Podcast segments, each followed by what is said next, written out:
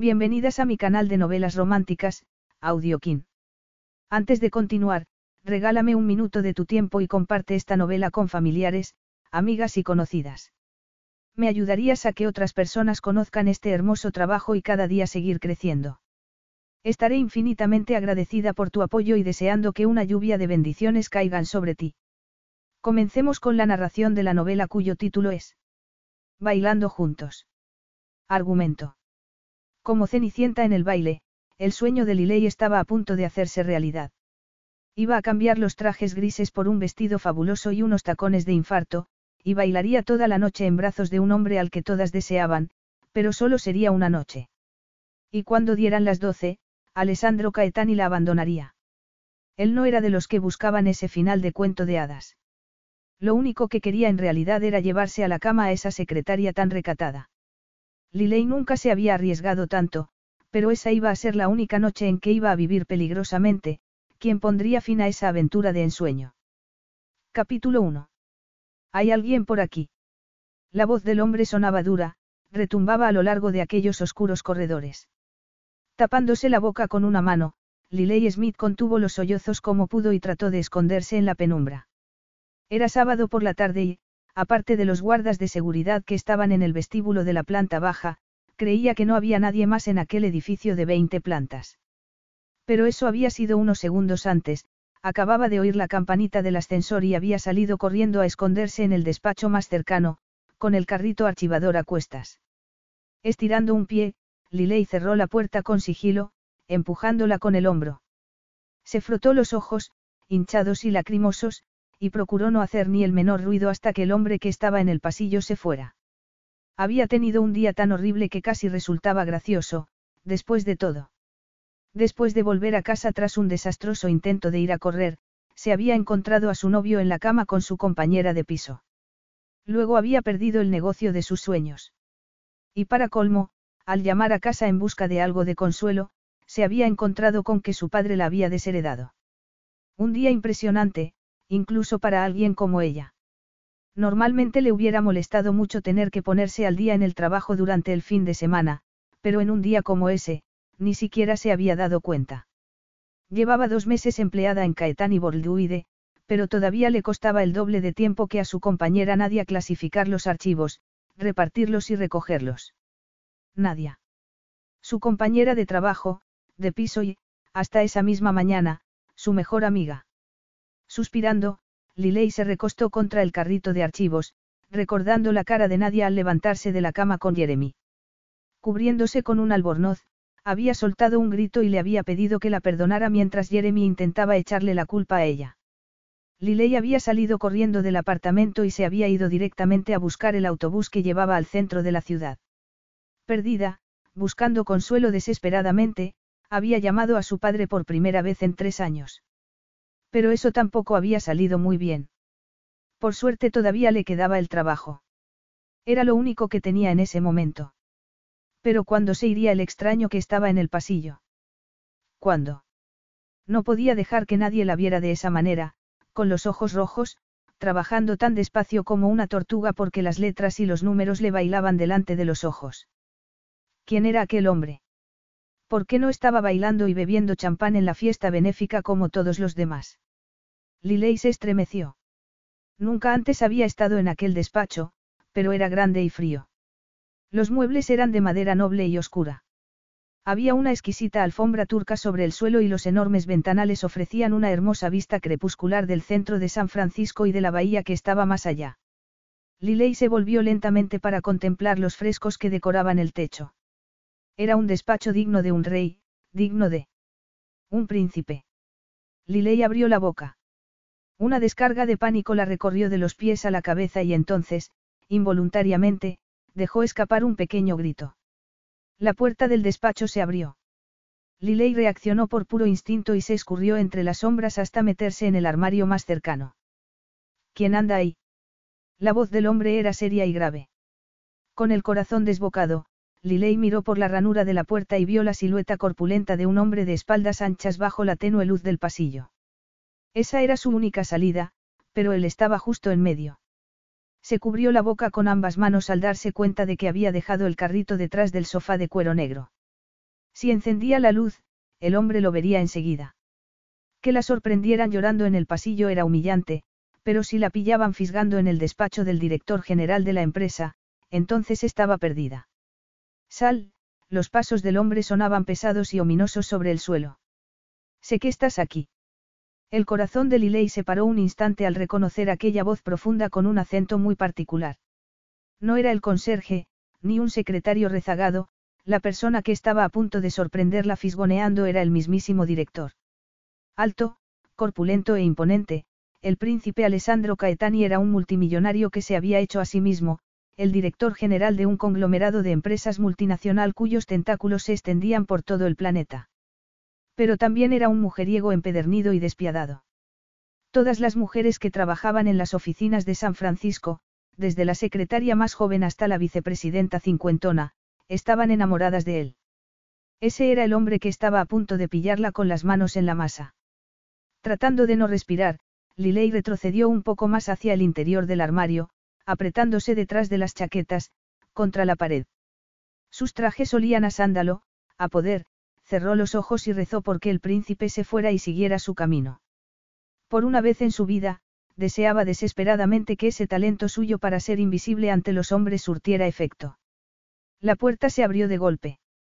Alguien apartó las chaquetas. Y una enorme mano la agarró de la muñeca sin contemplaciones. Liley dejó escapar un pequeño grito. El príncipe Alessandro la sacó del armario de un tirón. Te tengo, masculló él. Encendió una lámpara y un enorme círculo de luz dorada llenó la estancia a su alrededor. Pequeña Fis. Y entonces la vio. Los ojos de Alessandro se hicieron enormes de repente. Liley respiró y, muy a su pesar, no tuvo más remedio que mirar a los ojos a su jefe por primera vez. El príncipe Alessandro Caetani era el hombre más apuesto que había visto jamás. Su cuerpo, musculoso y tenso bajo aquel exquisito traje de firma, y sus ojos fríos e inflexibles, nunca dejaban indiferente a nadie. Su nariz aristocrática hacía un interesante contraste con aquella mandíbula angulosa, ruda y provocadora, cubierta en ese momento por una fina barba de mediodía. Si las leyendas eran ciertas, Alessandro Caetani era medio príncipe, medio conquistador. Yo te conozco, él frunció el ceño. Parecía confundido. ¿Qué estás haciendo aquí? A Lilei le ardía la muñeca justo donde él la estaba tocando. Chispas de fuego corrían a lo largo de su brazo, propagándose por todo su cuerpo. ¿Qué? Él la soltó abruptamente. ¿Cómo te llamas?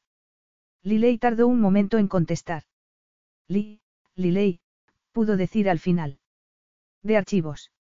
El príncipe Alessandro aguzó la mirada. Caminó a su alrededor y la miró de arriba abajo. Lilei sintió un repentino calor en las mejillas. Comparada con aquel hombre perfecto vestido con un sofisticado traje, ella no era más que una pobre oficinista, asustadiza y desarreglada con una sudadera y unos pantalones de chándal grises y anchos. ¿Y qué estás haciendo aquí, Lilei de archivos? Sola en mi despacho un sábado por la noche. Ella se humedeció un poco los labios y trató de controlar el temblor de las rodillas. Yo estaba, estaba, estaba, eh, su mirada cayó sobre el carrito de archivos. Trabajando. Él siguió su mirada y arqueó una ceja. ¿Por qué no estás en la fiesta preciosí? Es que, me quedé sin acompañante, susurró ella. Qué curioso, él esbozó una triste sonrisa. Parece que está a la orden del día. Aquel acento sexy y envolvente ejercía un poderoso hechizo sobre ella. No podía moverse ni apartar la vista de tanta belleza masculina, fuerte, ominosa, amenazante, sus muslos eran como los troncos de dos robustos árboles. Muslos. ¿En qué estaba pensando? Jeremy le había conseguido el empleo en Caetán y Borduide y desde su llegada se las había ingeniado muy bien para pasar totalmente desapercibida ante su millonario jefe. Sin embargo, en ese momento, bajo la hipnótica mirada de aquel hombre excepcional, sentía una imperiosa necesidad de seguirle la conversación, de preguntarle por qué. No era muy buena diciendo mentiras, ni siquiera cuando se trataba de mentiras piadosas. Pero aquellos ojos profundos, cálidos, le transmitían una extraña confianza, como si supiera que podía decirle cualquier cosa, y que él lo entendería, él la perdonaría, le mostraría piedad. No. Ella conocía muy bien a esa clase de hombres. Sabía ver lo que había detrás de aquella mirada embelesadora. Aquel príncipe mujeriego e implacable no podía ser capaz de mostrar piedad. Eso era imposible. Si llegaba a enterarse de lo de su padre, de lo de su primo, entonces la echaría a la calle sin la más mínima compasión. Liley, ladeó la cabeza. Sus ojos brillaron repentinamente. ¿Cómo te apellidas? Smith, murmuró ella y entonces escondió una sonrisa. ¿Y qué está haciendo en mi despacho, señorita Smith? Su aroma, ligeramente almizclado, contenía unas notas de algo que no podía identificar, algo viril, algo que solo tenía él, Liley sintió un escalofrío. Estoy repartiendo, eh, archivos. Ya sabe que mis archivos van para la señora Rutherford. Sí, admitió ella. Él se acercó un poco más. Prácticamente podía sentir el calor de su cuerpo viril a través de la chaqueta de su traje negro. Dígame qué hace aquí, señorita Smith. Ella tragó en seco y bajó la vista hacia la carísima alfombra que se extendía debajo de sus gastadas zapatillas de correr. Solo quería pasar unas horas trabajando tranquila y en paz. Sin que nadie me moleste, añadió. Un sábado por la noche. Le preguntó él con frialdad. Estaba fisgoneando en mi despacho. Revisando mis archivos. Ella levantó la vista. No. El príncipe Alessandro se cruzó de brazos. Sus ojos oscuros eran inflexibles, su expresión parecía esculpida en piedra. Me estaba escondiendo, dijo ella con un hilo de voz. Escondiendo. Repitió él en un tono aterciopelado. ¿Escondiéndose de qué? Aunque no quisiera decirla, a Lilei se le escapó la verdad.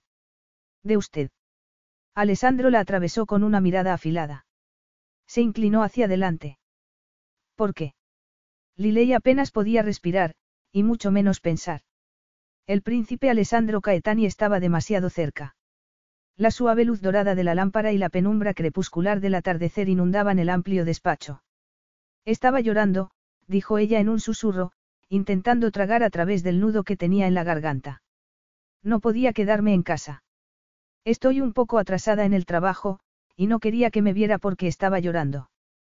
Intentando no echarse a llorar allí mismo, Lilei apartó la vista. Si se ponía a llorar delante de su poderoso jefe, la humillación sería colosal. Él la despediría, sin duda, por haberse colado en su despacho, por el espectáculo lacrimoso, por llevar días de retraso, cualquier excusa sería buena, estaba a punto de perder lo único que le quedaba. Su trabajo. Sería el desenlace perfecto para el segundo peor día de toda su vida. Ah, dijo él suavemente, mirándola. Por fin lo entiendo todo. Liley sintió una extraña flojera en los hombros. Él debía de estar a punto de decirle que recogiera sus cosas y se fuera de allí sin demora. La mirada de aquel príncipe inmisericorde estaba llena de oscuridad, un océano a medianoche, insondable y misterioso, lo bastante profundo como para ahogarse en él. Estabas enamorada de él. ¿Qué? Liley parpadeó. ¿De quién? Una sonrisa le tiró de las comisuras de los labios. De él. ¿Qué le hace pensar que lloraba por un hombre? ¿Y por qué lloran las mujeres si no? Ella se echó a reír, pero más bien sonó como un sollozo. Todo ha salido mal hoy. Pensaba que sería más feliz si perdía algo de peso. Quise ir a correr. Un gran error, se miró las zapatillas viejas que llevaba puestas, la sudadera ancha y los pantalones de chandal. Mi compañera de piso pensó que me había ido a trabajar. Cuando regresé al apartamento, me la encontré con mi novio. En la cama. Alessandro le tocó la mejilla. Lo siento. Lilei levantó la vista, sorprendida ante un gesto tan repentino de empatía. Entreabrió los labios. Chispas de calor parecían brotar de los dedos de él y la recorrían por dentro, propagándose por su cuello, su espalda, de repente sintió que los pechos le pesaban mucho. Los pezones se le habían endurecido bajo el sujetador deportivo. Él aguzó la mirada. Pero eres muy guapa. Muy guapa.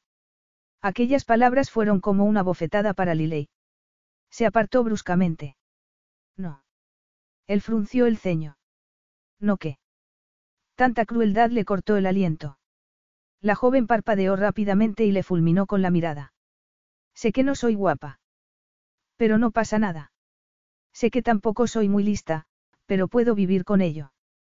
Pero que venga alguien a decirme lo contrario, apretó los puños. No es que sea condescendiente, es una burla. Alessandro la miró con ojos serios, sin decir ni una palabra. Liley respiró profundamente y se dio cuenta de que acababa de echarle un rapapolvo a su jefe. Entrelazó las manos. Estoy despedida, no. Él no contestó. Un escalofrío de angustia la recorrió por dentro. Las manos empezaron a temblarle sin ton ni son. Recogió una carpeta del suelo y agarró el carrito de metal. Terminaré mi trabajo y recogeré mis cosas. Él la agarró del brazo y la hizo detenerse. Un piropo es una burla. Le dijo, mirándola fijamente.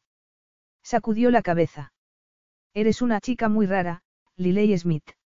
La manera en que la miraba, por un instante, Liley llegó a pensar, pero no. Era imposible. Llamarla rara simplemente era su forma de decir que era un fracaso sin remedio. Eso me dice siempre mi padre. No estás despedida. Ella levantó la vista hacia él con esperanza. No. Él se inclinó adelante, le quitó la carpeta de las manos y la puso sobre el carrito. Tengo otra penalización en mente. La guillotina. Preguntó ella con un hilo de voz. La silla eléctrica. Venir conmigo al baile esta noche. Liley se quedó boquiabierta. ¿Qué? Aquellos ojos oscuros eran tan intensos como el chocolate derretido, tan ardientes como ascuas al rojo vivo. Quiero que seas mi acompañante. Liley se le quedó mirando con ojos incrédulos y el corazón desbocado. ¿Acaso estaba teniendo un extraño sueño? El príncipe Alessandro Caetani podía tener a las mujeres más bellas de todo el planeta, y ya había tenido a unas cuantas, según decían los periódicos sensacionalistas y las revistas de sociedad. Frunciendo el ceño, se dio la vuelta y miró detrás para asegurarse de que no se lo estaba diciendo a alguna bella estrella de cine o modelo de lencería que pasara por allí por casualidad. Y bien, cara. Le preguntó él, apremiándola. ¿Qué me dices? Liley se volvió hacia él nuevamente. Se sentía casi mareada de tener tanta atención por parte de él. Estaba embriagada, consumida bajo aquella mirada abrasadora. No lo entiendo, dijo muy lentamente. ¿Qué hay que entender? Liley se aclaró la garganta. No captó la broma. Yo nunca bromeo. No. Pues qué pena. Yo bromeo todo el tiempo, dijo ella. Normalmente, sin darme cuenta. Él ni siquiera sonrió. Se limitó a atravesarla con la mirada. Su rostro era impasible, tan hermoso. ¿Está hablando en serio? Sí. Pero, se trata del baile precioso di Caetani, dijo ella, casi tartamudeando. Es el acontecimiento más importante de todo el verano. El alcalde asistirá. El gobernador. Los paparazzi. Y. Podría ir con cualquier mujer. Pero quiero ir contigo. Aquellas cuatro palabras tan sencillas se agarraron al corazón de Liley como una planta enredadera. Entrelazó las manos para que no le temblaran tanto. Pero tiene novia. Lo he leído. La expresión de Alessandro se endureció de repente. No. Pero Olivia Bianchi. No, repitió él. Mordiéndose el labio inferior, Liley le miró a los ojos. No le estaba diciendo toda la verdad, y el peligro que emanaba de aquel cuerpo glorioso casi le abrasaba la piel. Si él llegaba a averiguar quién era ella en realidad, perdería su trabajo, o terminaría en los tribunales acusada de espionaje empresarial. Su instinto de supervivencia solo le decía una cosa. Corre. Lo siento, dijo finalmente. Pero no. Los ojos de Alessandro se hicieron más grandes. Era evidente que se había llevado una gran sorpresa. ¿Por qué? Ella se mordió el labio. Mi trabajo. Dame una razón de verdad. Una razón de verdad. Decirle que era la hija de un hombre al que odiaba, y la prima de otro hombre al que odiaba mucho más. O también podía darle la mejor razón, la más grande de todas. Su fuerza, su poder y su extraordinaria belleza masculina la aterrorizaban. Conseguían que su corazón latiera sin control y la hacían temblar de los pies a la cabeza. Ningún hombre había ejercido semejante influjo sobre ella jamás, y no sabía qué hacer. Lo único que se le ocurría era echarse a correr. Mi novio, mi exnovio, atinó a decir, tartamudeando. Estará esta noche en el baile con mi amiga, Nadia, así que no puedo ir. Él va a estar en el baile. Los ojos de Alessandro aguzaron la expresión. Lo conozco yo. Conozco a ese hombre que te ha hecho llorar. Trabaja en el departamento de diseño de joyas de Preciosí. Los ojos de Alessandro brillaron. Razón de más para ir. Cuando te vea colgada del brazo de Alessandro Caetani, sabrá lo que ha perdido y te rogará que vuelvas con él. Puedes aceptarle de nuevo o deshacerte de él. Eso es cosa tuya. Además, la chica se morirá de envidia. Ella le miró con ojos perplejos. Usted no tiene problemas de autoestima, no. Él le devolvió una mirada serena y firme. Ambos sabemos que lo que digo es verdad. Liley apretó los labios, reconociendo que él tenía razón. Si acudía al baile acompañada de Alessandro Caetani, sería la mujer más envidiada de toda la ciudad, y de toda California. Era delicioso imaginarse a Nadia y a Jeremy a sus pies, implorando perdón. Todas aquellas noches que había tenido que trabajar hasta tarde, le había pedido a su amiga que se lo explicara a Jeremy, y finalmente la habían traicionado. Ya no le quedaban amigos en la ciudad. Ni uno. Levantó la mirada hacia Alessandro. No soy buena bailarina. Él la miró de arriba abajo lentamente. Me cuesta creerlo. De niña asistí a clases de baile de salón, y mi profesor me aconsejó que lo dejara. Bailaba como un pato mareado. Todos mis novios se quejaban constantemente porque les pisaba los pies. La expresión de Alessandro cambió, se hizo más suave. Aunque fuera cierto, la culpa sería de tu acompañante, no tuya. Es cosa del hombre llevar a la mujer. Ella tragó en seco. Eh, yo, nunca lo había pensado. Simplemente di por sentado que la culpa era mía. Pues hiciste mal, le dijo él, levantando una ceja. Pero, solo por curiosidad, ¿cuántos han sido? ¿Qué? Tus novios. Liley no podía decirle la verdad. No podía darle el número real. Levantó la barbilla y le habló con un falso desparpajo.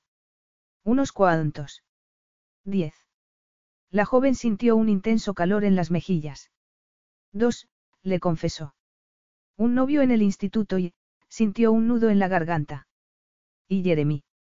Jeremy. Así se llama. El que te rompió el corazón.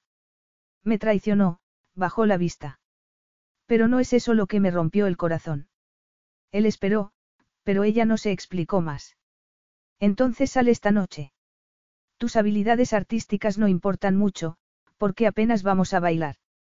Ella le miró y esbozó una sonrisa pícara. Tienes miedo de que te pise los pies. Pero si es el patrocinador del baile Preciosi Caetani. Así se recaudan fondos para una organización benéfica y Caetani Borduide recibe una publicidad estupenda, le dijo en un tono serio. Eso es lo que me importa en realidad. Me da igual bailar. Ah, dijo Liley, insegura. Se mordió el labio. Ya entiendo. Pero no lo entendía en absoluto. ¿Cómo era posible que un hombre como el príncipe Alessandro, el rompecorazones más deseado, pudiera patrocinar un baile sin bailar? No tenía ningún sentido. Él trató de agarrarle la mano. Vamos. Tenemos que darnos prisa. Ella se apartó. Tenía miedo de que él fuera a tocarla de nuevo. Tenía miedo del extraño influjo que él ejercía sobre ella. Tragó en seco. ¿Por qué yo? ¿Y por qué no? Liley apretó la mandíbula y cruzó los brazos. Usted es famoso por muchas cosas, príncipe Alessandro, pero no se le conoce precisamente por llevar a empleadas a bailes benéficos. Él echó atrás la cabeza y se echó a reír. Se volvió, fue hacia el cuadro modernista que estaba detrás de su escritorio, lo hizo girar y descubrió una caja fuerte. Introdujo la combinación, abrió la puerta y sacó dos gemelos de platino y diamantes. Me interesas, Liley Smith. Ni una mujer entre mil me hubiera preguntado por qué antes de decirme que sí. Supongo que soy un poco rara, le dijo ella, observándole mientras se ponía sus carísimos gemelos.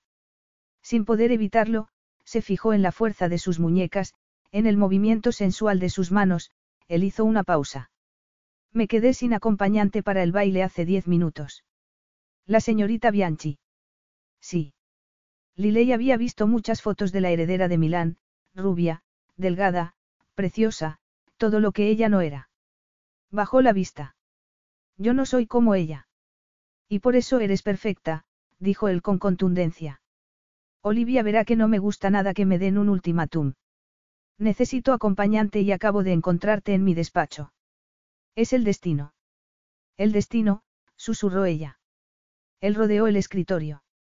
Su corpulento cuerpo arrojaba una sombra grande y oscura. La miró fijamente. Necesito acompañante. Tú necesitas vengarte. Ese Jeremy estará a tus pies antes de que termine la noche. Liley sintió un escalofrío por la espalda. Por mucho daño que le hubieran hecho, sabía que la venganza estaba mal. Además, estar tan cerca de Alessandro la asustaba. No se trataba solo de su trabajo. Él la hacía sentir tan, extraña. ¿Por qué dudas tanto? Le preguntó él. ¿Estás enamorada de él? Ella sacudió la cabeza. Es que. ¿Qué? Tragando en seco, Liley se apartó. Nada. Te he observado durante semanas. Siempre me esquivas. Ella abrió la boca, sorprendida. Me ha visto. Él asintió con la cabeza. Siempre te escabulles por el lado contrario cuando te cruzas conmigo en los pasillos. Esa clase de comportamiento en una mujer, es bastante singular. Me confundía mucho. Pero ahora lo entiendo. Ah, sí. Él le tocó la mejilla y la obligó a mirarle a los ojos. La mayoría de las mujeres a las que conozco habrían dejado a sus amantes y novios en un abrir y cerrar de ojos para estar conmigo. La lealtad es una cualidad que escasea. Ese hombre que te traicionó es un loco. No podía discutírselo. Levantó la vista hacia él, embelesada. Él bajó la mano. Pero no tienes nada que temer, le dijo sencillamente. Nuestro romance solo será una ilusión. No te llamaré mañana. No te llamaré nunca. Después de esta noche, volverás a ser mi empleada, y yo seré tu jefe. Fingiré no haberte visto mientras tú te dedicas a esquivarme. Liley tragó con dificultad. Todavía sentía el rastro del tacto de sus dedos en la mejilla. Quiere decir que si voy al baile con usted esta noche, susurró. Me ignorará mañana. Me ignorará para siempre. Sí. Liley soltó el aliento. Tenía que hacerle olvidar su existencia. Era la única forma de asegurarse de que él no sintiera curiosidad de ahondar en las lagunas de su currículum vitae. Sin embargo, en lo más profundo de su corazón, sabía que esa no era la única razón. Siempre estás huyendo, Liley. Las palabras de Jeremy retumbaban en sus oídos. Me dijiste que viniste a San Francisco para poner un negocio de joyería y pasar tiempo conmigo. Sin embargo, desde que llegaste no has hecho ninguna de las dos cosas. O bien no me querías, ni a mí ni a tu negocio, o eres la persona más cobarde que he conocido. Liley cerró los ojos. Esa mañana, estaba demasiado enfadada como para atender a razones. Jeremy y Nadia la habían traicionado. Las cosas eran así de sencillas. Ella no había hecho nada malo. Sin embargo, sentía unas ganas imperiosas de demostrarle a Jeremy que se equivocaba. Quería demostrarle que podía ser una de esas chicas glamurosas, liberales y valientes que llevaban vestidos llamativos, bailaban, se reían sin parar y bebían champán. Quería ser la princesa que iba del brazo de un caballero vestido con su reluciente armadura. Quería ser la chica que asistía a un baile acompañada de un príncipe. No era una cobarde. No lo era. Podía ser tan valiente y despiadada como cualquier otro. Podía observar al príncipe Alessandro y aprender. Liley abrió los ojos. De acuerdo. Él la miró. ¿Lo entiendes, Liley? Le preguntó en un tono sosegado. No es una auténtica cita. Mañana no habrá nada entre nosotros. Absolutamente nada. Sí. Lo entiendo, le dijo ella. El lunes volveré al departamento de archivos. Usted volverá a Roma, junto a la señorita Bianchi, después de enseñarle la lección. Yo seguiré trabajando para usted y usted no volverá a molestarme. Perfecto. Él se la quedó mirando y entonces soltó una carcajada, sacudiendo la cabeza. No dejas de sorprenderme, Liley, le dijo, agarrándola de la muñeca. Vamos. No tenemos mucho tiempo. La condujo fuera del despacho. Tratando de ignorar el violento temblor que le sacudía las rodillas, Liley miró hacia atrás, hacia el carrito de archivos. Pero si no he terminado. No importa. No tengo vestido. Él esbozó una sonrisa. Pronto lo tendrás. Ella levantó la vista hacia él, molesta. ¿Pero quién soy? Cenicienta. Es que vas a ser mi hada madrina. No me vas a comprar un vestido. Gritó, olvidando el tratamiento de respeto que le había dado hasta ese momento. Ya en el pasillo, él apretó el botón del ascensor y entonces la agarró de la mano. Claro que sí, le dijo, apartándole unos mechones de pelo de la cara. Haré lo que me venga en gana, y te haré pasar una velada espléndida. Un traje precioso, que será la envidia de tus compañeras y una dulce venganza contra los que te han hecho daño. Será una noche muy, interesante. Liley respiró su aroma a sándalo, un aroma seductor, poderoso. Sintió la palma de su mano sobre la suya, dura, caliente, se le aceleró el pulso, haciéndola estremecerse. Muy bien. De acuerdo. Los ojos de Alessandro resplandecieron en la penumbra del pasillo. Sí. Digo, sí, al vestido, se lamió los labios y le dedicó una sonrisa temblorosa. Sí a todo, Su Alteza. Llámame Alessandro. Se llevó su mano a los labios. Liley sintió la suave presión de su boca, el calor de su aliento sobre la piel. Contuvo la respiración. Una chispa de fuego corrió por su brazo y se propagó por todo su cuerpo, prendiéndole fuego por dentro al igual que una cerilla ardiente sobre un charco de gasolina. Las mujeres siempre lo hacen, apuntó finalmente. Liley se lamió los labios. ¿Qué? Él se puso erguido. Sus ojos oscuros parecieron derretirse con una sonrisa.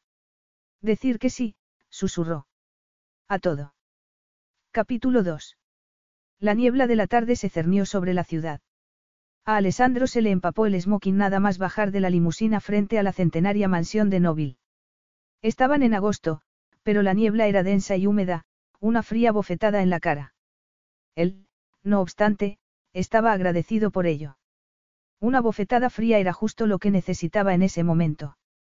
Los flashes de los reporteros se dispararon a su alrededor en cuanto los tacones de Liley impactaron contra el suelo.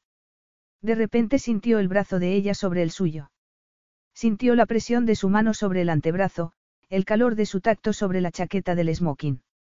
Estremeciéndose de deseo, él la miró un instante. Se había fijado en aquella empleada discreta algunas semanas antes. Mejillas sonrosadas, pelo castaño, vestidos anchos, desangelados, no parecía tener más de 20 años, tan rozagante y sencilla, después de ver cómo le esquivaba en un par de ocasiones cuando se la cruzaba en el pasillo, le había picado la curiosidad lo bastante como para pedirle a la señora Rutherford una copia del currículum de la chica.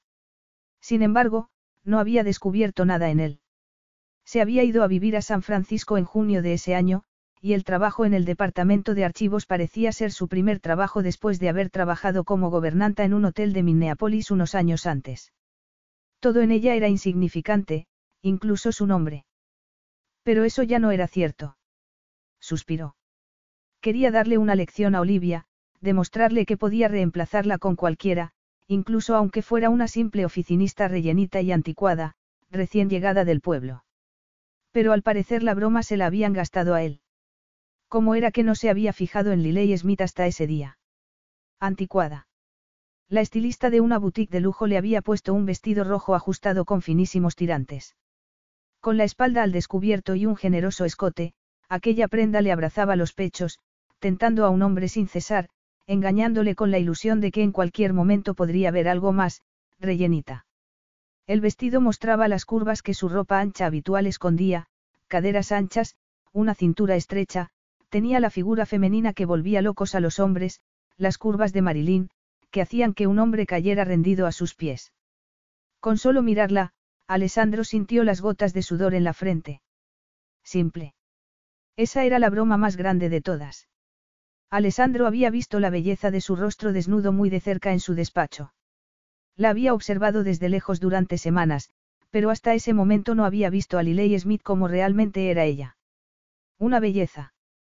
Una seductora. Una bomba sexual. Mientras avanzaban por la alfombra roja hacia la centenaria mansión Arts, los paparazzi se volvieron locos, lanzando preguntas a diestro y siniestro. ¿Dónde está Olivia? Ha habido una ruptura. ¿Quién es ella? Sí. ¿Quién es esa morena tan sexy? Alessandro les dedicó una media sonrisa y saludó con un gesto brusco de la mano. Estaba acostumbrado a que le siguieran y le fotografiaran en todas partes, pero, mientras conducía a Liley por la alfombra roja, se dio cuenta de que ella caminaba con reticencia. Bajó la vista hacia ella y notó que temblaba. ¿Qué pasa? Le preguntó con un hilo de voz. Me están mirando, dijo ella en un tono bajo. Claro que te están mirando, Alessandro se volvió hacia ella y le apartó el pelo de los ojos. Y yo también. Solo ayúdame a salir de esta, susurró ella. Sus hermosos ojos marrones parecían más grandes y asustados que nunca. Sujetándole el brazo con más fuerza, la guió a lo largo de la alfombra roja, protegiéndola con su propio cuerpo de los fotógrafos más agresivos que se inclinaban sobre ellos. Ignorando las preguntas y gruñidos de frustración de los reporteros, siguió adelante. La hizo subir los peldaños de la entrada y la condujo hacia las enormes columnas del pórtico. Una vez entraron en la mansión, tras pasar el puesto de seguridad y acceder al rutilante recibidor, Liley soltó el aliento. Sus luminosos ojos le miraron con gratitud. Gracias, le dijo, tragando con dificultad. Eso no ha sido, divertido. No. Le dijo él en un tono ligero. La mayoría de las mujeres piensa lo contrario. Lo ven como un extra por salir conmigo. Bueno, yo no, Liley se estremeció. Se humedeció los labios, jugueteando con el bajo escote de su apretado vestido rojo. Me siento como una idiota. Una oleada de calor recorrió por dentro a Alessandro. Quería acariciarla en todos aquellos sitios que ella tocaba, quitarle la ropa del cuerpo y cubrir esos pechos increíbles con sus manos, mordisqueárselos, lamérselos, no, no, tenía tres reglas. Ni empleadas, ni casadas, ni vírgenes. Había mujeres de sobra en el mundo, todas disponibles y dispuestas. No tenía por qué romper esas reglas de oro. Además, Liley tenía el corazón roto y quería desquitarse. Demasiadas complicaciones. Demasiados riesgos. Liley estaba fuera de su alcance, pero, de repente sintió un impulso irrefrenable. Parezco una idiota, no. Alessandro aguzó la mirada. Eres preciosa, Liley. Ella levantó la vista y frunció el ceño. Te dije que nunca me. Eres preciosa, repitió él en un tono brusco, agarrándola de la barbilla. Buscó su mirada. Escúchame. Ya sabes la clase de hombre que soy, la clase de hombre que nunca llevaría a una empleada a una gala benéfica, según me dijiste tú. ¿Por qué iba a mentir? Eres preciosa. La rabia desapareció de aquel hermoso rostro. De repente parecía confundida, inocente y tremendamente tímida. Él podía leer su expresión, los sentimientos que en ella se escondían. Y algo más, pero tenía que ser una farsa. No podía ser otra cosa. Ella no podía ser tan joven e inocente. De verdad. Liley se detuvo y se mordió el labio inferior. ¿De verdad crees que soy guapa? Guapa. Le preguntó él, sorprendido. Le levantó la barbilla hacia la luz de la rutilante araña que colgaba del techo del vestíbulo. Eres una belleza, ratita. Ella le miró fijamente y entonces esbozó una media sonrisa. Es que no puedes llamarme Liley, sin más. Lo siento, él sonrió. Es la costumbre. Así te llamaba cuando estaba ciego. Los ojos de Liley brillaron. Una sonrisa le iluminó el rostro. Bueno, primero me dices que soy una belleza, y después me dices que estás ciego. Su sonrisa fue tan sobrecogedora que se le clavó en el corazón. Tu belleza volvería loco a cualquier hombre, cara, le dijo en un susurro. Te dije que serías la envidia de todas si aparecías en la fiesta conmigo. Pero estaba equivocado. Yo seré la envidia de todos esta noche. Los ojos de Liley se hicieron muy grandes de repente. Sus pestañas oscuras le acariciaron la piel. Uf. No se te da mal esto de halagar, dijo ella, esbozando una sonrisa pícara. No te lo han dicho nunca. Aunque no quisiera, Alessandro no pudo evitar devolverle la sonrisa y cuando sus miradas se encontraron, un temblor sísmico lo recorrió por dentro.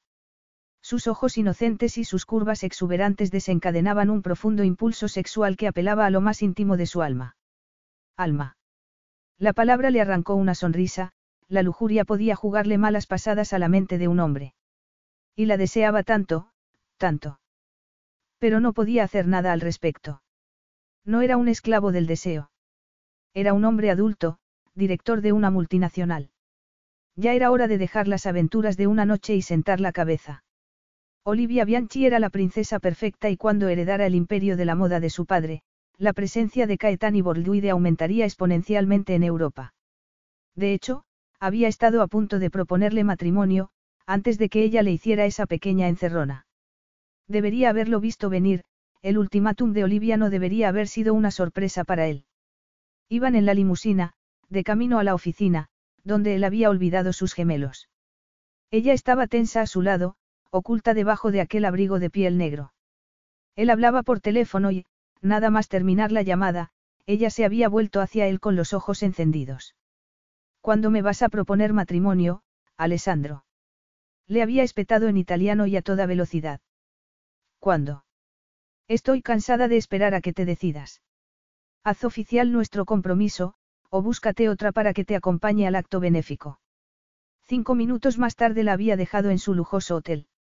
Ninguna mujer, ni siquiera una tan poderosa y perfecta como Olivia, podría darle un ultimátum jamás. De vuelta al presente, mientras guiaba a Liley hacia la sala de fiestas de la mansión Arts, sentía un profundo alivio sabiendo que seguía siendo un hombre libre. La velada ya prometía ser la más divertida y sorprendente que había tenido en mucho tiempo. Manteniendo cerca a Liley, se detuvo en lo alto de la escalera y contempló el lujoso salón de fiestas. De repente se hizo el silencio. Todos los murmullos se desvanecieron. Cientos de invitados se volvieron hacia ellos. Alessandro sintió que Lilei se ponía tensa. No estaba acostumbrada a ser el centro de atención. Eso era seguro. Ella parecía esperar críticas, algo que él no podía comprender. No puedo decirte que eres preciosa porque me darías una bofetada, murmuró él. Pero sé que cualquier hombre mataría por estar en mi lugar. Ella levantó la vista hacia él y esbozó una sonrisa nerviosa. Muy bien, le dijo en un tono apagado, preparándose para lo que se le venía encima. Vamos. Alessandro la agarró de la cintura y bajó las escaleras. Los miembros de la junta directiva de la empresa, accionistas y muchos amigos los esperaban abajo. Después de saludarlos a todos, se abrió paso a través de la sala de fiestas, saludó al gobernador, a las estrellas de cine y a algunos miembros de la realeza. Los hombres sonrieron y le pidieron consejo para invertir en la bolsa. Las mujeres flirteaban sin cesar y daban golpes de melena. Y todas miraban a Lilei boquiabiertas. Ninguno de los miembros de la plana mayor de Caetán y Borduide la reconocía. De eso Alessandro estaba seguro. Probablemente se hubieran cruzado con ella muchas veces por el pasillo, pero entonces debía de ser invisible para ellos. Era una locura pensar que él había hecho lo mismo. Charlando con todos y cada uno de los invitados, Alessandro les dio las gracias por las generosas sumas donadas. Sentía cómo temblaba Lilei a su lado, como si quisiera escapar de allí. Le agarró la mano con firmeza y le dio un pequeño empujoncito en la espalda hacia adelante. Incluso ese toque inocente resultó increíblemente erótico. Lo único que quería hacer era salir de allí y llevarse a Lilei a algún sitio tranquilo, a lo mejor a su casa de Sonoma, que tenía diez dormitorios. Su Alteza, le dijo la directora de la organización benéfica, mirándole a través de las gafas con ojos de sorpresa. Quiere decir unas palabras antes de empezar con la subasta de esta noche. Claro, repuso Alessandro. Agarró la mano de Lilei y fue hacia el escenario. La multitud se abrió a su paso casi mágicamente. Él la sintió aterrorizarse. Le tiraba de la mano, intentando liberarse, pero él no la soltó hasta que no estuvieron en la parte de atrás del escenario. Gracias por ser mi acompañante esta noche, le dijo él con voz ronca. Se inclinó hacia adelante para darle un beso en la mejilla y sintió cómo retumbaba la sangre en sus venas. Disculpa, le pidió. Llevaba demasiado tiempo escondiendo sus sentimientos. Su voz era calma y sosegada. No traicionaba nada del mare magnum de emociones que rugía en su interior. Solo será un momento. Claro, dijo ella. Dejándola entre bambalinas, fue hacia el micrófono, situado en medio del escenario. Un silencio total se hizo en el salón. Alessandro esperó a la ovación entusiasta del público. Aferrándose al podio con ambas manos, dio su discurso, casi sin saber lo que estaba diciendo. Podía sentir a Lilei, observándole entre bambalinas. Los latidos de su corazón eran rápidos y su cuerpo vibraba con tanto deseo reprimido. Así que les doy las gracias, amigos míos, dijo, terminando por fin. Beban champán, bailen y pujen. Recuerden que todo el dinero que se recaude esta noche va destinado a ayudar a niños que lo necesitan. La ovación que resonó en el salón fue incluso más fuerte que la anterior. Saludando con la mano, Alessandro abandonó el podio y se fue directamente hacia Liley, que parecía acabar de volver a la realidad. En ese momento miraba el reloj con atención. Seis minutos, levantó la vista hacia él con una sonrisa. Estoy impresionada. Normalmente, los discursos que dan hombres importantes suelen durar como una hora. Tú eres muy rápido. Él le dedicó una sonrisa perezosa y entonces se inclinó hacia ella para susurrarle algo. Sé ir despacio cuando es importante, le dijo, y tuvo el privilegio de verla estremecerse. Un destello brillante en el reloj de Liley llamó su atención. Le agarró la muñeca. ¿Qué es esto? Ella trató de soltarse. Nada. En ese momento la orquesta empezó a tocar un vals. Los invitados comenzaron a salir a la pista de baile. Es de platino. Diamantes. No reconozco la marca. Ainsbury, le dijo ella con un hilo de voz. Ainsbury, la firma de joyería que había lanzado una OPA hostil contra Caetani Borduide recientemente, y había fallado. Esos aprovechados solo querían adquirir el caché de Caetani Borduide y su marca de joyas de lujo, Preciosidi Caetani. Alessandro aguzó la mirada. ¿Quién te lo ha dado? Ella tragó en seco. Mi madre. Era perfectamente posible que alguien del medio oeste pudiera tener un reloj Ainsbury. Solo era una coincidencia, nada más. Su guerra interminable con el conde de Castelnau, su rival más feroz, le estaba volviendo un poco paranoico. Miró a Liley a la cara. Claramente estaba perdiendo la cabeza. ¿Cómo podía sospechar de una chica como ella? Muy bonito, le dijo en un tono casual, soltándole la muñeca. No lo hubiera reconocido nunca. No parece en absoluto como esa basura hecha en fábricas. Apartando la vista, Liley se tapó el reloj con la mano. Su voz sonaba insegura. Mi madre me lo hizo por encargo. Alessandro pensó que la había avergonzado. Llamando la atención sobre su reloj de Ainsbury en una gala patrocinada por Precios Di Caetani, una firma mucho más prestigiosa. Sea quien sea quien lo haya hecho, tu reloj es sin duda exquisito, le sonrió y cambió de tema. Ya has tenido suficiente baile por esta noche. Nos vamos. Irnos. Ella entreabrió los labios. Pero si acabamos de llegar. ¿Y? Le preguntó él con impaciencia. Ella miró con ansiedad hacia la pista de baile. La gente te espera para hablar contigo.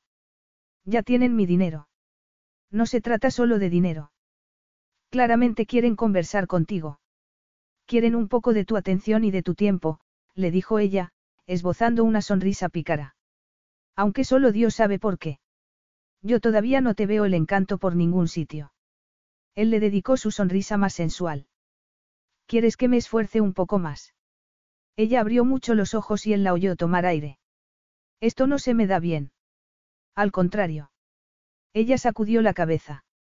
Olvídalo. No trates de cautivarme, de acuerdo. No tiene sentido y podría, quiero decir que, este ha sido un arreglo de conveniencia para los dos. Dejémoslo ahí. La mirada de Alessandro cayó sobre sus labios temblorosos. Muy bien. Estás aquí para vengarte. Todavía no lo has visto, no. No, dijo ella, bajando la voz. Caerá rendido a tus pies en cuanto te vea, le dijo él. Agarrándola de la mano, la hizo bajar del escenario y la condujo a través de la pista de baile, abriéndose camino entre las parejas que bailaban y reían. En otra época él hubiera sido de los primeros en ponerse a bailar. Hubiera estrechado a Liley entre sus brazos y la hubiera hecho moverse al ritmo de la música. Pero ya llevaba 16 años sin bailar. Siguió cruzando la pista de baile sin detenerse ni un momento. De pronto, Liley se puso tensa. Jeremy, susurró. Alessandro tardó unos segundos en entender lo que ella acababa de decir. Y entonces sintió que ardía por dentro. Sentía mucha envidia de ese empleado del departamento de joyería, ese hombre que la había tenido en sus brazos y la había dejado marchar. Discúlpennos, le dijo a la gente que estaba a su alrededor. Se llevó a Liley a un rincón tranquilo junto a una ventana. ¿Dónde está? Le preguntó, manteniendo el rostro impasible. Allí mismo. Él siguió su mirada. Aguzó la vista, pero no hubo nadie que le llamara la atención. Se sentía ansioso, celoso, no, imposible. Los celos eran para los débiles, para los hombres tristes y vulnerables que servían sus corazones en bandejas de plata. Va bene, masculló. Si todavía quieres a ese idiota, ese imbécil sin sentido de la fidelidad, entonces te ayudaré a recuperarle. Liley sonrió. Eh, me sorprende tanta amabilidad. Solo dime una cosa. ¿Qué? Él deslizó la mano a lo largo de sus hombros y le acarició la piel desnuda de la espalda. Vio que abría mucho los ojos, la sintió temblar y entonces tuvo que reprimir las ganas de tirar de ella y apretarse contra su exquisito cuerpo. ¿Por qué ibas a querer que volviera después de todo el daño que te ha hecho? La sonrisa de Liley se desvaneció. Respiró hondo y levantó la muñeca izquierda. Mira esto. Cambio de tema. Alessandro miró el brazalete que llevaba. Ya se había fijado antes en él. Era un pastiche de materiales soldados, cristales de colores sobre una cadena de latón, con números de metal oxidado intercalados y sujetos por un cierre antiguo. ¿Qué pasa con eso? Lo hice yo.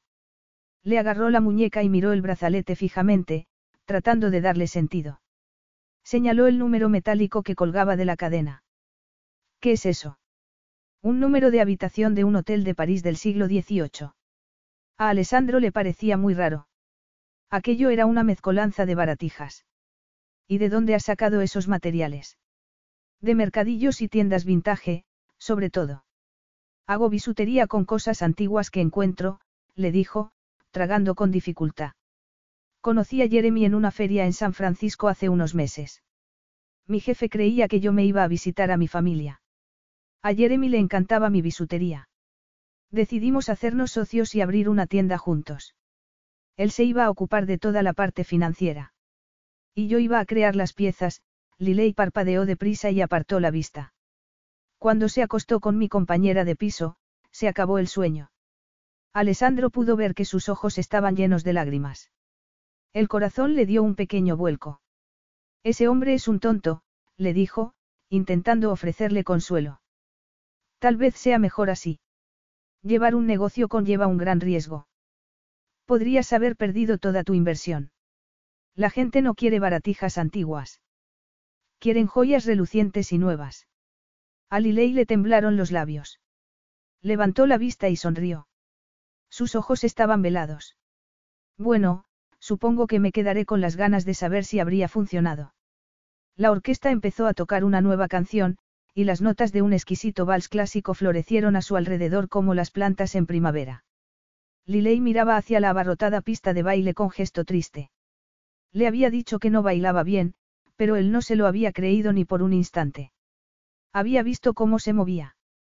Incluso cuando andaba, su cuerpo se mecía como el sol del crepúsculo sobre las olas del mar, pero no podía bailar con ella. Apretó las manos a ambos lados. Era incapaz de ofrecerle ese placer. A menos que le hiciera el amor. Siento no bailar, le dijo. Ella bajó la vista. No pasa nada. El aroma de su cabello era como el de las rosas silvestres. Alessandro se acercó un poco, fascinado por la elegancia de su cuello, la delicadeza de su barbilla. Sus mejillas se sonrojaron levemente. ¿Cuántos años tienes, Liley? Le preguntó de repente. Tengo 23 años, dijo ella, frunciendo el comunidad europeaño. ¿Por qué? ¿Cuántos tienes tú? Muchos más que tú. 35. 35, y todavía no te has casado. exclamó ella, sorprendida. En el lugar de donde yo vengo, la mayoría de la gente se casa antes de los 30. Supongo que es mejor así para la vida en la granja. Ella arrugó el entrecejo. No vengo exactamente de. En mi mundo, un hombre se casa para asegurar su estirpe, para tener un hijo que herede el título y el patrimonio a su muerte. Ella sonrió. Vaya, así suena muy romántico. No se trata de romance, Liley, le dijo él en un tono cortante. El matrimonio es una alianza. Mi esposa será una líder en la sociedad. Una heredera con el linaje apropiado, la futura madre de mi heredero. La sonrisa de Liley se desvaneció. Alguien como Olivia Bianchi. Con solo oír el nombre, se ponía tenso. Sí. Los ojos de Liley parecían enormes bajo la resplandeciente luz de las arañas. Entonces, si ella es la novia perfecta, ¿por qué estoy yo aquí? Me amenazó con marcharse si no le proponía matrimonio, así que le dije que se fuera. Liley parpadeó. Lo siento por ella. Él soltó una carcajada. No malgastes tu solidaridad con Olivia. Sabe cuidarse muy bien. Está enamorada de ti. Tragó con dificultad. No tendría que haber accedido a esta, farsa, cuando lo único que quieres es manipularla. No quiero volver a ver a Olivia. Ella frunció el ceño. No estaba muy convencida. ¿Y cuándo decidiste eso? Alessandro la miró a los ojos. Lo supe en el momento en que te vi con ese vestido. Liley se quedó boquiabierta. Tardó unos segundos en volver a hablar. Eh, ¿me traes algo de beber? Le dijo con la voz ronca. Algo de comer. No he comido nada en todo el día. Ciertamente, murmuró él. ¿Qué quieres? Un martini. Un merlot. Elige tú. Empezaremos con una copa de champán, le acarició la mejilla brevemente. Espera aquí, cara. La sintió estremecerse bajo las yemas de los dedos. Espero, le dijo ella, humedeciéndose los labios. Él dio media vuelta y echó a andar, pero, unos pasos después, no pudo resistir la tentación de volverse un instante. Liley seguía parada al borde de la pista de baile como una estatua, gloriosamente seductora con aquel vestido, observándole. Estaba rodeada de hombres que ya empezaban a mirarla de reojo. Alessandro frunció el ceño. Tendría que darse prisa. Mientras avanzaba por la sala de fiestas, no pudo evitar preguntarse cuándo había sido la última vez que había sentido una necesidad tan imperiosa de hacer suya a una mujer. Y podía hacerla suya. Ella era libre y estaba a su disposición. Sí. Era su empleada, pero era él quien había puesto esa regla. Él era el jefe. Podía romper sus propias reglas cuando quisiera. Pensó en los diez dormitorios de su mansión. De repente tuvo una visión de ella, desnuda en la cama, sonriendo con sensualidad, mirándole con ojos de lujuria y deseo. Alessandro casi se tropezó. Y así, sin más, la decisión fue tomada. Una oleada de energía le recorrió por dentro. Fuera su empleada o no, Liley tenía que ser suya. Esa noche. La tendría en su cama esa misma noche. Capítulo 3. Liley se sintió observada por muchos hombres al borde de la pista de baile. Las mujeres, sofisticadas y escuálidas, la fulminaban con miradas sombrías. Respiró hondo y trató de controlar el temblor de las manos. La cabeza de Alessandro sobresalía por encima de las del resto. Iba hacia la barra, seguido por las miradas de sus adoradoras. Y ella se estaba convirtiendo en una de ellas. Soltó el aliento. ¿Qué estaba haciendo? No quiero volver a ver a Olivia, lo supe en el momento en que te vi con ese vestido, le había dicho él. Una corriente eléctrica la recorrió por dentro al recordar ese momento. Liley. Jeremy estaba justo delante de ella, boquiabierto, contemplando su magnífico vestido rojo. Se quitó las gafas de pasta negra que llevaba puestas. ¿Qué estás haciendo aquí? Ah. Hola, Jeremy, dijo Liley con un hilo de voz. Se lamió los labios y miró hacia la mujer morena que estaba justo detrás de él. Hola, Nadia. La cara de su compañera de piso era todo un poema. Era como si estuviera a punto de echarse a llorar. Lo siento mucho, Liley, dijo, casi atragantándose con las palabras. Nunca quisimos hacerte daño. Nunca. Deja de disculparte, le dijo Jeremy. Su prominente nuez subía y bajaba por encima de la pajarita. Te lo hubiéramos dicho muchos días antes, añadió, fulminando a Liley con la mirada. Si nos hubieras dejado. Pero no hacías más que evitarnos. Me evitabas. Liley se quedó boquiabierta. Eso es ridículo. Me hubiera gustado que hubieras tenido las suficientes agallas desde el principio para decirme que no me querías, en lugar de dejarme en manos de Nadia, como si fuera un bulto del que tenías que deshacerte. Y ahora te sorprende que haya surgido algo. Pero si nunca estabas ahí para mí. Lilei sacudió la cabeza con firmeza. Solo estás inventando excusas. Sabes que tenía que trabajar. Toda la culpa es tuya. Él la miró a los ojos. Mía. La miró de arriba abajo. Para mí nunca te vestiste así. Claramente estás aquí con alguno que sí te importa de verdad. ¿Quién es, Lilei? Lilei pensó que ya era hora de dejar caer la bomba, ya era hora de ejecutar la dulce venganza. En cuanto les dijera que su acompañante era el príncipe Alessandro, se quedarían de piedra, muertos de envidia. Lilei abrió la boca. Y entonces vio que Jeremy agarraba a Nadia de la cintura. Era un gesto protector, uno al que ella siempre se había resistido cada vez que Jeremy se acercaba un poco. Lo cierto era que, después de aquel divertido fin de semana en la feria, la relación entre ellos siempre había sido tensa. Había dejado su trabajo en Francia y se había ido a vivir a San Francisco para empezar una nueva vida, pero no había hecho nada para seguir sus sueños. Cuando Jeremy trataba de besarla, ella se alejaba. Evitaba a toda costa estar cerca de él, y siempre buscaba excusas para quedarse un poco más de tiempo en el trabajo. Retrospectivamente, Lilei tampoco podía culparle por querer estar con Nadia, una chica que sí tenía tiempo para él y que deseaba sus besos y caricias. ¿Con quién has venido, Lilei? Dijo Nadia, casi entre lágrimas. ¿Has conocido a alguien? Jeremy la había engañado, pero ella le había abandonado y rechazado durante meses. A lo mejor nadie había cargado con ese peso después de todo, muchas veces le había pedido que inventara alguna excusa para Jeremy antes de irse al trabajo a toda prisa. Ellos habían cometido un error. Pero la cobarde había sido ella de principio a fin. Temblando, les hizo frente. Estoy aquí con, tragó en seco y entonces levantó la barbilla. Un amigo. Estoy aquí con un nuevo amigo, se volvió hacia Jeremy. Y tú tenías razón, le dijo. Nunca estuve ahí. No para ti. Ni tampoco para nuestro negocio. Tenía muchos sueños, pero tenía miedo de ponerlos en práctica. Lo, lo siento. Jeremy parpadeó y la rabia que brillaba en sus ojos se desvaneció. Yo también lo siento, le dijo. Eres una buena persona, Lilei, dulce y generosa. No te merecías enterarte de lo mío con nadie de esa manera, esbozó una sonrisa incómoda. Siempre me gustaste. Pero cuando te trasladaste a San Francisco, simplemente, desapareciste. Lo sé, dijo Liley. Le picaba la garganta. Cada vez que Jeremy conseguía una cita importante, con un banco, con un posible inversor, ella tenía que estar en otro sitio. Se había escudado en el trabajo, sus miedos habían ganado. Lo siento. ¿Me perdonas, Liley? Le susurró Nadia. Liley trató de sonreír. Si me lavas los platos durante lo que queda de mes. Hecho.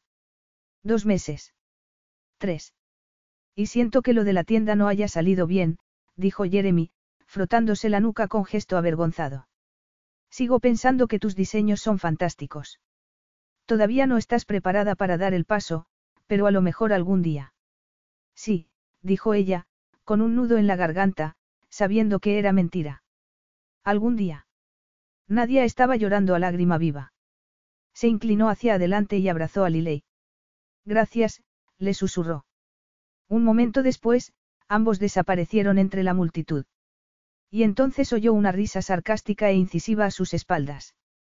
No les has dicho nada de mí. Lilei se dio la vuelta. Alessandro. Estaba esperando a ver tu venganza, le ofreció una copa de champán. ¿Por qué no les has dicho nada? Porque Jeremy tenía razón. Yo nunca le quise. Realmente no, le quitó la copa de champán de las manos. Si no tengo suficientes agallas para seguir mis sueños, entonces no debería enfadarme con los demás. Podrías haberles hecho sufrir, los ojos de Alessandro parecían llenos de confusión. No lo entiendo. Bueno, ya somos dos, susurró ella y bebió un buen sorbo de champán. Las burbujas fueron un golpe de frío contra sus labios. Echó atrás la cabeza y se lo bebió de un trago. Cerró los ojos y esperó a que el alcohol se le subiera a la cabeza. Tenía que olvidar ese miedo al fracaso que tanto daño le había hecho. ¿Qué sentido tenía evitar el riesgo, si al final terminaba perdiéndolo todo de todas formas? Estás llorando, le dijo Alessandro de repente. Parecía realmente preocupado. Ella soltó el aliento. Se frotó los ojos. No. Vi cómo te miraba. Todavía podría ser tuyo si quisieras. Liley recordó la cara de Nadia, el gesto protector de Jeremy, recordó que jamás había sentido ni la más mínima atracción física por él, algo de lo que no se había dado cuenta hasta la descarga eléctrica que había experimentado al conocer a Alessandro. Sacudió la cabeza. Les deseo lo mejor. Dios, sí que eres buena chica, susurró él, quitándole mechones de pelo de la cara. ¿Cómo es que eres tan misericordiosa? Un inesperado relámpago de dolor la atravesó de arriba abajo. Otro hombre que la llamaba, buena chica. Eso era más o menos lo mismo que llamarla, tímida. Parpadeando rápidamente, se miró el vestido tan provocador que llevaba puesto, los tacones de 10 centímetros. ¿Crees que soy una cobarde? Le susurró. ¿De qué estás hablando? Le quitó la copa vacía y le puso la suya, todavía llena, en la mano. Toma. Bébete esto. Ella levantó la vista. Sus ojos estaban llenos de lágrimas. No debería haber dicho eso en voz alta. Debes de creer que. No creo nada, la mirada de Alessandro le llegó al alma. Nunca te disculpes por decirme lo que piensas. No puedes hacerme daño. No hay nada entre nosotros, así que no te arriesgas a nada. Ella parpadeó rápidamente, nerviosa. Ahora eres tú el que está siendo buen chico. Él resopló y entonces sacudió la cabeza. Una sonrisa juguetona asomaba en sus labios.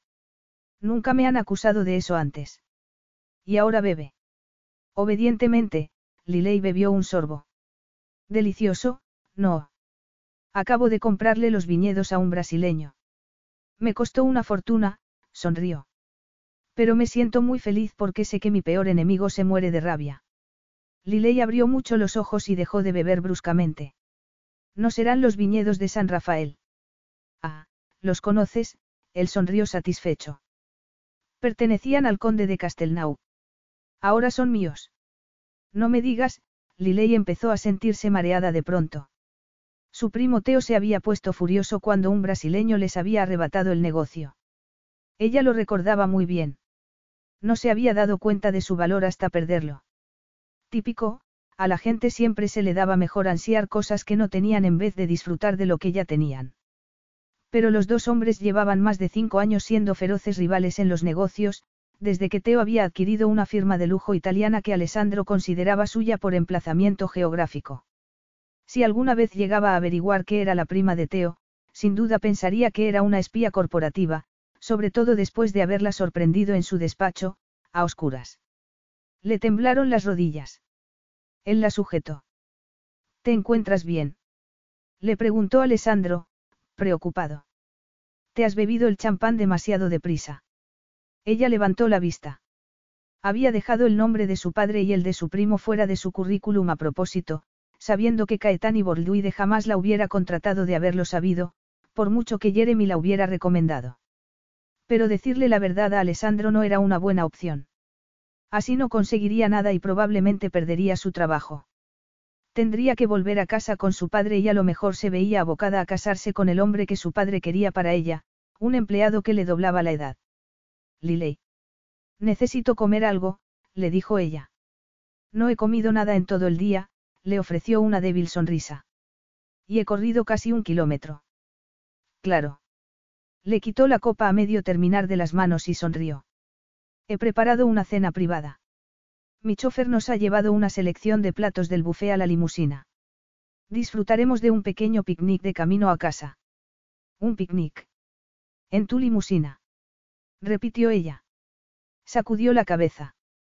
De repente se sentía mareada, pero no tenía nada que ver con el champán. Suspirando, miró atrás, hacia el lujoso salón de fiestas. Muy bien.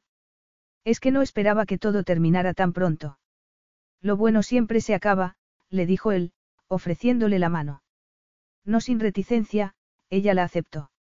Él la condujo a través del salón, deteniéndose unas cuantas veces por el camino para despedirse de conocidos y admiradores. Al fin escaparon por las escaleras, atravesaron el vestíbulo y salieron al exterior. La noche se presentaba fría y neblinosa. Debe de ser medianoche, murmuró ella. Casi.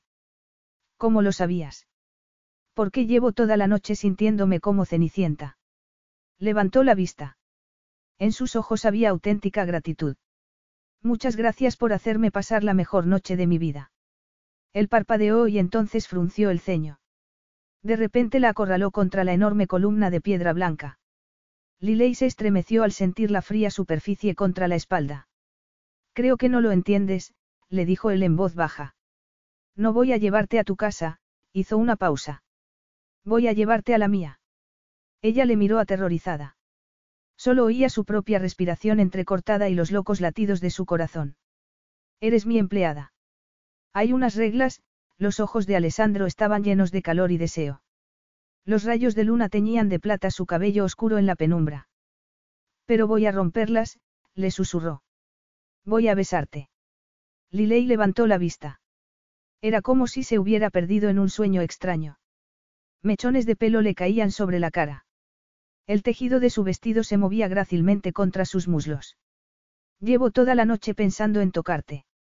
Deslizó las manos por sus hombros hasta llegar a su espalda desnuda. Bajó la cabeza y le rozó la oreja con los labios. Si quieres que pare, dímelo ahora. Ella cerró los ojos y sintió el calor de sus dedos acariciándole la piel desnuda. Se estremeció, entreabrió los labios. Estaban solos en aquel mundo neblinoso, bañado en plata. Y entonces oyó a los paparazzi, ladrando como perritos desde la acera, haciéndoles preguntas que se llevaba una repentina ráfaga de viento frío. Él se apartó de ella bruscamente. La luz de la luna acarició los ángulos más duros de su bello rostro. Parecía un ángel vengador, siniestro. La agarró de la muñeca. Vamos. La hizo bajar los escalones de piedra. Se alejaron del revuelo y de los flashes de las cámaras. Los reporteros les lanzaban preguntas a gritos y trataban de acercarse a Lilei a su paso. Alessandro los echó a un lado con su brazo poderoso. La hizo entrar en la limusina, subió al vehículo y cerró la puerta bruscamente. Arranca, le dijo al chofer.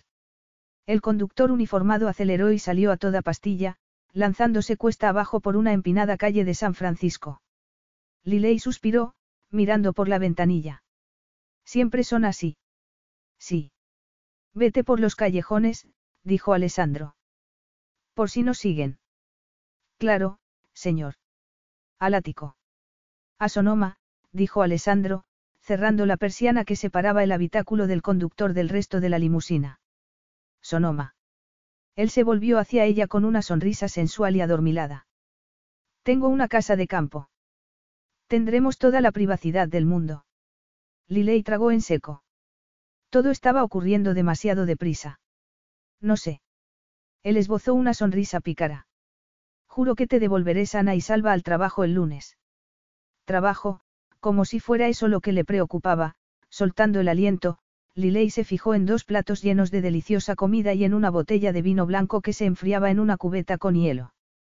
Cuando la persiana se cerró del todo, miró a Alessandro con gesto nervioso. Llevaba horas sin comer nada, pero de repente la cena era la última cosa que tenía en mente. Sonriendo, él le puso la mano en la mejilla. Ella podía ver rayos de plata reflejados en sus insondables ojos negros. Yo pensaba que una mujer como tú solo existía en los sueños. Lilei se puso tensa. ¿Quieres decir una buena chica como yo? Sintió un nudo en la garganta. Dulce. Él soltó una carcajada. No sé por qué conviertes todos mis piropos en un insulto. Pero sí, eres todas esas cosas, deslizó la mano por su cuello, le acarició el rincón más sensible del hombro, la hendidura del omoplato. Pero no es por eso por lo que quiero llevarte a casa. No. Te quiero en mi cama. Le acarició el labio inferior. Chispas de pasión surgieron entre ellos y la recorrieron de arriba abajo. Nunca he deseado tanto a una mujer. Quiero probar tu boca. Tus pechos. Sentir tu cuerpo contra el mío y hacerte gozar. No pararé hasta estar satisfecho, le acarició la mejilla, le sujetó la barbilla y le susurró al oído. Hasta que estés satisfecha. Ella se estremeció, casi no podía respirar. Su boca estaba a escasos centímetros de la de ella. Sentía el labio inferior muy hinchado, ardiendo allí donde él la había tocado. De forma inconsciente, echó atrás la cabeza y se acercó a él un poco más. Él deslizó una mano a lo largo de su cuello, más allá de su hombro desnudo. Te ofrezco una noche de placer. Nada más, le acarició todo el brazo hasta llegar a la muñeca, donde su pulso frenético palpitaba sin ton ni son. Y nada menos. Liley sentía que el corazón le iba a estallar. Tenía que negarse. Tenía que hacerlo. No podía irse a su mansión de Sonoma y entregarle su virginidad al príncipe Alessandro Caetani. Había un millón de razones por las que aquello era una mala idea. Pero su cuerpo se resistía a hacerle caso a su cabeza. Se sentía como si estuviera fuera de control, anhelaba su oscuridad, su fuego. Una mujer tendría que estar loca, susurró, para enredarse con un hombre como tú. Un atisbo de sonrisa se dibujó en la inflexible boca de Alessandro. La agarró de las mejillas. Todos debemos elegir en la vida, le dijo él, buscando su mirada. La seguridad de una prisión, o el terrible placer que entraña la libertad. Ella le miró a los ojos, sorprendida. Él parecía conocer sus deseos más íntimos. Como a cámara lenta, él se acercó más y más, susurrante. Vive peligrosamente. Ella cerró los ojos. El beso fue como una descarga de adrenalina, una llamarada fulminante. Ella sintió la textura satinada de sus labios ardientes, la dureza de su barbilla, el calor de su lengua fue como seda líquida dentro de la boca. Chispas de placer la recorrieron de arriba abajo, tensándole los pezones, desencadenando un cosquilleo en su vientre. Cuando él se apartó, le oyó suspirar, o acaso fue ella misma. Parpadeó, sintiéndose mareada. Casi podía ver un rastro de rutilantes diamantes que brillaban sobre su piel allí donde él la había tocado. Era pura sinestesia. El príncipe Alessandro Caetani hubiera podido tener a cualquier mujer. Y la quería a ella. De pronto la acorraló contra el asiento de cuero. Ella sintió el peso de su cuerpo sobre el suyo. Sintió sus manos sobre la piel. De repente, ya no se sentía como una, ratita, cobarde. Se sentía hermosa. Poderosa. Temeraria. En sus brazos, no tenía miedo de nada. Ni de nadie. Cerró los ojos, echó atrás la cabeza y dejó que él la besara en el cuello con su boca sensual y ardiente. Nadie me ha hecho sentir así nunca, le dijo ella. Nadie me ha tocado así. Yo, de repente él se detuvo y levantó la cabeza. Pero has estado con otros hombres, le dijo. Por lo menos dos. Ella abrió los ojos. Tragó en seco. No, exactamente. ¿Con cuántos hombres has estado? Técnicamente, con, ninguno. Él se incorporó y la miró con ojos de asombro. Me estás diciendo que eres virgen. Ella se incorporó también. Es un problema. Él la fulminó con la mirada. Apretó un botón y la persiana subió. Señor. Dijo el conductor con educación, sin volver la cabeza. Cambio de planes, dijo Alessandro. Llevamos a casa a la señorita Smith. ¿Qué? exclamó Liley. Le ardían las mejillas. ¿Por qué? Eso, miró hacia el conductor. No tiene importancia. Alessandro se volvió hacia ella con una mirada de hielo. Dale a Bot tu dirección. Cruzándose de brazos, Liley masculló la dirección de su apartamento. El chofer asintió y se dirigió a la izquierda en el siguiente semáforo. Mientras se abrían paso entre el tráfico de la ciudad, Alessandro no volvió a mirarla ni un instante. Molesta, ella agarró un plato de comida. La cena estaba deliciosa, pero fría. Cuando llegaron por fin a su vecindario de clase obrera, el plato ya estaba vacío. Estaba claro que él no tenía pensado volver a besarla. Besarla. Ni siquiera había vuelto a mirarla a la cara. El corazón se le salía por la boca. Estás haciendo una montaña de un grano de arena. No es para tanto. Alessandro la miró. Las luces de la ciudad se reflejaban en un incesante desfile de claroscuros sobre su rostro anguloso. Para mí sí lo es. Tras mirar al conductor, se inclinó hacia Alessandro. Solo porque tenga menos experiencia que tus otras amantes. No te das cuenta de lo que te estaba ofreciendo. Le espetó él en un tono brusco. Una noche. Quizá dos. Nada más. Y yo no quería otra cosa. Nunca iré a tu casa a conocer a tus padres, Liley. No me voy a casar contigo, le dijo. Había furia en sus ojos. No voy a quererte. Un relámpago de dolor la atravesó por dentro. ¿Y quién ha dicho que yo esté buscando amor? Le preguntó en un tono desafiante, levantando la barbilla. Las vírgenes siempre buscan eso, le dijo, mirándola de arriba abajo. No seas tonta, Liley. Tonta. Alessandro se dedicó a mirar por la ventanilla. Su rostro parecía de piedra. Su lenguaje corporal no dejaba lugar a dudas, aquellas habían sido sus últimas palabras. La decisión estaba tomada. La limusina se detuvo delante del edificio. El conductor se bajó y le abrió la puerta. El frío viento de la noche se coló en el habitáculo del vehículo, calmando el ardor de su piel. Buenas noches, le dijo Alessandro con frialdad, sin siquiera volverse hacia ella. Es así como vas a terminar esta cita. Le susurró ella. Besándome y echándome a la calle después. Él se volvió y sus ojos negros brillaron como ascuas. Una dura sonrisa apareció en sus labios. Bueno, cara, por fin entiendes lo que es ser mi amante. Liley se le quedó mirando un momento. Lo entiendo, sí. Lo entiendo muy bien, le dijo, aguantando las lágrimas. No me deseas, añadió, dando media vuelta. ¿Qué no te deseo? Ella miró atrás, confundida. No, acabas de decirme. Estoy evitando que cometas un error, le dijo con brusquedad. Deberías darme las gracias. Ella tragó con dificultad. Muy bien. Adiós. Subió a la acera, respiró hondo y miró hacia la solitaria calle oscura, llena de coches aparcados. Un viejo periódico salió volando del viejo asfalto. Solo llevaba dos meses viviendo allí, pero ya llevaba demasiado tiempo allí. En Francia. En Minnesota. La negra sombra de aquel bloque de apartamentos se cernía sobre ella como una influencia maligna. Sabía lo que le esperaba allí. Se acurrucaría en la butaca bajo la vieja manta hecha a mano de su madre y vería unos cuantos programas de televisión. A lo mejor se daba un buen baño. ¿Acaso iba a pasar así el resto de su vida?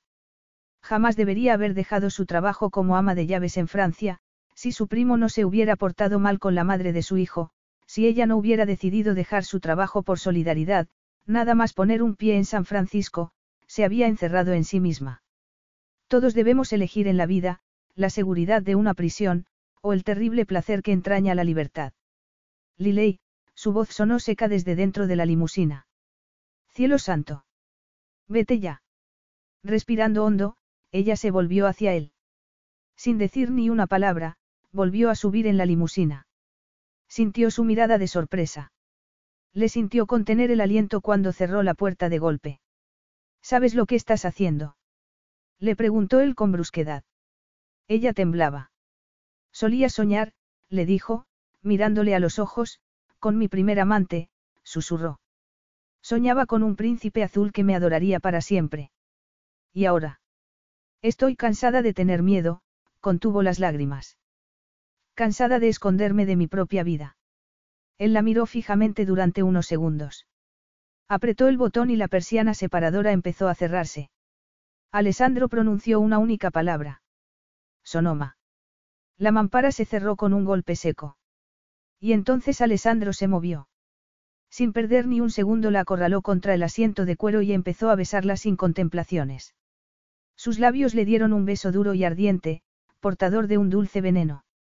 Abriendo la boca ante su lengua invasora, Liley se lo dio, todo. Capítulo 4. Una hora más tarde, Alessandro la sacó en brazos de la limusina. Liley parpadeó varias veces bajo la luz de la luna. Se sentía borracha de sus besos. Se sentía tan ardiente, mientras él la abrazaba contra su pecho, ella se movía a cada paso. La noche era clara y la luna brillaba en el cielo de terciopelo negro. Su casa de campo parecía más bien un cortijo español, rodeado de viñedos bajo la luz plateada de la luna.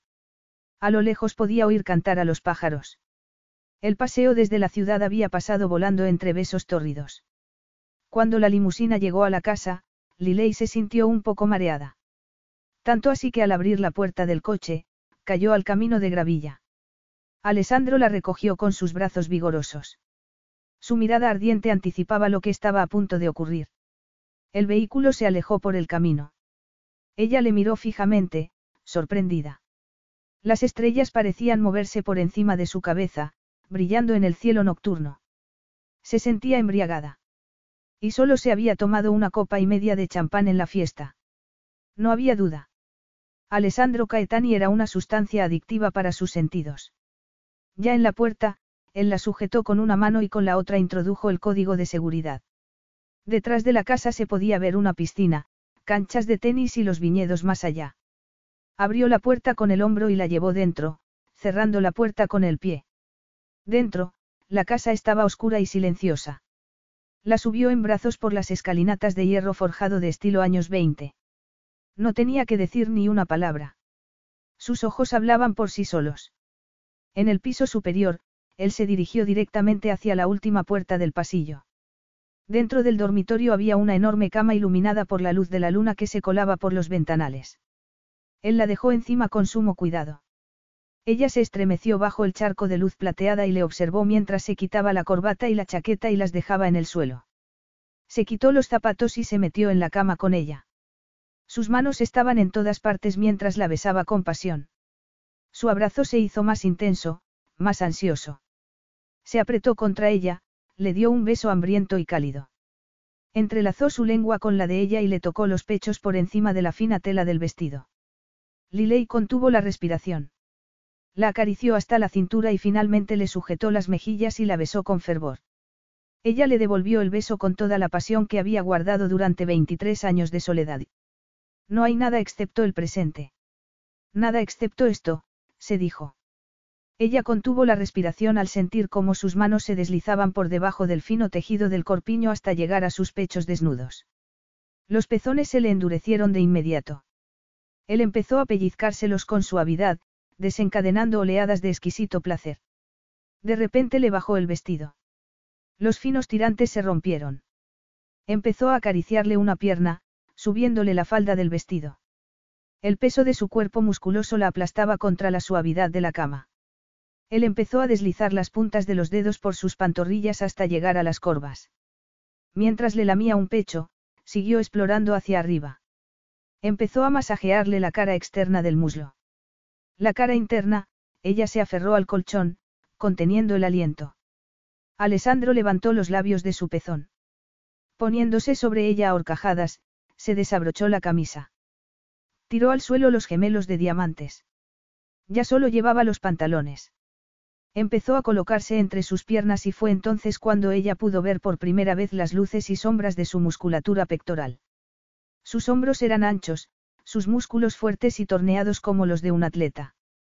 Los bordes de sus pezones estaban cubiertos de un fino vello que continuaba en una línea hasta desaparecer por debajo de la cintura del pantalón. No había ni un gramo de grasa por ningún lado. Liley apenas era capaz de asimilar tanta belleza masculina. Era como un ángel oscuro. Alessandro le quitó el vestido y se despojó el de los pantalones y los boxers de seda. Liley se quedó boquiabierta al contemplar al primer hombre desnudo que veía en toda su vida. ¿Y qué hombre? tragó con dificultad, él tenía un miembro enorme. Jamás cabría dentro de ella. ¿O sí? Podría. ¿Cómo? Alguien debía de haberse equivocado. Haciendo acopio de valor, Liley se inclinó hacia adelante y le besó. Sus labios estaban calientes, duros, a medida que él la dejaba sentar la pauta, la seguridad en sí misma aumentó. Un suspiro de placer se le escapó de los labios cuando él la empujó contra las suaves almohadas y se tumbó sobre ella. Estaba desnudo. La única prenda que los separaba era el encaje de sus braguitas. Podía sentir su potencia masculina entre los muslos, y el dolor bajo el vientre se intensificaba. Cerrando los ojos, se agarró de sus hombros mientras él la besaba y le hizo bajar más. Echó atrás la cabeza, dejándose llevar mientras él la besaba por el cuello, entre los pechos, en el vientre, sintió cómo la lamía dentro del ombligo. Y entonces notó que le tiraba del borde de las braguitas con los dientes. Le separó las piernas y ella pudo sentir su aliento contra los muslos. Tembló mientras él le besaba las piernas. Apretó los párpados cuando él empezó a tocar su sexo, poniendo la mano encima, abarcándolo por completo. Empezó a lamerla en el punto más sensible a través del tejido de encaje. Y Liley gritó. Le quitó las braguitas, las arrojó al suelo y empezó a lamerla, dilatándola con los dedos para poner saborear cada rincón de su sexo. Estaba excitada, muy excitada. Un mare magnum de placer la succionaba hacia su interior, hundiéndola en un profundo éxtasis. Levantó las caderas sin pensar y él la besó. La tensión en lo más profundo de su ser aumentó más y más. No podía soportar más aquella dulce tortura, esa agonía de placer. Pero él le sujetaba las caderas con firmeza, dilatándola más y más, lamiéndola. Introdujo un dedo dentro de su sexo hasta el primer nudillo, y después dos, y después tres, llegando más y más adentro cada vez. Ella arqueó el cuerpo, tratando de zafarse de él, pero él no la dejaba escapar de esa exquisita agonía. Ella se aferró a la sábana y dejó que rugiera la tormenta que llevaba dentro. En la distancia, oyó un grito proveniente de sus propios labios. Alessandro se protegió y se colocó entre sus piernas. Lo siento, le dijo en un susurro al oído. Entró en su sexo de una vez, abriéndose camino fácilmente. El dolor repentino la hizo contener el aliento. La llenó por completo y entonces Lilei gritó de placer. Él se detuvo un instante y dejó que ella se acostumbrara a la sensación de tenerle dentro. Lo siento, volvió a murmurar. Bajó la cabeza, la besó en la frente, en las mejillas, en los labios. La única forma de superarlo es seguir adelante. La respuesta de ella fue un gemido sofocado. Escondió la cara contra la almohada. Y entonces, lentamente, muy lentamente, él empezó a moverse dentro de ella y entonces ocurrió un milagro. Un océano de placer, que había retrocedido debajo de ella como una ola, llevándose la arena a sus pies, pareció volver de repente. Con cada embestida, lenta y profunda, él llenaba un sitio dentro de ella y la hacía vibrar de placer. A medida que su cuerpo le aceptaba, Alessandro empezó a moverse con más fuerza, empujando con frenesí y sujetándola de las caderas. Sus pechos se movían con la fuerza creciente de sus arremetidas y el cabecero de la cama golpeaba la pared. Echó atrás la cabeza y la tensión que había en su interior se convirtió en una espiral que giraba y giraba, y finalmente saltó como un resorte. La joven dio un grito inconsciente a medida que las explosiones estáticas la sacudían por dentro y, casi al mismo tiempo, le oyó gritar a él al tiempo que daba la última embestida, poderosa y colosal. Cuando Lilei abrió los ojos, Alessandro estaba encima de ella, abrazándola protectoramente. Cerró los ojos. Por algún motivo incomprensible, tenía ganas de llorar. Él la había llevado a un mundo totalmente desconocido. Alessandro jamás hubiera podido imaginar que el sexo pudiera ser así. Lilei era una embriagadora combinación de inocencia y fuego. Nunca se había sentido tan insaciable como esa noche, con la piel sonrosada y el cuerpo exhausto, cayeron en la cama unas horas antes del amanecer y se despertaron muertos de hambre no mucho tiempo después. Hicieron el amor por cuarta vez, rápida y bruscamente, y entonces bajaron a desayunar. Fuera lo que fuera lo que le hubiera prometido el día anterior, no tenía intención de dejarla marchar tan fácilmente. Quería algo más que una aventura de una noche. Esto está delicioso, murmuró Lilei, inclinándose hacia adelante sobre la mesa de desayuno. Sorprendentemente, él le había preparado un delicioso desayuno con huevos y salchichas. El albornoz se le abrió un poco, revelando unos pechos exquisitos. Se llevó un bocado a la boca y esbozó una sonrisa pícara. Para serte sincera, no esperaba que se te diera bien cocinar. Un momento antes, se había terminado el último trozo de tostada, hasta la última migaja. Pero, viéndola semidesnuda, con ese albornoz que casi se le caía de los hombros, volvió a desearla de inmediato. Quería tirar los platos al suelo y hacerle el amor sobre la mesa. Tragó con dificultad. Normalmente no cocino. Pero tú me has inspirado. Ella sonrió. Sus ojos cálidos eran del intenso color del caramelo. No tanto como tú a mí, le dijo ella. Su hermoso rostro resplandecía bajo la luz de la mañana. Alessandro se quedó contemplándola, perdido en su mirada. La deseaba tanto como necesitaba respirar. Pero quedarse a su lado estaba mal. Muy mal. No tengo motivos para sentirme culpable. Ya había intentado deshacerse de ella. Pero ella había escogido otro camino. Desde el principio le había dicho que jamás se casaría con ella, que nunca la querría. Ella tenía que proteger su propio corazón. Le tocó la mejilla y deslizó las yemas de los dedos lentamente sobre sus pechos llenos y turgentes, casi al descubierto bajo aquel albornoz. Ella entreabrió los labios, sorprendida, y él no pudo resistirse a la invitación. Se inclinó sobre la mesa y le dio un beso. Se puso en pie y la hizo levantarse de la silla. Le desató el cinturón del albornoz y dejó que cayera al suelo. Su piel desnuda resplandecía bajo los rayos del sol. Alessandro contuvo la respiración. Ve delante de mí, le dijo con voz ronca. Para que pueda verte. Ella arqueó una ceja.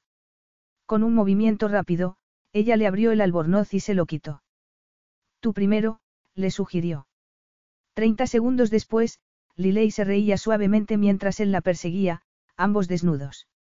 Subieron las escaleras, pero ni siquiera llegaron al dormitorio. Terminaron sobre la carísima alfombra del vestíbulo del piso superior. Pasaron el domingo haciendo el amor en todos los rincones de la mansión. En el jardín, en la biblioteca, en el estudio y, finalmente, mucho después de medianoche, en la cama. Se quedaron dormidos abrazados, ajenos al resto del mundo. Pero unas horas más tarde, antes del amanecer, Alessandro se despertó. Era lunes.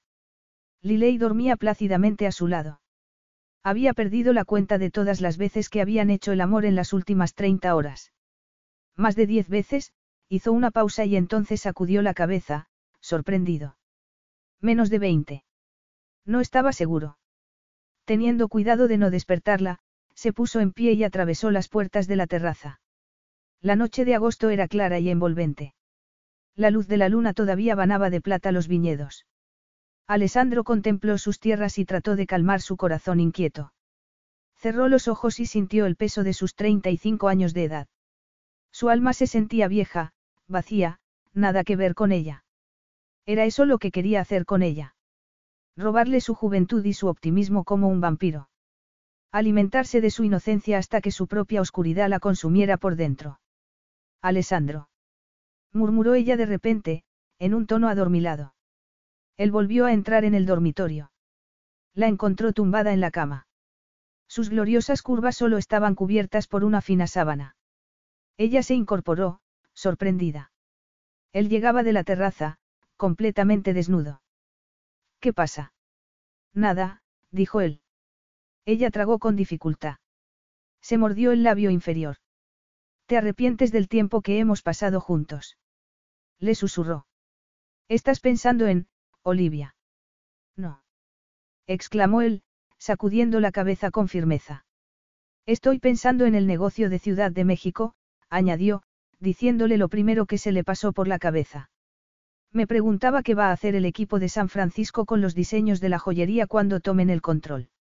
Alessandro dejó de hablar bruscamente, sorprendido ante su propia estupidez. Estaba tan preocupado por no hacerle daño que le había revelado algo que jamás debería haber comentado delante de nadie que no estuviera en su gabinete directivo. Si aquello llegaba a ser de dominio público, sería la ruina. Le había dado al dueño de joyería, Miguel Rodríguez, ciertas garantías de que los diseñadores mexicanos seguirían en plantilla. Le había asegurado que su estudio de Ciudad de México conservaría su autonomía con respecto a las oficinas centrales de Caetán y Borduide de San Francisco, Shanghái y Roma. Si Rodríguez llegaba a enterarse de sus planes de ahorro, podía cancelar el trato y venderle la empresa a la competencia. Alessandro miró a Lilei fijamente, pero ella parecía totalmente ajena a la importancia de la información que acababa de revelarle. Sonrió y sacudió la cabeza. Siempre estás trabajando, no. Le dijo suavemente.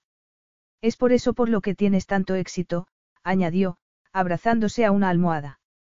A lo mejor si yo fuera más como tú, no sería tan torpe. Él frunció el ceño. Torpe. ¿Quién ha dicho eso? La sonrisa de ella se volvió triste. Nadie me lo tiene que decir. Vine a San Francisco para empezar un negocio de joyería, pero al final me acobardé, bajó la vista. No soy tan valiente como tú. Él se sentó a su lado. Hay muchas clases de valentía en el mundo, cara, le sujetó la barbilla y la obligó a mirarle a la cara. Tú tienes un buen corazón. Confías en la gente. Y tus joyas son únicas y preciosas. Como tú, le dijo en un susurro. Apretó la mandíbula y asintió con la cabeza. Empezarás tu propio negocio cuando llegue el momento adecuado. Lo sé. Ella levantó la vista. Su mirada era casi dolorosa. ¿Lo sabes? Sí, él dejó caer la mano. Yo fracasé muchas veces, en muchos negocios diferentes, antes de hacer mi primera fortuna. Vendiendo pulseras de plástico para los niños, nada más y nada menos. Liley soltó una carcajada. Casi no podía creérselo. Tú. Vendiendo pulseras de plástico. No me lo creo. Él le ofreció una sonrisa repentina. Es cierto. Se pusieron muy de moda y así hice mi primer millón. Estaba decidido a tener éxito. No importaba cuántas veces fallara. No me rendí, se pasó una mano por el cabello. Y tú eres igual. Pero todavía no lo sabes. ¿Eso crees? Dijo ella, tomando aliento. Él asintió. Si es importante para ti, harás que ocurra, cueste lo que cueste. ¿Y por qué estabas tan empeñado en triunfar? Él apretó los labios. Cuando mi padre murió, me dejó muchas deudas que tenía que pagar. Dejé la universidad y empecé a trabajar 20 horas al día, apartó la vista. Nunca volveré a sentirme tan débil. Débil. Pero si eres un príncipe. Príncipe de nada, le dijo él en un tono cortante. Es un título vacío que heredé de un señor de la guerra del siglo XV.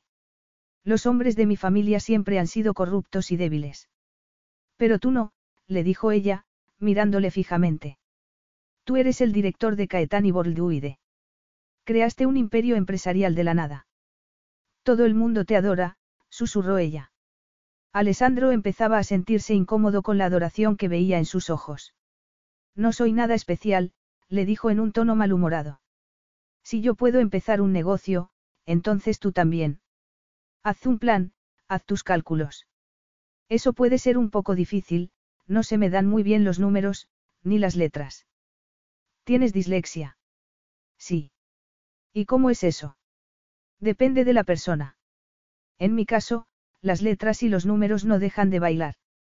Él soltó una carcajada. ¿Y tú trabajas en mi departamento de archivos? Ella esbozó una sonrisa descarada. Ahora entenderás por qué me quedo hasta tarde en el trabajo.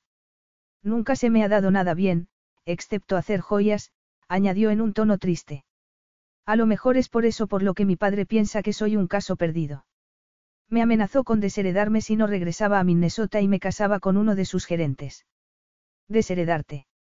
Alessandro se imaginó a un granjero trabajador en una finca en las desangeladas llanuras del norte. Quería que te casaras con el capataz de la granja. Liley parpadeó y frunció el ceño. Mi padre no es granjero. Es empresario. Ah, dijo Alessandro. Tiene un restaurante. Una tintorería. Ella apartó la vista de forma evasiva. Eh, algo así. Mis padres se divorciaron hace unos años, cuando mi madre enfermó. El día en que murió fue el peor de toda mi vida. Tenía que huir, así que, me busqué un trabajo, con un pariente lejano. Mi primo. Estaba tartamudeando, mirándole con una ansiedad que Alessandro no podía entender. Lo siento, le dijo en voz baja. Mi madre murió hace unos años, y mi relación con mi padre siempre fue complicada. En realidad eso era poco decir. Su padre, el príncipe Luca Caetani, se había casado con su madre por su dinero y después se lo había gastado con sus amantes. Había muerto cuando él tenía 19 años, dejando deudas y una larga lista de hijos bastardos por el mundo. Alessandro era el único hijo legítimo, heredero del imperio y del título de Caetani, pero todos los años aparecía un extraño que decía ser hijo de Luca Caetani con la idea de llevarse un trozo de la tarta. Solo espera a que pasen los años, hijo, le había dicho su padre en su lecho de muerte. Serás igual que yo. Ya lo verás. Alessandro había jurado que jamás sería como su padre. Era egoísta, pero no era un monstruo. He pensado en volver, los ojos de Liley brillaron. Pero ahora sé que no voy a poder. Tú me haces sentir, valiente. Me haces sentir que puedo hacer cualquier cosa, que puedo arriesgarme a cualquier cosa. Alessandro sintió que el corazón le daba un pequeño vuelco.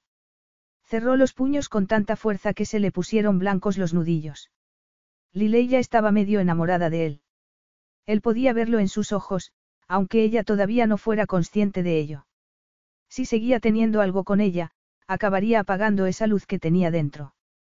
Esa vitalidad terminaría consumiéndose por completo, y solo quedaría oscuridad y un enorme vacío en su corazón. Había cruzado la línea. Se había aprovechado de su inocencia de una forma que no tenía vuelta atrás. Había hecho algo imperdonable. Tomando aliento, se apartó de ella. Solo faltaban un par de horas para el amanecer. Pero no habría luz del sol para él, siempre frío hasta la médula. Solo había una forma para remediar lo que había hecho. Solo había una forma de no romperle el corazón. Soltó el aliento y cerró los ojos. Tenía que dejarla marchar. Ya casi es de día, le dijo ella, en un tono triste. Le puso la mano sobre el pecho. Dentro de unas pocas horas, volveré a mi departamento de archivos. ¿Y tú? Él abrió los ojos. México. Alessandro, le dijo ella, respirando hondo.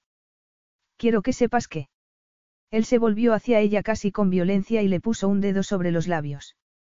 No hablemos, la hizo tumbarse sobre la cama, respiró su aroma embriagador por última vez. Ha sido el día más feliz de mi vida, le dijo ella en voz baja. Pero me duele que termine, esbozó una sonrisa triste.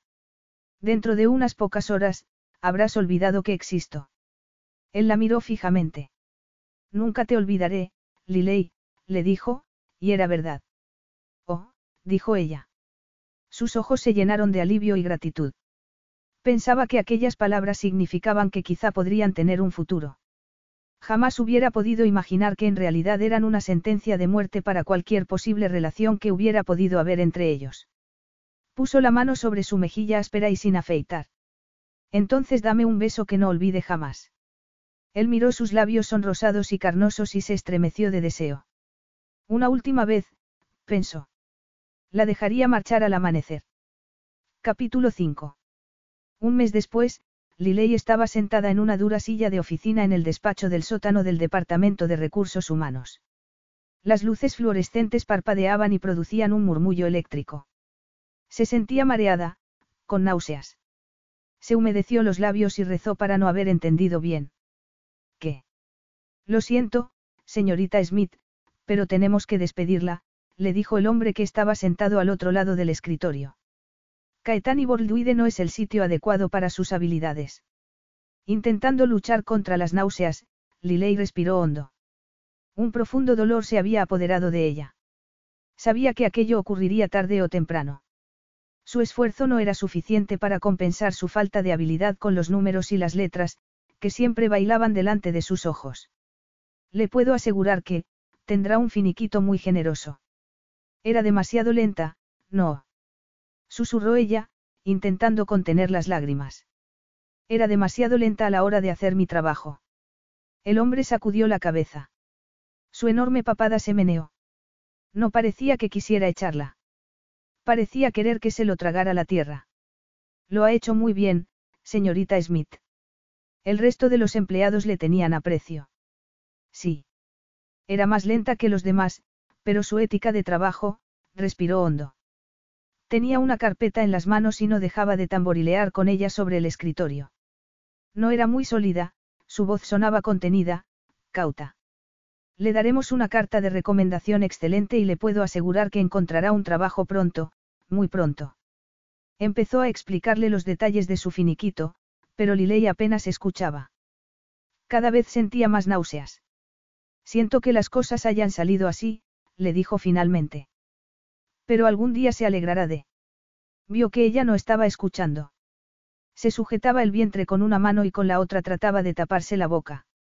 Por favor, firme esto, añadió, deslizando un documento sobre la mesa hacia ella. Agarrando el bolígrafo que él le ofrecía, Liley revisó el documento rápidamente y vio que no era buena idea denunciar a la empresa por acoso sexual. Respiró hondo. No era por su trabajo. La estaban echando por, ahuyentó ese pensamiento. No podía pensar en su nombre siquiera. Garabateó su firma y se puso en pie. El director de recursos humanos le estrechó la mano. Mucha suerte, señorita Smith. Gracias, dijo ella, casi ahogada. Agarró la carpeta que él le ofrecía y huyó al servicio. Más tarde, se echó un poco de agua fría en la cara. Miró su rostro demacrado en el espejo. Trató de sonreír, trató de ponerse la máscara que había llevado durante el mes anterior, cada vez que tenía que soportar las bromas y los dobles sentidos acerca del príncipe Alessandro. Pero no podía llevarla. Era imposible ese día. Despedida. La habían despedido. Casi como un autómata, fue hacia el ascensor. Salió en el tercer piso y volvió a su escritorio, situado en un rincón del cuarto de archivos, una estancia hermética, sin ventanas. Otros empleados tenían fotos de su familia, amigos, mascotas, ella solo tenía un geranio solitario y una postal de la esposa de su primo, Carrie. Se la había mandado un mes antes desde la Provenza. Sobre su mesa había una revista de cotilleo. Alguien había vuelto a dejarla allí a propósito. Sintió un frío repentino al mirar la portada de Celebrity Weekly. En ella había una foto de Alessandro en Ciudad de México. Llevaba allí un mes, intentando afianzar el acuerdo con joyería. Pero la semana anterior, su primo Teo había hecho una contraoferta muy buena. Debería haberse alegrado, pero no era capaz. Le dolía el corazón con solo pensar que él iba a fracasar esa vez. Por lo menos ella sí que estaba acostumbrada a ello. Se fijó en una foto más pequeña que había sido tomada en el Festival de Cannes unos meses antes. Alessandro llevaba un traje muy elegante y sujetaba la mano de una hermosa rubia vestida de negro. Olivia Bianchi. El príncipe Playboy se casa por fin, decía el titular. Alguien había subrayado las palabras con un bolígrafo negro. Llevaba todo el mes pagando por aquella cita tan singular que había tenido con Alessandro. Algunas de sus compañeras parecían muy preocupadas por ella. Querían ayudarla a mantener los pies sobre la tierra. O quizá tenían miedo de que se le fuera a subir a la cabeza. Como si eso hubiera podido ocurrir, Liley dio un salto de repente. Un hombre acababa de aclararse la garganta a sus espaldas. Al volverse vio que era Larry, un guardia de seguridad al que conocía. Justo el día anterior, le había enseñado cómo quitar manchas de tinta de la ropa, algo que había tenido que hacer muchas veces cuando trabajaba como gobernanta para su primo. Lo siento, Liley. Se supone que tengo que acompañarte fuera, le dijo Larry con gesto triste. Ella asintió con la cabeza. Agarró el geranio, la revista, la postal, su vieja Rebeca gastada y la enorme bolsa de caramelos de tofe que guardaba en el fondo de su cajón para emergencias. Metió toda su vida en una caja de cartón y siguió al guardia de seguridad, tratando de ignorar las miradas indiscretas de los empleados. Ya en el vestíbulo, Larry revisó el contenido de la caja de cartón. ¿Pero qué se iba a llevar? Bolígrafos. Papel. Le quitó la tarjeta de empleado. Lo siento, volvió a decirle. No pasa nada, susurró ella. Por suerte consiguió salir del edificio sin llorar ni devolver. Tomó el autobús que la llevaba a casa. Al llegar a su apartamento, le sonó el teléfono móvil. Miró el número. Nadie se lo había perdido todo, así que Jeremy debía de haberle dado la noticia. Pero todavía no podía enfrentarse a su compañera de piso. No podía hacerle frente a las sospechas de su amiga, Llevaba más de una semana con náuseas, pero tenía pánico de pensar en ello. Silenció la llamada y tiró el móvil sobre la encimera de la cocina. Engulló unas galletas saladas y un poco de agua para calmar el estómago un poco. Se puso un pijama de franela y un albornoz de color rosa, se envolvió en la manta de su madre y se acurrucó en un butacón. Cerró los ojos, aunque sabía que estaba demasiado nerviosa como para dormir. Se despertó con el pitido del móvil. Se incorporó. Era de noche, así que debía de llevar horas dormida. Poniéndose una almohada sobre la cabeza, trató de ignorar el pitido. Al final fue a contestar. Alessandro, llevaba todo un mes soñando con ello. Todavía podía sentir el calor de sus labios sobre la piel. Tragó con dificultad. Hola. Dijo, con timidez. Liley Smith. Una voz entusiasta sonó al otro lado de la línea. Usted no me conoce, pero su currículum nos ha llamado la atención. Nos gustaría ofrecerle unas prácticas pagadas en nuestra empresa de Nueva York. Para cuando Liley colgó el teléfono, sus sueños sobre Alessandro se habían esfumado. Por fin lo entendió todo.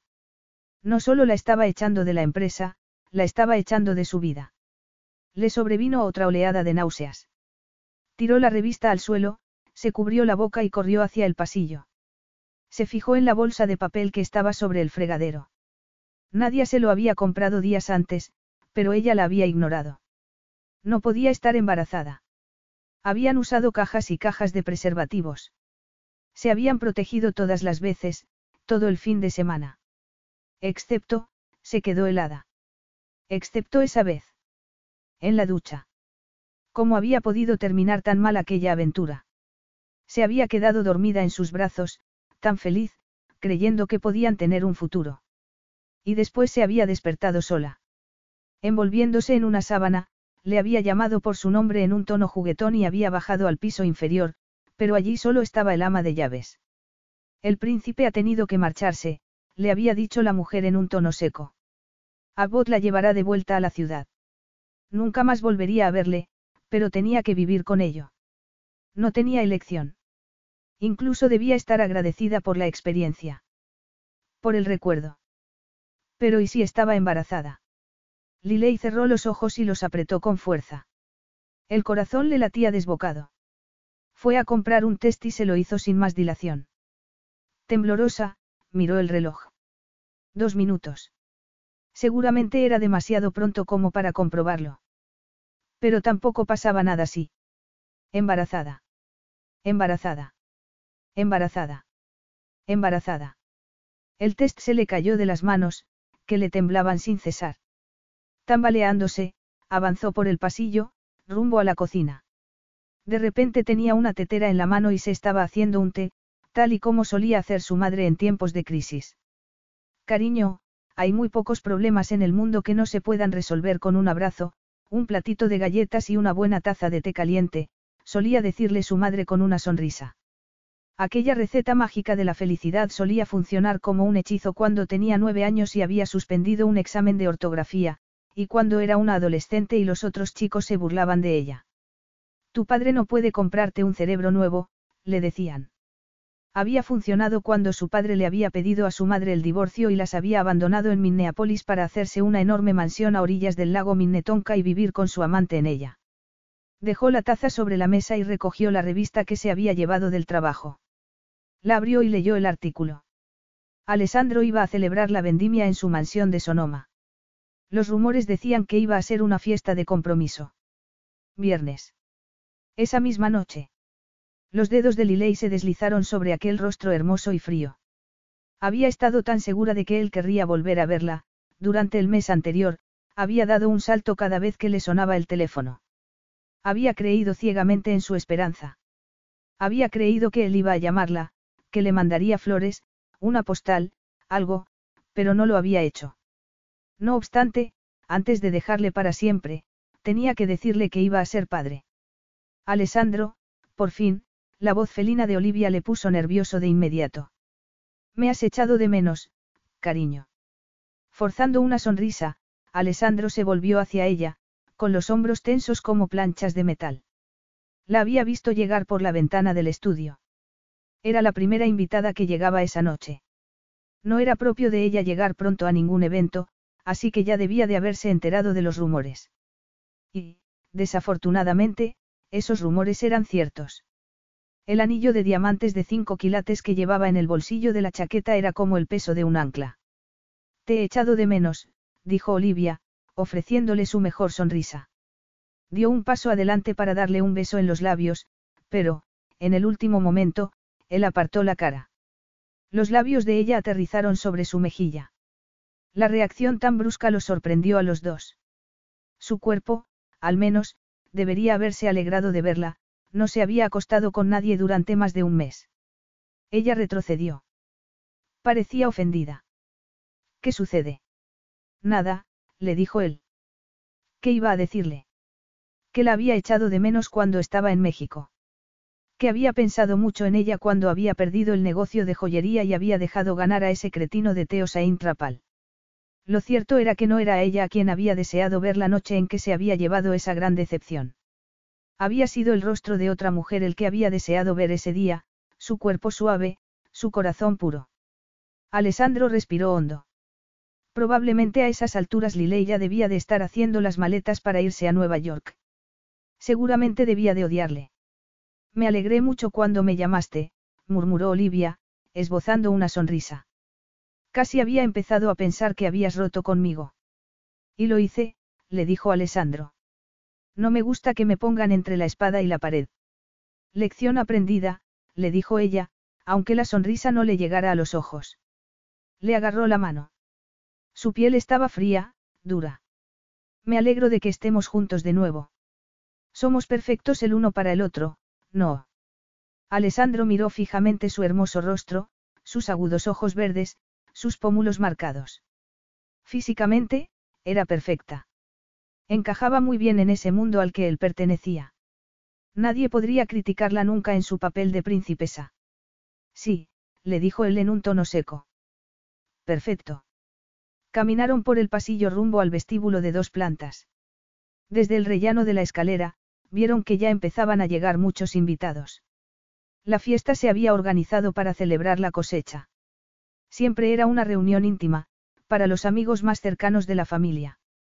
Sin embargo, ese año Alessandro se había atrevido a invitar a unos cuantos socios, pensando que ya tenía asegurado el negocio de joyería. Todo se había torcido en el último momento, no obstante. La cosecha de la uva no estaba yendo según lo previsto y el negocio con joyería no había resultado bien. Además, esa noche le iba a pedir matrimonio a Olivia. Aquello había pasado de ser una celebración a convertirse en una especie de funeral de la noche a la mañana. A cada paso que daba sentía el peso muerto del diamante que llevaba en el bolsillo. De pronto oyó a Bronson. Discutía con alguien que estaba en la puerta. Su mayordomo, siempre tranquilo, trataba de librarse de alguien que no estaba invitado. La entrada del servicio está al fondo de la casa, le decía Bronson, tratando de cerrar la puerta. No he venido a dejar un paquete. exclamó una mujer, empujando la puerta. Estoy aquí para ver a Alessandro. El mayordomo respiró profundamente, como si la joven acabara de insultar a su madre. Alessandro. Repitió en un tono incrédulo. Se refiere a Su Alteza, el príncipe Alessandro Caetani. Sí. El príncipe se encuentra en una fiesta en este momento, dijo Bronson con frialdad. Póngase en contacto con su secretaria y pídale una cita. Buenas noches. En el momento en que Bronson trataba de cerrar la puerta, la joven metió el pie por una estrecha ranura. No quiero ser maleducada, pero me marcho a primera hora de la mañana y tengo que hablar con él. Esta noche. Alessandro sintió un escalofrío en la espalda. Conocía muy bien esa dulce voz. Tras soltar la mano de Olivia, bajó las escaleras a toda prisa y fue hacia el anciano de pelo blanco que trataba de cerrar la puerta. Suelte la puerta inmediatamente, decía Bronson. Agarrando la puerta por arriba, Alessandro la abrió de par en par. El mayordomo se dio la vuelta. Su Alteza, dijo, sorprendido. Siento mucho esta interrupción. Esta mujer ha tratado de entrar en la fiesta a la fuerza. No sé cómo logró burlar los controles de seguridad en la puerta, pero... No hay problema, Bronson, dijo Alessandro, sin saber muy bien lo que decía, mirando a Liley fijamente, como si acabara de salir de sus sueños. Estaba más hermosa que nunca. Llevaba el cabello recogido en una coleta y la cara lavada. A diferencia de la mayoría de las mujeres, siempre empeñadas en enfundarse vestidos glamurosos con los que apenas podían respirar, ella no llevaba más que una camiseta ceñida y una falda de algodón con un estampado de flores. Era un conjunto primaveral que accidentalmente realzaba sus impresionantes curvas. Brillaba como un ángel, expulsado de ese cielo negro y ominoso que relampagueaba en el horizonte. Alessandro, susurró ella, mirándole fijamente. Sus pupilas grandes y diáfanas se dilataron. Seguridad exclamó el mayordomo, haciéndole señas a un guardia que estaba al otro lado de la sala. Alessandro agarró a Bronson del brazo. Yo me ocupo de esto, le dijo en un tono inflexible. Sorprendido, el mayordomo asintió y se apartó rápidamente. Por supuesto, señor. Tomando a Liley del brazo, la hizo entrar al vestíbulo. Ella levantó la vista hacia él y entreabrió los labios. Él apretó los dedos alrededor de su delicado brazo, casi sin darse cuenta. Un aluvión de recuerdos sensuales lo bañó por dentro. La última vez que la había visto habían hecho el amor en cada rincón de esa casa, también en el vestíbulo. Alessandro miró hacia la pared que estaba detrás de ella. Allí. Ahogándose de deseo, sintió unas ganas irrefrenables de tomarla en brazos, llevarla a la habitación y hacerle el amor como aquella vez.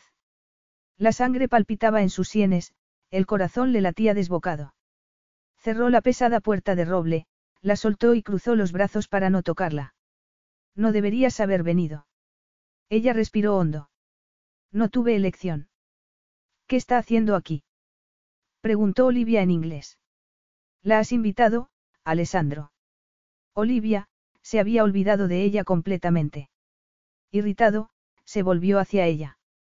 No, no la he invitado, se volvió hacia Liley. ¿Por qué estás aquí?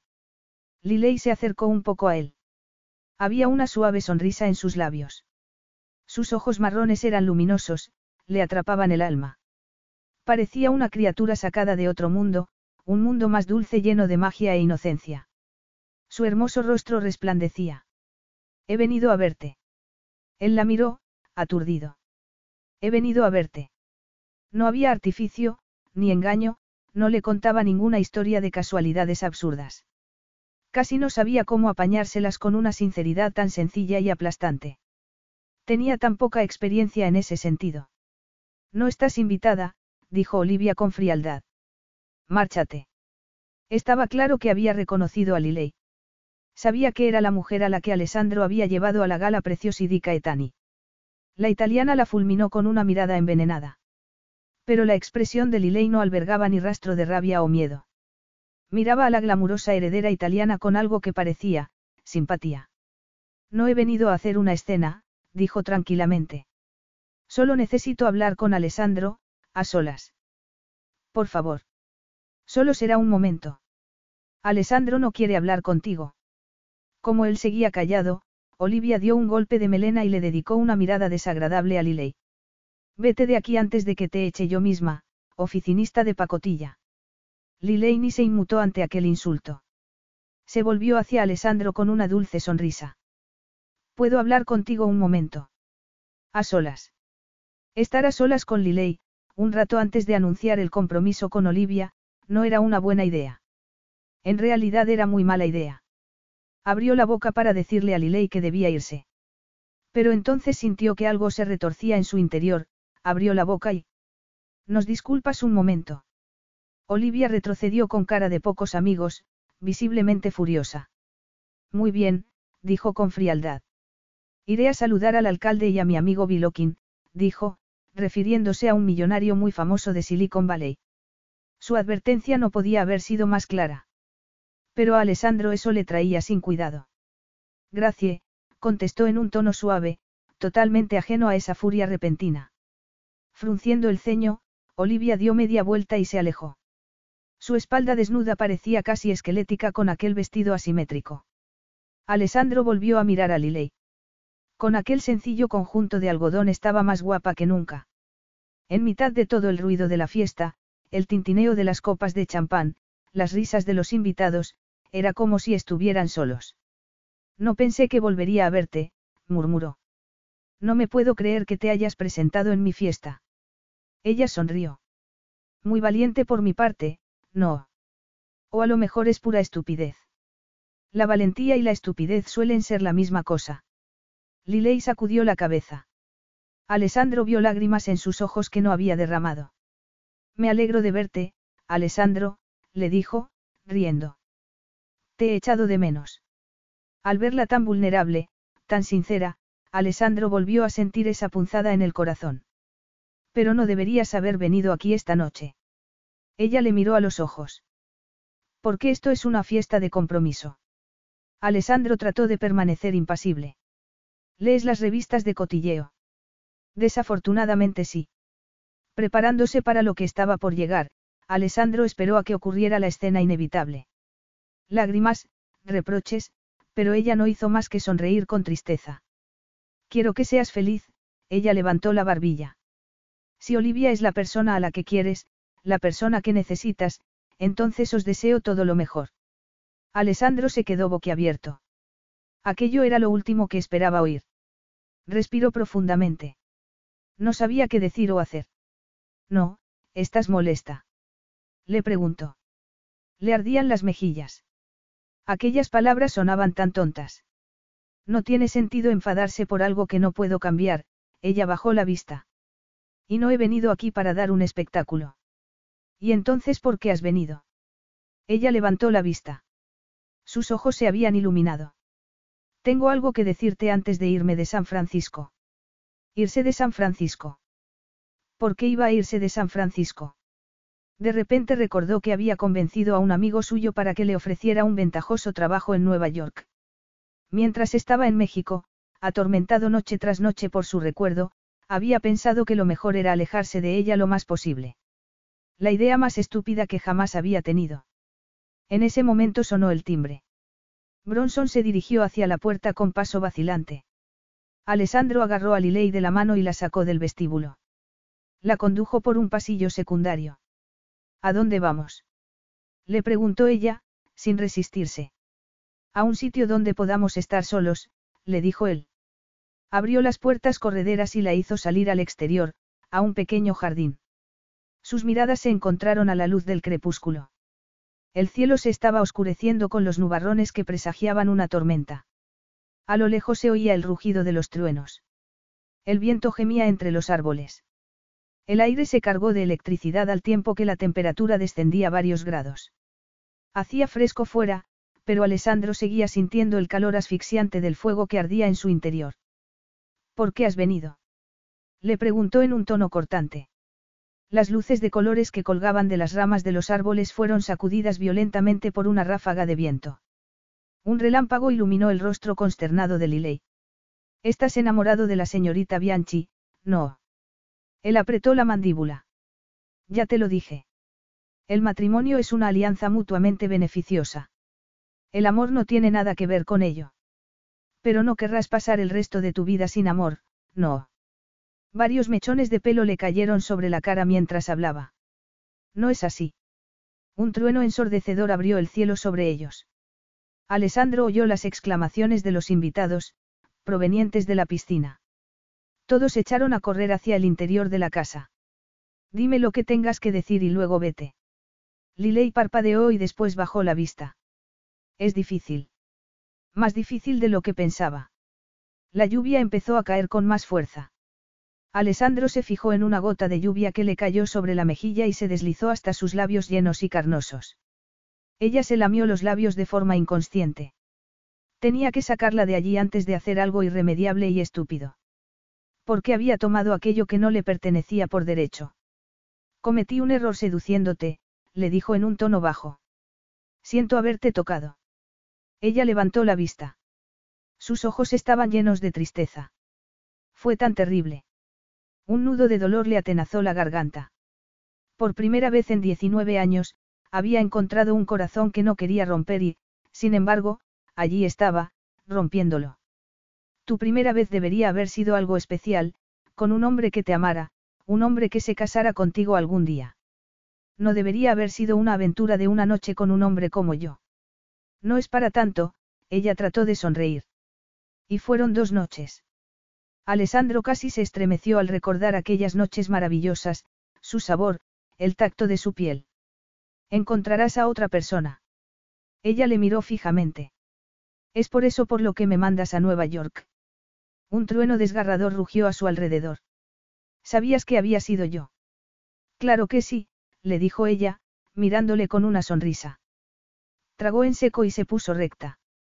El agua de lluvia empezaba a calarle el pelo, la ropa, la camiseta y la falda empezaban a pegársele a la piel. Gracias por conseguirme ese empleo. Ha sido muy amable. Su espíritu generoso solo le hizo sentirse peor a Alessandro. El corazón se le salía del pecho de tanto dolor. Apretó aún más los puños. No fue por amabilidad, cielo santo. Quería alejarte de mí porque me voy a casar. Y no lo hago por amor. La empresa de su padre es un valor añadido. Pero cuando pronuncie mis votos, seré fiel a mi esposa. Liley buscó su mirada. ¿Y si yo fuera una heredera, igual que ella? Susurró. Me elegirías en vez de elegirla a ella.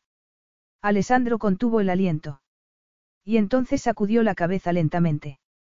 Tú nunca encajarías en mi mundo, levantó la mano. Eso destruiría todo lo que yo admiro más. Todo lo que es bonito y alegre. Alessandro se detuvo justo antes de tocarle la mejilla. Otro trueno infernal sacudió el firmamento. Olivia será la esposa perfecta, le dijo él, soltándole la mano bruscamente. No puedo dejar que te cases con ella. No sin saber lo que, lo que, se lamió los labios. Lo que tengo que decirte. El traje de Alessandro ya estaba completamente empapado.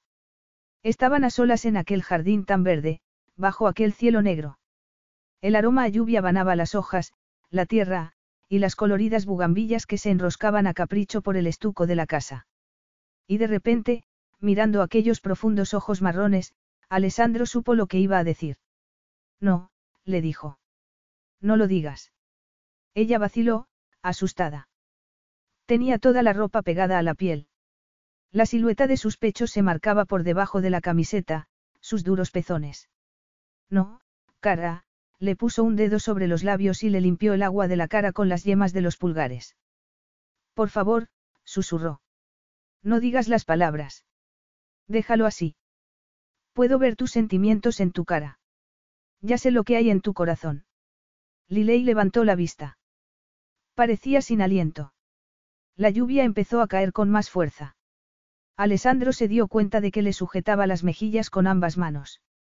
Sus labios sonrosados y carnosos estaban a unos centímetros de distancia. De repente sintió que no podía respirar. Deseaba acorralarla contra los setos y comérsela a besos. Haciendo uso de todo el autocontrol que tenía, Alessandro dejó caer las manos y retrocedió. Vete a Nueva York, Liley. Espera, dijo ella, casi ahogándose al verle dar media vuelta. No puedes irte. No hasta que te diga. Él se volvió hacia ella. Su expresión era de hielo. No luches contra mí.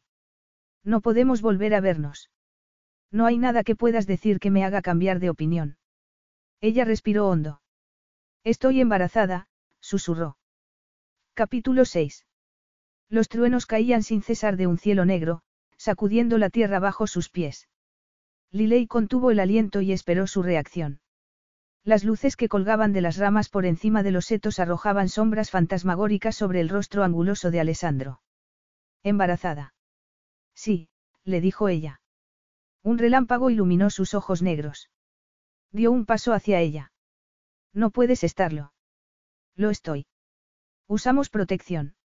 Ella abrió los brazos en un gesto de impotencia. Hubo una vez que no, en la ducha. No, él respiró hondo. Pero.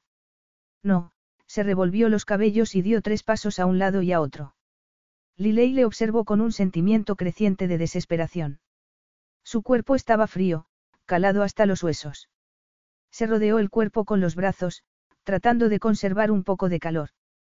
No pasa nada. Él dejó de andar. ¿Qué? El amor siempre era un regalo, aunque no fuera correspondido. Miró a Alessandro, tan guapo y sexy con aquel traje carísimo y empapado. Tenía el pelo pegado a la frente y alborotado. Una profunda compasión por él, por ese hombre al que casi había llegado a amar, le llenó el corazón, haciendo a un lado la tristeza por el marido y padre que nunca podría llegar a ser. Respiró hondo. Nada tiene que cambiar para ti. La expresión de Alessandro se volvió casi siniestra y ominosa. ¿Qué? Desde el principio me dijiste que nuestra aventura solo sería eso, un escarceo de un día, sacudió la cabeza. No espero que me ayudes a criar al bebé. Pensé que deberías saberlo. Los ojos de Alessandro se volvieron más negros que nunca. Los músculos de su poderoso cuerpo se tensaron. Si no esperas que críe a tu hijo, ¿qué es lo que esperas de mí exactamente? Ella parpadeó. ¿Qué? ¿Qué es lo que quieres? Una casa. Dinero. Sus palabras eran duras, pero ella veía el temblor de su cuerpo bajo la lluvia. De repente se preguntó con qué clase de gente había vivido toda su vida para que su primer pensamiento tras enterarse de que estaba embarazada fuera el dinero. No necesito nada, le dijo ella tranquilamente. Gracias por darme dos noches que nunca olvidaré. Gracias por creer en mí.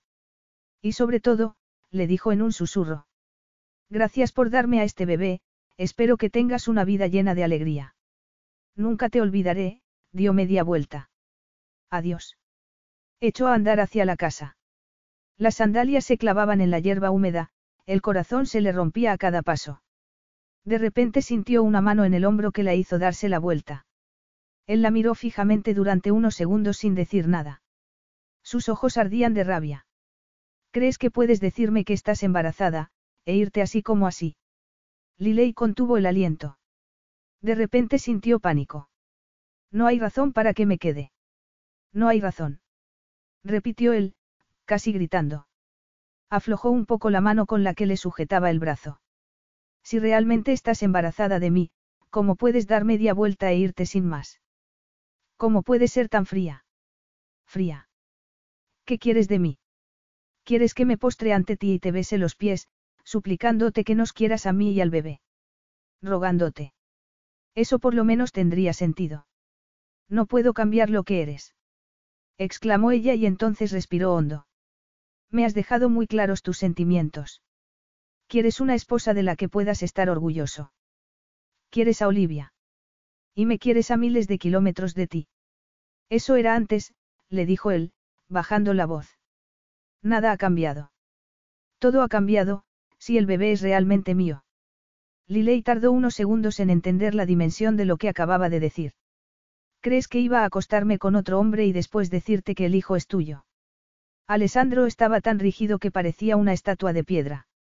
A veces pasa, le dijo él. Podrías haber vuelto con el diseñador de joyas. Podrías haberte quedado embarazada accidentalmente y haber decidido sacarle rentabilidad. Sacarle rentabilidad. ¿Cómo? Él buscó su mirada. Juras que me estás diciendo la verdad. El niño es mío. Claro que es tuyo. Eres el único hombre con el que me he acostado en toda mi vida. Quiero una prueba de paternidad. ¿Qué? Ya me has oído. Aquel insulto era demasiado. Olvídalo, susurró ella. No voy a hacer ninguna estúpida prueba de paternidad. Si confías tan poco en mí, si crees que podría mentir en algo así, entonces olvídalo. Temblando, dio media vuelta y se marchó. Amargas lágrimas corrían por sus mejillas, mezclándose con la lluvia. Estaba en mitad del jardín cuando él la hizo detenerse. Esa vez su expresión era muy diferente. Lo siento, Liley, le dijo tranquilamente. Sí que te conozco. Y no me mentirías. Sus miradas se encontraron.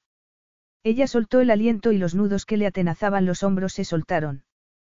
Cásate conmigo. Liley oyó el rugido de su propio corazón por encima del repiqueteo de la lluvia.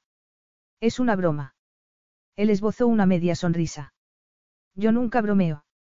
¿Recuerdas? Liley sintió que la cabeza le daba vueltas. Nunca había esperado que le propusiera matrimonio, ni siquiera en sus sueños más peregrinos. ¿Quieres, casarte conmigo? ¿Te sorprende tanto? ¿Qué esperabas? Que me deshiciera de ti y de nuestro hijo y le propusiera matrimonio a otra mujer. Mordiéndose el labio inferior, Liley levantó la vista y contempló las duras líneas de su rostro. Bueno, sí. Entonces no me conoces en absoluto. No, susurró ella. Supongo que no, de repente se sintió mareada. El viaje en el viejo coche de Nadia hasta Sonoma había sido una odisea. Estaba tan nerviosa.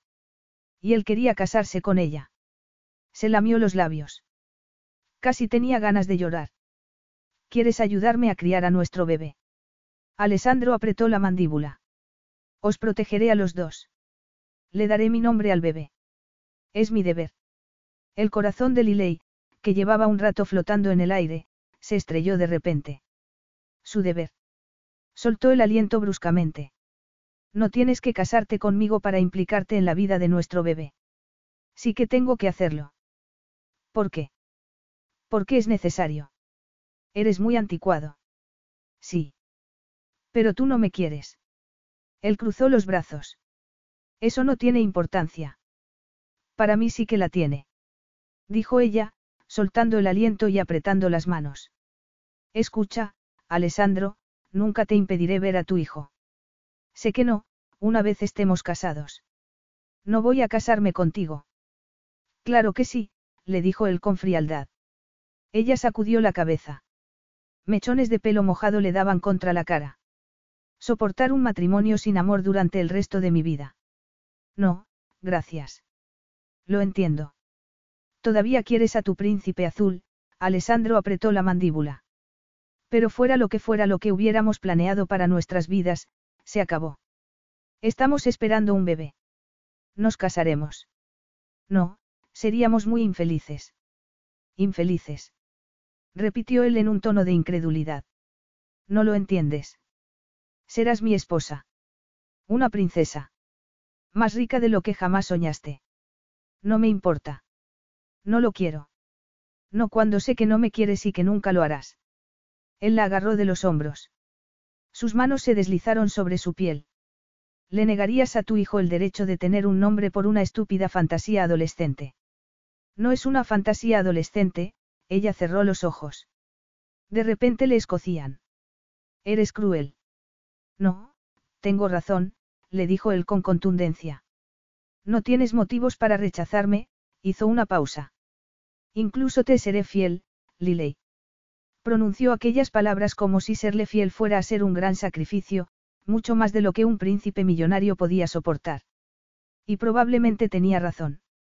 Vaya, gracias, le dijo ella con sarcasmo, fulminándole con la mirada. Pero no tengo intención de ser tu esposa por compromiso. ¿Te molesta que yo lo vea como un deber? Aguzó la mirada. ¿Qué crees que es el matrimonio? Amor. Amistad. Apoyarse el uno en el otro. Una unión poética de almas gemelas. Él la agarró con más fuerza. Y pasión. Le dijo en un susurro. ¿Qué pasa con la pasión? Liley sintió que se le caía el alma a los pies. Sentía su calor, su fuerza, su poder irresistible. Aunque no quisiera, le deseaba. Lo que ha habido entre nosotros ha sido bueno, deslizó las yemas de los dedos sobre su mandíbula y el pulgar sobre su labio inferior. Su tacto suave prendió una chispa de fuego que la recorrió por dentro y la hizo contener el aliento. Ya sabes cómo fue. Liley se vio invadida por un aluvión de recuerdos de aquella noche, cuando habían hecho el amor. Los pechos le pesaban, los pezones le dolían. Tragó con dificultad. Solo fue una aventura de una noche, dijo. Lo has dicho tú mismo. No soy la mujer adecuada para ser tu esposa. Mi punto de vista ha cambiado, él le sujetó las mejillas con ambas manos. Sus ojos estaban llenos de deseo. Durante el último mes, no he podido pensar en nada que no fuera tenerte en mi cama. Ella se lamió los labios. Has, has pensado en eso. Me dije que te merecías un hombre que pudiera quererte. Pero todo ha cambiado. Ahora solo importa nuestro hijo, le miró los labios. Pero eso es una mentira, añadió en voz baja. Esa no es la única razón por la que quiero que seas mía. Quiero tenerte por completo. Todas las noches. Durante el resto de nuestras vidas. Liley apenas podía respirar. Pero Olivia. Me hubiera casado con ella por deber. No por deseo, la miró a los ojos. Tú eres la persona a la que deseo, Liley, se acercó a ella lenta y deliberadamente. Es que no lo sabes ya. Te deseo. Y ahora te voy a tener, para siempre. Mientras la besaba, Liley cerró los ojos. Su cuerpo temblaba mientras él devoraba sus labios. Su boca era dura, sus besos hambrientos, la lluvia caía sobre su piel y los truenos rugían en el firmamento tormentoso y oscuro. Le oyó gemir y un segundo después estaba acorralada contra los setos. Sintió las ramas ásperas y húmedas contra la espalda mientras él la sostenía contra su cuerpo musculoso y duro. Empezó a tocarle el cabello, le ladeó la cabeza para besarla mejor. En el fragor de aquel beso tórrido, la ropa, húmeda, se les pegó a la piel.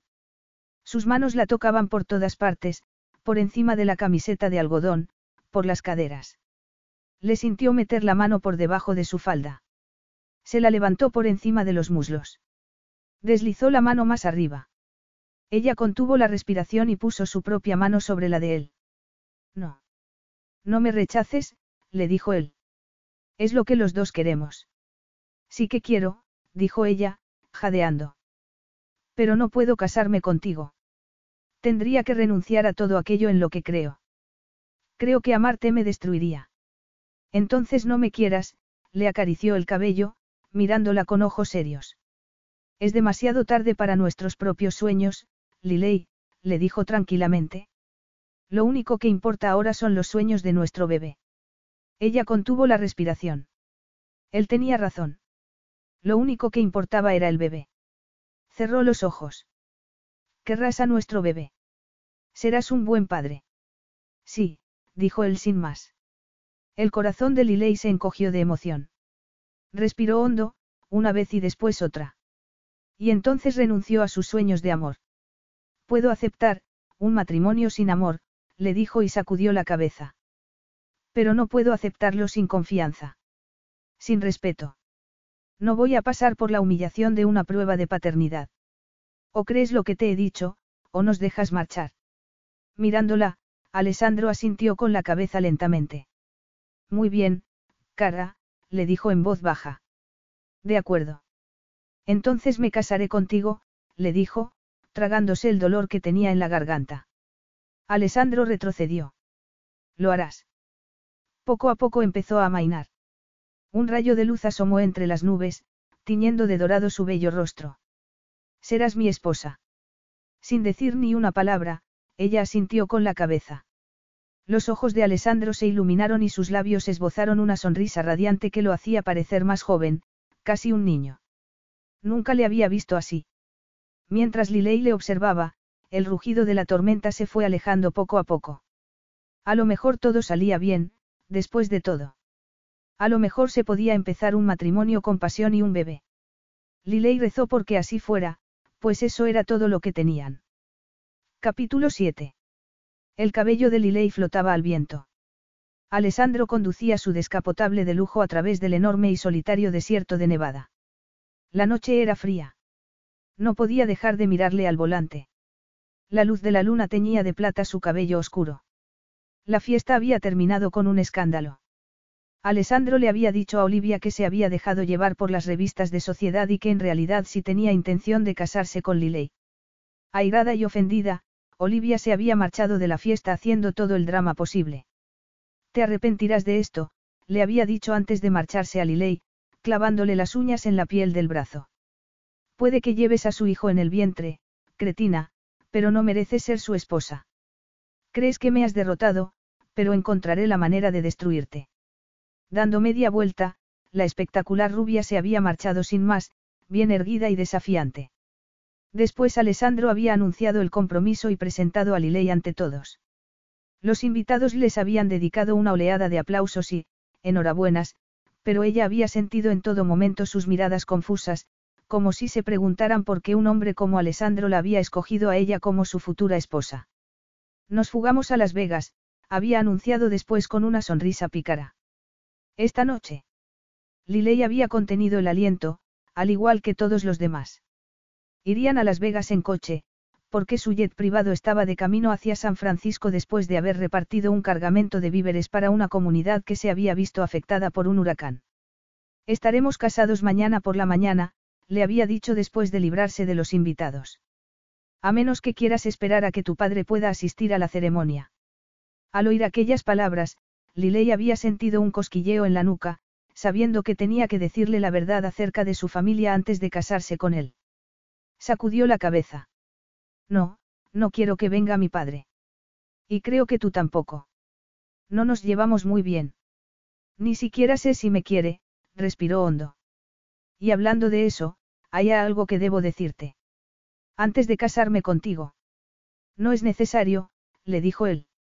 Su expresión se volvió fría de repente, hermética. Ya sé lo que vas a decirme. Alessandro sabía quiénes eran los miembros de su familia. Lilei se quedó boquiabierta. ¿Lo sabes? Él asintió. Sus ojos parecían implacables. No tiene sentido hablar de ello, porque no puedo hacer nada para cambiarlo. Ella se mordió el labio inferior. Entonces, ¿me perdonas? Susurró. Sí, dijo él y luego sacudió la cabeza. Pero nunca podré amarte. Lilei no estaba preocupada por eso en ese momento. Lo que realmente le inquietaba era la posibilidad de que pudiera odiarla. Una oleada de alivio la sacudió por dentro. Él sabía su secreto. Sí lo sabía. De repente se sintió tan feliz que casi era como estar borracha. Probablemente lo había sabido desde el principio. Alessandro Caetani era un rival brillante, y era por eso por lo que era el mayor enemigo de su primo. Alessandro conocía bien el negocio. Incapaz de contener un sollozo de alegría, le rodeó con los brazos. Sorprendido, él hizo lo mismo. Pediré que te hagan la maleta y que te la lleven a Las Vegas. No hay necesidad de llevar ropa. Ya compraremos algo allí. Necesito mis materiales para las joyas, las herramientas, y la manta que me hizo mi madre. ¿Tienes pasaporte? No. Sí. Tenía un pasaporte lleno de sellos de aeropuertos franceses, pero ya no tendría que escondérselo. ¿Por qué necesito un pasaporte? Tengo una casita en Sardinia, sonrió. Una casa de campo perfecta para una luna de miel. Viajaron toda la noche, a través del inmenso desierto. Algunas veces, en mitad de la noche, ella se había quedado dormida contra su hombro. Cuando llegaron a Las Vegas, Alessandro la despertó con un beso en la frente. Bienvenida a nuestra boda, cara, susurró. Ella abrió los ojos. La clara luz de la mañana asomaba por encima de las montañas. Se alojaron en una suite del ático del lujoso Hermitage Hotel and Resort. Alessandro pidió un buffet privado para dos personas y cinco camareros les llevaron carritos repletos de exquisitos manjares para degustar, tortillas, gofres, tostadas, rebanadas de bacon, sandía, macedonia de frutas, filetes de pollo, después Alessandro la acompañó a una carísima boutique de novias que estaba en la planta baja del hotel. Escogió un smoking y le compró el primer traje de novia en el que Lilei se fijó. No puedes. exclamó Lilei cuando vio la etiqueta del precio. Él levantó una ceja y le ofreció una sonrisa. Sí que puedo. Recogieron sus licencias de matrimonio en el centro de la ciudad y luego volvieron a la suite, donde ya les habían dejado junto al gran piano de cola el ramo de novia y la flor para la solapa del novio. Aquello era como un sueño. Hicieron el amor sobre la enorme cama desde la que se divisaba la mejor vista de Las Vegas Strip, y volvieron a hacerlo en la ducha antes de cambiarse de ropa. Y más tarde, cuando Alessandro vio a Lilei con el traje de novia, se la llevó una última vez a la cama. Lilei se sentó sobre él y le cabalgó mientras él se sujetaba del cabecero. Su collar rebotaba suavemente contra sus pechos hinchados con cada embestida. Después de la tercera batalla sexual de la tarde, él besó las cuentas de color rosa del collar y la cadena de latón. Cualquier hombre pagaría una fortuna por tener un collar como ese para su esposa, le dijo. Su expresión cambió de repente. Es una pena que... ¿Qué? Él soltó el aliento. Nada, la agarró de la mano y la hizo levantarse de la cama. Vamos a casarnos antes de que volvamos a distraernos. Dos horas después de la hora establecida, se casaron por fin, rodeados de velas blancas en la capilla privada del hotel. Nikos Stavrakis, un viejo conocido de Alessandro y dueño del hotel, fue el único testigo. Y así sin más, Lilei se convirtió en una princesa. Vestida con el traje blanco que su esposo le había comprado, subió a bordo del jet privado, rumbo al Mediterráneo. Ya en el avión, Liley encontró los artículos que el personal le había preparado. La bolsa con sus objetos personales era realmente pequeña, solo contenía la manta de su madre, sus herramientas para hacer joyas y una nota de Nadia en la que le deseaba todo lo mejor. Jeremy se viene a vivir conmigo. Sé que no te importará porque ahora eres una princesa felizmente casada. No me puedo creer que te hayas casado con el príncipe Alessandro. Ahora serás famosa. Mientras el jet sobrevolaba el país, rumbo al Atlántico, Lilei se quedó dormida sobre un butacón, asiendo la manta de su madre. Cuando se despertó, Alessandro la estaba observando desde una silla cercana. Siempre cuidaré de ti, le susurró, inclinándose hacia adelante. Sus ojos eran muy oscuros. Quiero que lo sepas. Y siempre cuidaré de mi hijo. Ella se incorporó, sujetando la manta. Cuidar de nosotros. Pero no demasiado, esbozó una leve sonrisa. Mi padre trató de protegerme de un mundo para el que no me creía preparada. Si no llega a ser por mi madre, nunca me hubiera dejado salir de la casa. Y es por eso por lo que quería que te casaras con uno de sus empleados, esbozó una sonrisa triste. ¿Cuándo le vas a decir que nos hemos casado? Ella apartó la vista. No lo sé.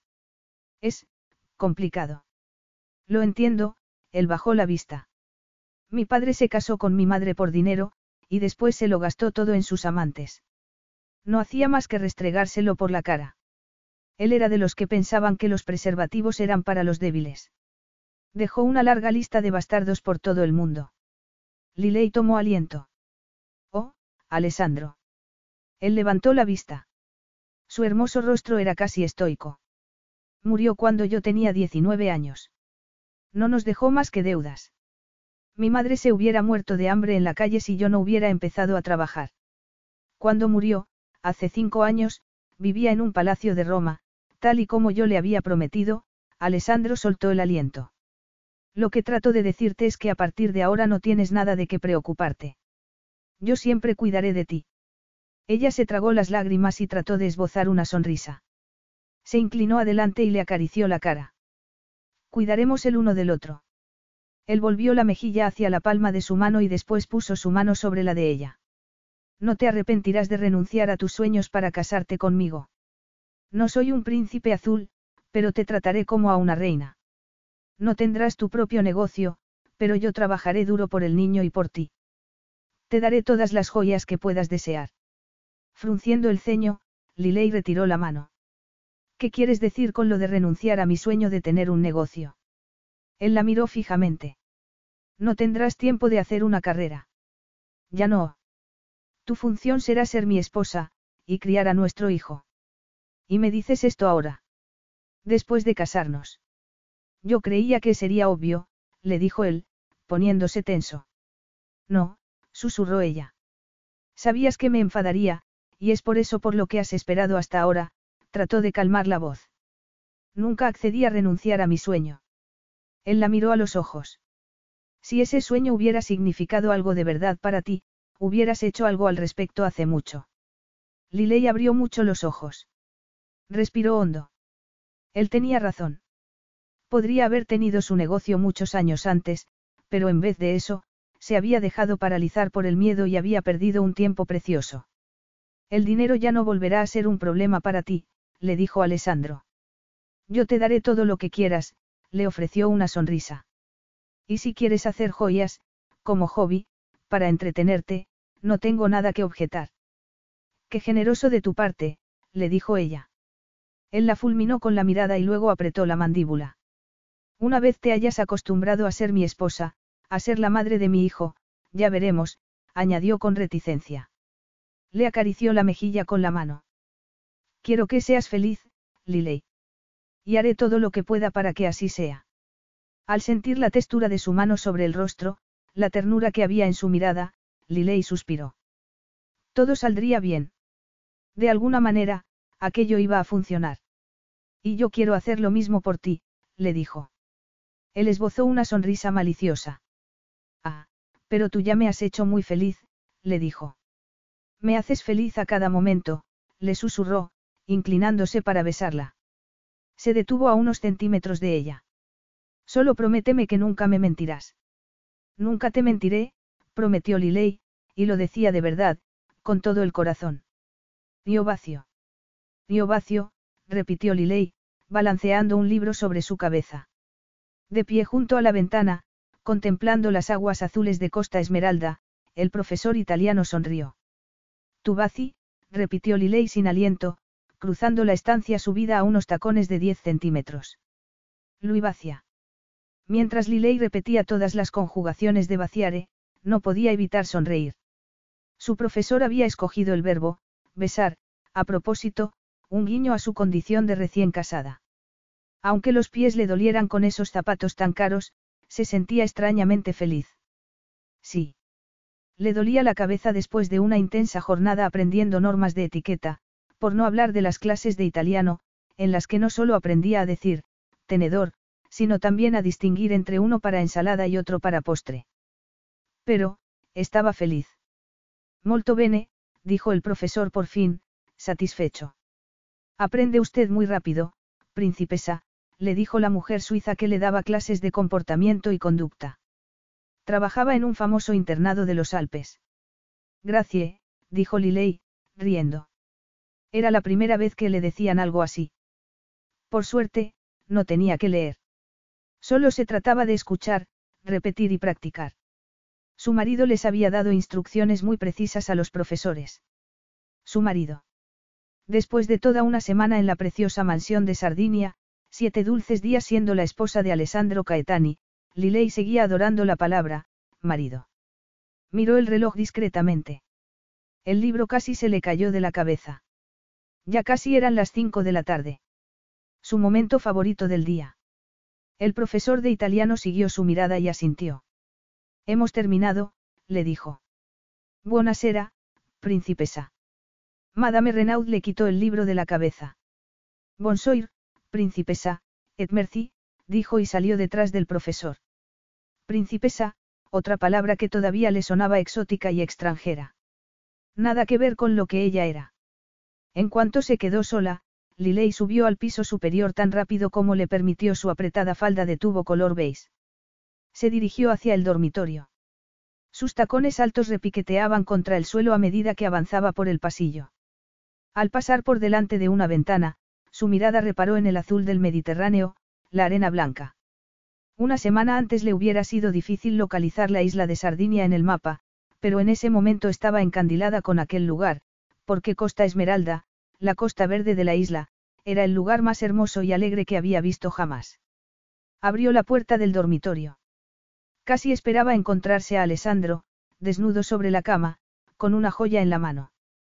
Parecía que disfrutaba regalándole todas esas piezas carísimas, y ella siempre las aceptaba de buen grado, aunque en realidad tampoco eran muy de su gusto, pasar tiempo con él en la cama, en cambio, era extraordinario. Nunca podría cansarse de ello. Sin embargo, ese día el dormitorio estaba vacío. Y también el estudio en el que Alessandro había tenido reuniones con los directivos de Roma durante casi todo el día. Mirando por la ventana, le vio caminando junto a la piscina, con el móvil en la mano. Conteniendo una risita maliciosa, se puso un diminuto bikini y se miró en el espejo. Era curioso pensar que poco tiempo antes se sentía acomplejada de su cuerpo rellenito y voluptuoso, contempló el rutilante diamante de 10 quilates de su anillo. Él se lo había comprado en la joyería de Caetani de Las Vegas, como si el medio millón de dólares que había costado no fuera nada para él. Las palmeras se mecían al viento, arrojando caprichosas sombras sobre Alessandro, Liley fue hacia él, meneando las caderas. Pero él no levantó la vista. Siguió mirando al frente, a la pantalla. Ella rodeó la silla, y se inclinó sobre él para masajearle los hombros. Hola. Buen pomerigio, cara, le dijo él, tecleando sin levantar la vista. Buen pomerigio. Buena sera. Todavía distraído, Alessandro levantó la vista hacia ella y entonces vio lo que llevaba puesto. Sus ojos le delataron enseguida. Cerró el ordenador de golpe. Buena sera, contestó con interés. Tu italiano mejora por momentos. Siempre me ha interesado tu lengua nativa, le dijo ella, con una sonrisa sugerente. Cuando le vio mirarle los pechos un instante, desvió la mirada hacia la pantalla del ordenador. Siento haberte interrumpido. Habías terminado. Ahora sí, le dijo él. Echó a un lado el ordenador, la hizo sentarse sobre su regazo y la besó con pasión. Mientras sentía sus cálidos labios, Liley sintió que se derretía por dentro. Cerró los ojos y aspiró su aroma embriagador. Notando su calor contra la piel, se sentía intoxicada de placer. Solo había una cosa que la preocupaba un poco, la noche anterior la había llevado al pueblo para cenar y después habían dado un paseo por aquellas calles estrechas, sinuosas y encantadoras. Liley casi había creído que iba a morir de tanta felicidad. Y después habían pasado por delante de un pub. Ella había tratado de convencerle para entrar. Un intermitente goteo de pareja salía bailando del local. Pero él se había negado. No sé bailar. Ya lo sabes, le había dicho. Oh, por favor, le había dicho ella. Solo esta vez. Pero él se había negado. Excepto cuando estaban en la cama, Alessandro jamás se permitía hacer nada que pudiera hacerle parecer ridículo y estúpido. No bailaba. No jugaba. No retozaba en la piscina. Pero eso estaba a punto de cambiar. Ya era hora de que aprendiera a dejarse llevar. De forma juguetona, Liley se alejó de él. Necesito refrescarme un poco. Fue hacia los escalones de la piscina y se sumergió poco a poco, contoneando las caderas. Se adentró más y más hasta que el agua le llegó hasta los pechos, sin llegar a cubrírselos del todo. Y entonces miró a Alessandro por el rabillo del ojo. Él la observaba. Con un suspiro suave e inocente, se sumergió del todo y echó a nadar dando brazadas suaves y sensuales. Salió en el borde de la piscina, al pie de la silla de Alessandro. Ven conmigo, le dijo ella, sonriéndole. Bajando la vista hacia ella, Alessandro sacudió la cabeza lentamente. No, no es lo mío. Lánguidamente, Liley metió la cabeza en el agua de nuevo, echándose hacia atrás. Sintió su mirada ardiente al volver a emerger. Gotas de agua le corrían por la piel, por el cuello, los brazos, los pechos, estiró los brazos por encima de la cabeza y empezó a moverse perezosamente contra el agua cristalina. Ven conmigo, volvió a decirle. Parecía que Alessandro tenía problemas para respirar. Relamiéndose, negó con la cabeza. Liley volvió a sumergirse y permaneció abajo durante unos segundos.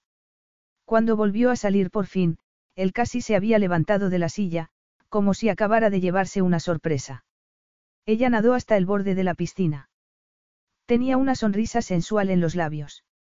Apoyándose en el borde, le tiró algo a los pies. Era el bikini. Ven conmigo. Alessandro la miró. Entreabrió los labios. Ella le oyó respirar entrecortadamente. Y entonces se movió. Liley jamás hubiera creído que alguien pudiera moverse tan rápido. Vestido con unos vaqueros viejos y una camiseta blanca, se tiró al agua de golpe, aterrizando justo a su lado.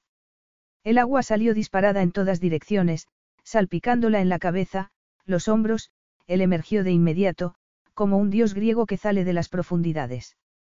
La camiseta, empapada, y translúcida, se le pegaba a la piel de los hombros, los pectorales, abdominales. Tras nadar hacia ella, se agarró al borde de la piscina con una mano, y con la otra la atrajo hacia sí sin decir ni una palabra. Bajando la cabeza, la besó con fervor. Mientras sus labios la besaban, su lengua jugaba. Liley tuvo que agarrarse al borde de la piscina para no perder el equilibrio. Manteniéndose a flote con sus poderosas piernas musculosas, le sujetó el rostro con ambas manos y empezó a besarla con más fuerza. Se hundieron momentáneamente y entonces salieron a la superficie. Asiendo el borde de la piscina, escupieron un poco de agua. Se miraron, flotando en el agua. Alessandro la acorraló contra el borde de la piscina, poniendo sus grandes manos sobre las de ella. La besó ciegamente, explorando su boca. Mi piace estaré con te, le susurró. Me encanta estar contigo. Vaciami, le dijo ella. Bésame. Reprimiendo un gruñido, Alessandro se volvió dentro del agua. La hizo poner los brazos alrededor de sus hombros, la levantó sobre su propia espalda y nadó hasta los escalones de la piscina. Podía sentir sus pechos, desnudos, contra la espalda. A medida que salía de la piscina, la ropa le chorreaba agua que corría sobre su cuerpo perfecto. La estrechó entre sus brazos y la miró fijamente. Había una extraña expresión en sus ojos oscuros, una expresión que nunca antes había visto. Mi Moglie, le dijo. Mi dulce esposa. La llevó al otro lado de la terraza y entró en la casa, dejando un río de agua a su paso. Dentro de la casa, todo estaba en silencio, oscuro.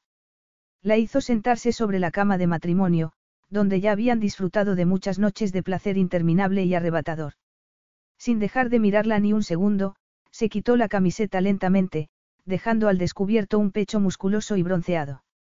Lo próximo serían los boxers de seda y los vaqueros. Se quitó las prendas mojadas de encima y las dejó sobre el frío suelo de mármol. Desnudo, fue hacia ella. Su beso fue ardiente y apasionado, al igual que todo lo demás en él. Su abrazo se hizo tierno y sus labios susurraron dulces palabras en italiano que Lilei solo entendía a medias, palabras que la hacían estremecerse. Él se apartó un momento y contempló su rostro en la penumbra. Ella podía oír cómo su aliento se mezclaba con el de él. Una emoción arrolladora e inexplicable creció dentro de Liley. Levantando la mano, tocó su mejilla dura y cubierta de una fina barba. Te quiero. Pero no podía decirlo en alto. No podía ser tan temeraria, o tan valiente. Alessandro le hizo el amor lentamente, tomándose su tiempo para acariciarla, lamerla y adorar cada rincón de su cuerpo, hasta que por fin llegaron a la cumbre del éxtasis, al unísono. Después se abrazaron. Durante varios minutos, él durmió, y ella le observó. Ella se volvió hacia el balcón y las cortinas se movieron suavemente en el viento. A lo lejos podía ver el resplandor de los rayos del sol, iluminando la superficie del agua como un millón de diamantes. Y ya no pudo negarlo más, ni siquiera a sí misma. Se había enamorado de Alessandro. En realidad, había estado enamorada de él desde el momento en que él la había encontrado en su despacho aquella noche de sábado, llorando a oscuras como un alma en pena. Respiró hondo. Podía vivir con ello. Sería la esposa que él necesitaba. Mantendría la boca cerrada y se esforzaría por ser elegante y comedida. Estudiaría mucho y se pondría la ropa que él le compraba. Sería la persona que él quería que fuera si con eso se ganaba su amor. Entonces todo merecería la pena. ¿O no? De repente sintió un escalofrío y se acurrucó contra él. En pocos minutos él se despertaría y le diría que fueran a cenar, o a lo mejor querría hacerle el amor de nuevo. Costara lo que costara, haría todo lo posible por ganarse un pedacito de su corazón. Con eso sería suficiente, aunque ella le hubiera dado su corazón entero. Cerró los ojos. De alguna manera, tenía que conseguir su amor. Capítulo 8. Párale. Me da igual cómo, pero párale. Sentado frente a su escritorio, Alessandro casi gritó furioso antes de colgarle el teléfono a su director financiero. Se revolvió los cabellos en un gesto de impaciencia y levantó la mano para tirar el teléfono al otro lado de la habitación. Pero entonces se detuvo, asiendo el frío metal con la mano. Soltando el aliento, dejó el teléfono con cuidado sobre la mesa. Se puso en pie y empezó a caminar delante de la ventana, vociferando a Teo Saint Rapal en inglés, en italiano y también en francés. Su rivalidad había empezado años antes, cuando el francés había comprado la firma italiana que estaba junto a las oficinas de Caetani Borduide en Roma. Y la disputa se había acrecentado con el robo del acuerdo con joyería tan solo un mes antes. Pero aquello era la gota que colmaba el vaso. Claramente, el francés estaba haciendo el paripé para hacerse con una empresa que Alessandro necesitaba para ampliar su mercado en Asia. Alessandro gruñó. Había pasado años consolidando contactos en Tokio, con la esperanza de llegar a controlar la empresa. Saint Rapal no tenía motivos para comprar la empresa. Solo lo hacía para vengarse porque Alessandro había comprado los viñedos en Francia. Era una estratagema, una argucia para vengarse y no dejarle salirse con la suya. Seguramente se estaba imaginando que ya tenía ganada la guerra, después de la humillación de Ciudad de México. ¿Y por qué no iba a pensar eso? Alguien le había traicionado. El director financiero de Alessandro había descubierto por qué Miguel Rodríguez había vendido joyería a Saint Rapal, antes que a Caetani Borduide. De alguna manera, el francés había llegado a saber que tenía intención de cerrar el estudio de Ciudad de México y llevárselo a San Francisco. Rodríguez le había vendido el negocio para proteger los trabajos de sus empleados. Pero ¿cómo lo había llegado a saber Saint Rapal? Sentado frente a su escritorio, Alessandro se quedó mirando la pantalla del ordenador. Llevaba tiempo trabajando a distancia con su equipo, pero el acuerdo de Tokio se le estaba yendo de las manos y los problemas empezaban a lloverle. Tenía que terminar pronto su luna de miel y volver a Roma. Miró por la ventana y buscó a Liley. Eran más de las cinco de la tarde. Ella había entrado en el estudio una hora antes, pero él no había podido hacerle mucho caso. Ya llevaba casi dos días así. Había pasado unas cuantas horas en la cama la noche anterior, y después había vuelto a su estudio para discutir una posible estrategia con la oficina de Hong Kong. La noche anterior se había quedado dormido sobre el teclado del ordenador. Alessandro soltó el aliento. Debería haber vuelto a Roma dos días antes. Quedándose en Sardinia, lejos de su equipo, lo único que hacía era anteponer a una mujer a los negocios, algo que nunca antes había hecho. Pero tampoco se trataba de cualquier mujer. Ella era su esposa. De repente la vio en la playa. Una sonrisa se asomó a sus labios y sus hombros se relajaron al verla saltar en el agua, ataviada con uno de los bikinis que había comprado en Porto Cervo. Ese día iba de color violeta. De pronto ella se detuvo y miró hacia la casa, como si supiera que la estaba observando. Fue a hablar con unos niños que estaban jugando a cierta distancia en la orilla. Alessandro aguzó la mirada. Reconocía vagamente a aquel niño moreno y a la niña más pequeña. Eran los hijos de unos empleados internos de la casa de al lado. Liley se sentó en la arena junto a ellos y les ayudó a construir un castillo de arena. La observó mientras jugaba en la playa. Estaba tan feliz, tan libre, era tan buena con los niños, había visto esa mirada dulce y tierna en sus ojos cada vez que le hablaba de su bebé. Ella era todo lo que un hombre podía desear en una esposa, todo lo que la madre de su hijo debía ser. Solo tenía un único defecto. Ella le amaba. Había estado a punto de confesarle su amor antes de la boda, pero él la había hecho detenerse al ver lo que estaba a punto de decir. Soltó el aliento. Cuando estaba en el primer año de carrera en Stanford, se había enamorado locamente de una camarera de 25 años, y se había tomado su tiempo para cortejarla durante meses como un perfecto caballero.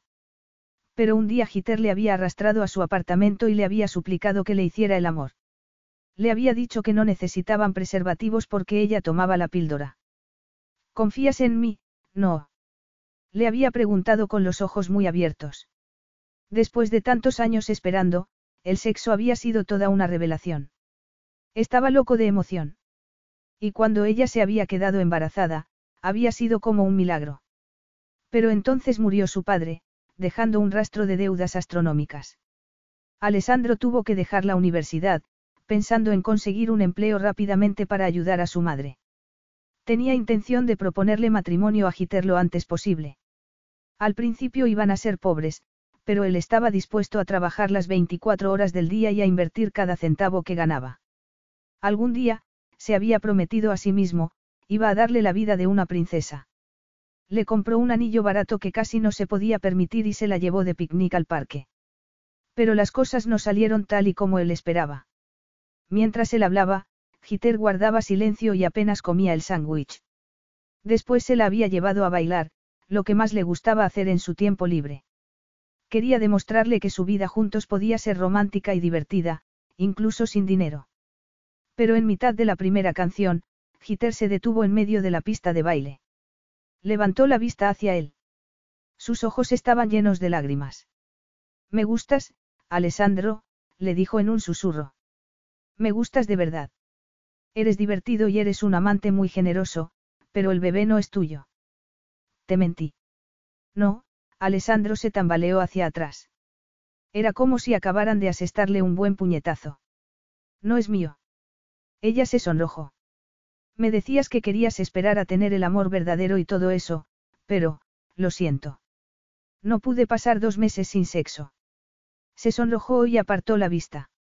La primera noche que estuvimos juntos yo ya sabía que estaba embarazada. La música dance retumbaba en la cabeza de Alessandro. La garganta se le había cerrado. ¿Pero por qué? Pensé que serías un buen marido. Un buen padre, ella se mordió el labio inferior. El otro hombre está casado. Nunca se casará conmigo ni querrá criar al bebé. Pero tiene una empresa tecnológica en Cupertino. Si se lo digo, sé que me dará dinero, miró a Alessandro fijamente bajo las luces estroboscópicas. No quiero que mi hijo sea pobre, susurró. Lo siento mucho. Y así, sin más, le dejó allí, en mitad de la pista. Esa fue la última vez que Alessandro fue a bailar a una discoteca, la última vez que se humilló delante de alguien, la última vez que confió en una mujer. Alessandro. ¿Sigues ahí? Se volvió en la silla. Ella estaba apoyada contra el marco de la puerta, sacando la cadera.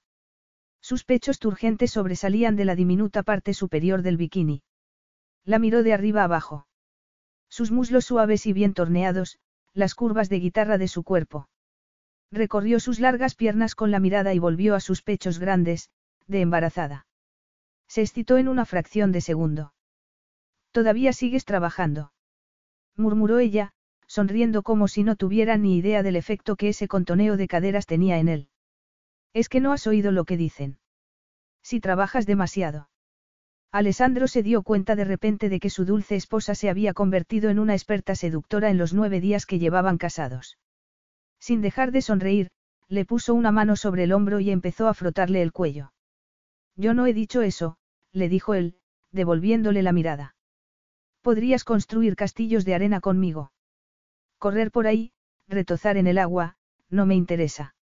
Ella sacudió la cabeza y le sacó la lengua. ¿Cómo puedes tener una casa en Sardinia y no ir nunca a la playa? Prefiero pasarlo bien aquí, le dijo él, atrayéndola hacia sí. Contigo.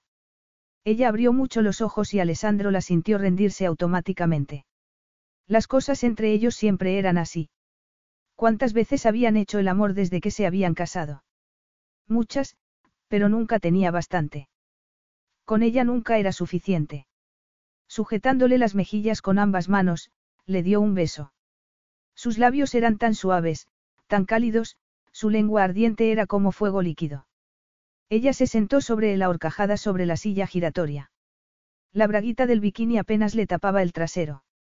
Alessandro podía sentir el calor de su sexo contra su erección. Besándola en el cuello, metió la cara entre sus generosos pechos, apenas contenidos dentro de aquellos diminutos triángulos de tela. Ella gimió y empezó a moverse contra él, apretándose contra él de forma casi inconsciente. Él contempló su hermoso rostro. Ella tenía los ojos cerrados, los labios entreabiertos, su expresión era de pura alegría, jamás podría cansarse de una mujer tan maravillosa. Levantándola en el aire un instante, la hizo caer con fuerza sobre su miembro y entró en su dulce sexo con una embestida poderosa. Gimió al llenarla por completo, hasta el fondo.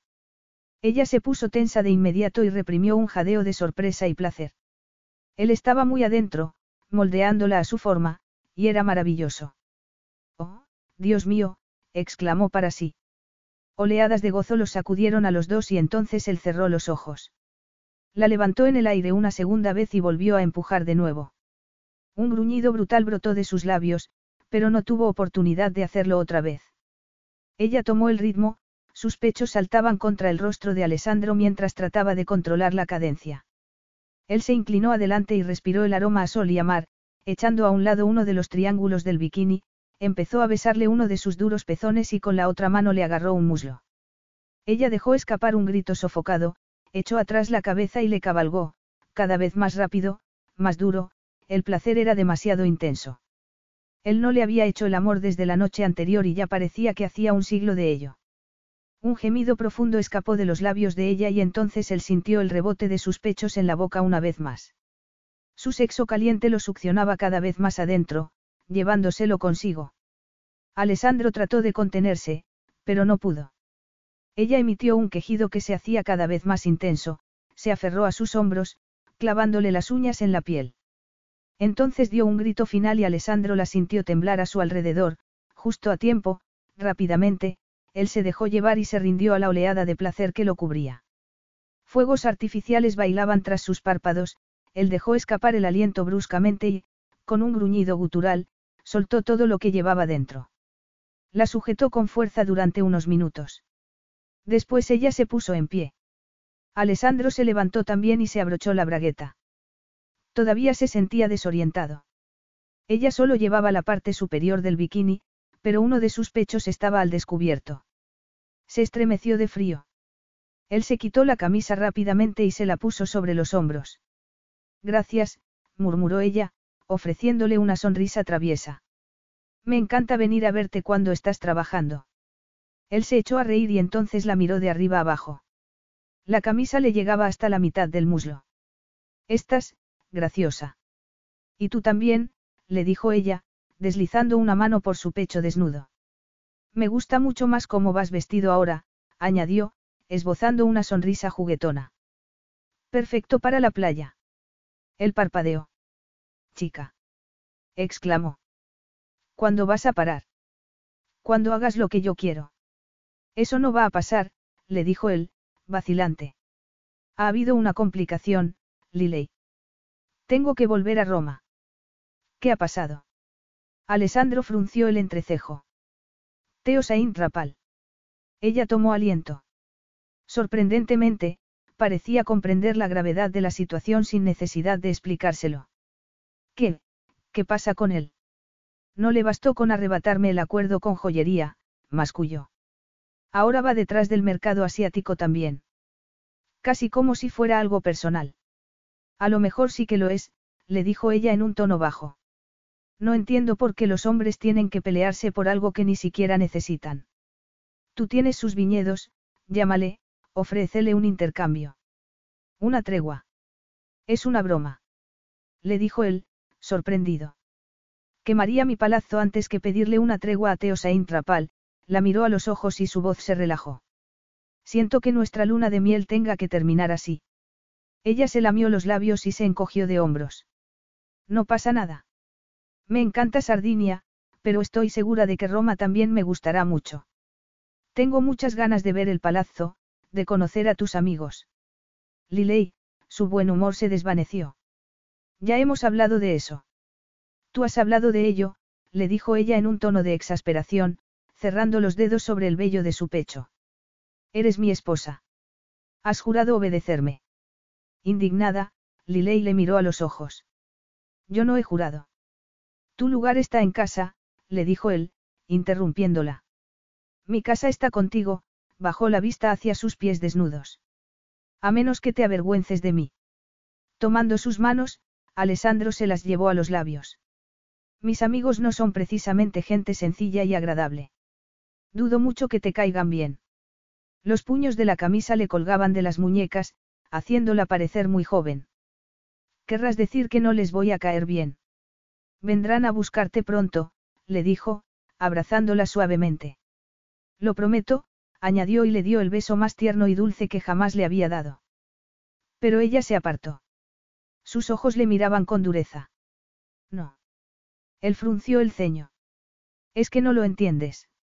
Solo trato de protegerte. No quiero que me protejan.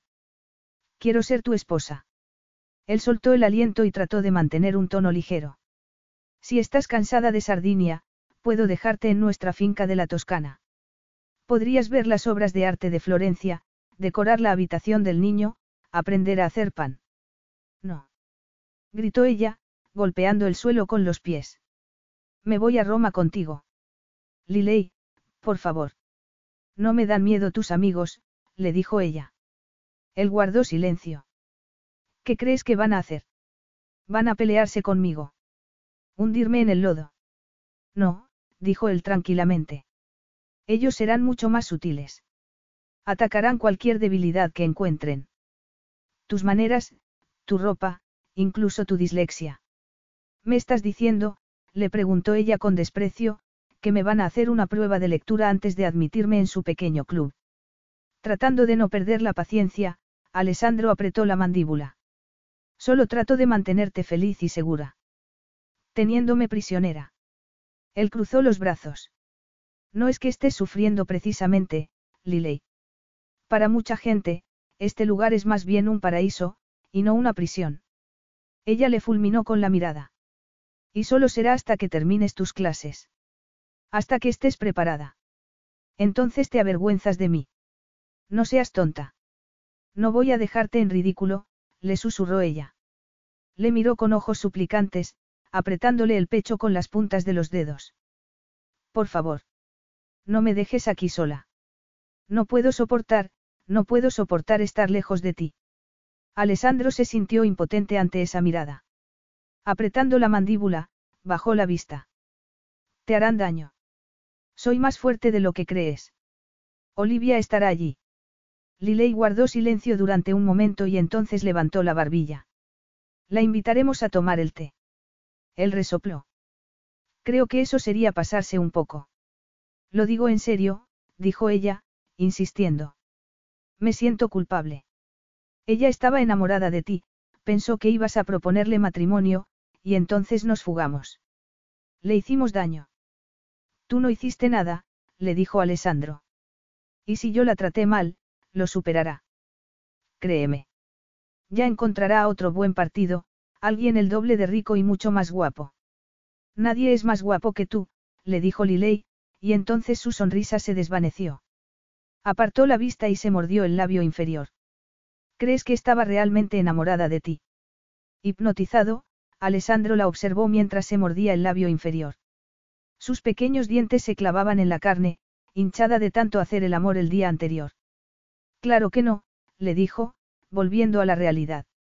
Pero sabía, al igual que yo, que éramos la pareja perfecta sobre el papel cuché. Lilei se puso seria de repente, y Alessandro pensó que quizá había herido sus sentimientos con una afirmación tan sincera. Pero ahora te tengo a ti, le dijo finalmente. Ella le miró con ojos llenos de esperanza y luz. La madre de mi precioso hijo, le rodeó la cintura con ambos brazos. La mujer que me ha dado el mejor sexo del mundo. Ella dejó escapar una carcajada por fin. Y entonces sacudió la cabeza, poniéndose erguida.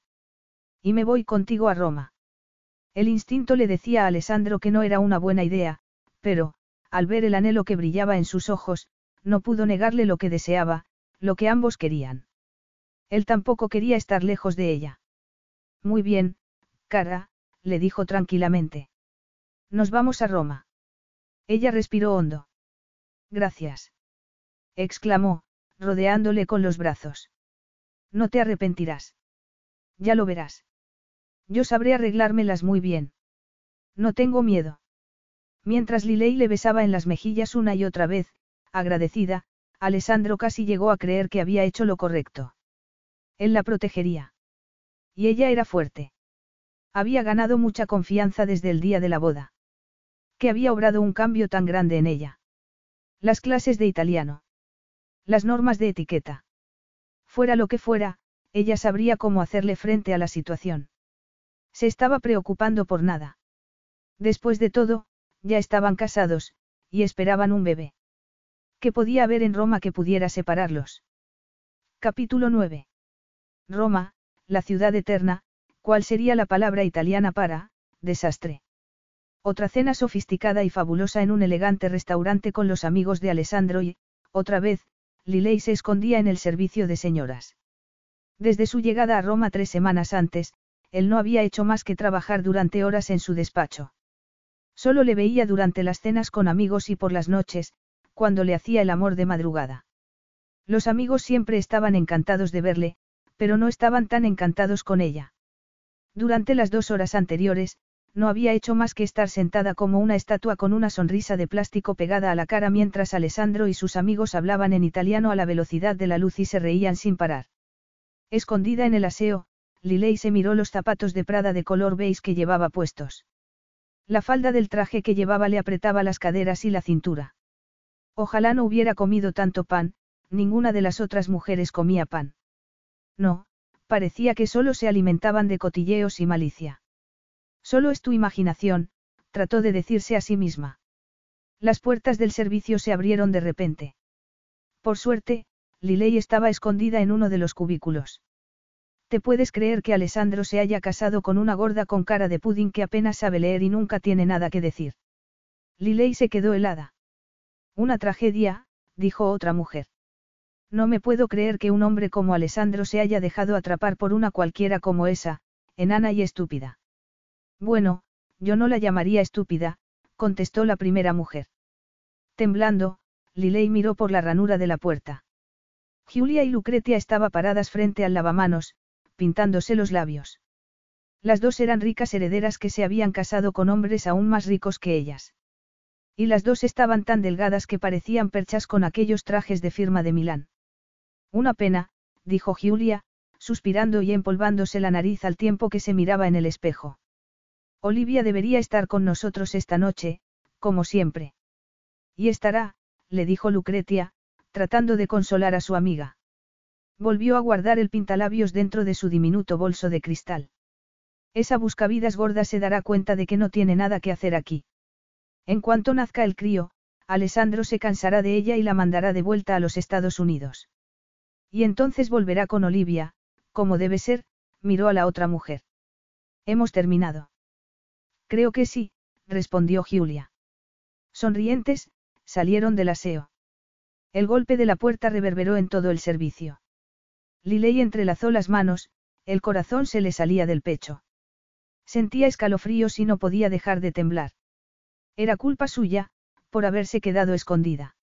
Si hubiera salido inmediatamente del cubículo, Julia y Lucretia no hubieran sido tan groseras. No hubieran sido tan crueles si hubieran sabido que ella estaba allí dentro, escuchando. Pero entonces se dio cuenta de que habían hablado en inglés.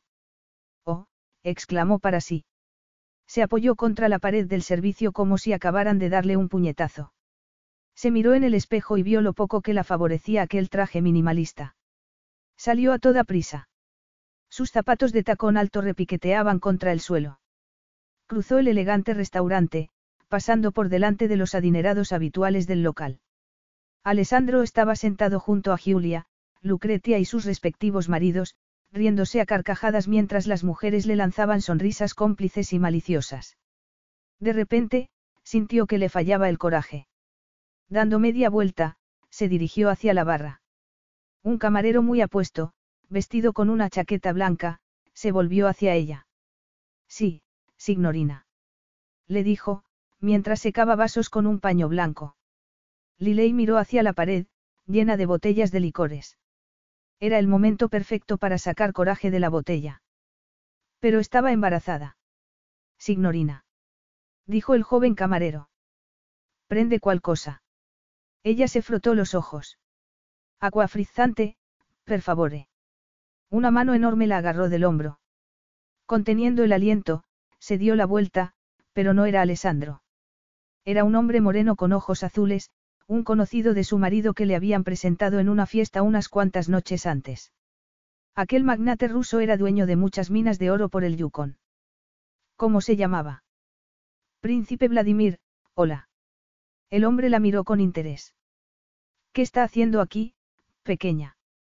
Le preguntó el hombre. ¿Dónde está su marido? Miró a su alrededor. No parece que se encuentre bien. Estoy bien. Gracias. Muy bien, de hecho, aguantando las lágrimas, se volvió hacia el camarero, que en ese momento le daba el vaso de agua. Oh, no. Me he olvidado el bolso. exclamó. Por favor, permítame, le dijo el príncipe, sacando su billetera.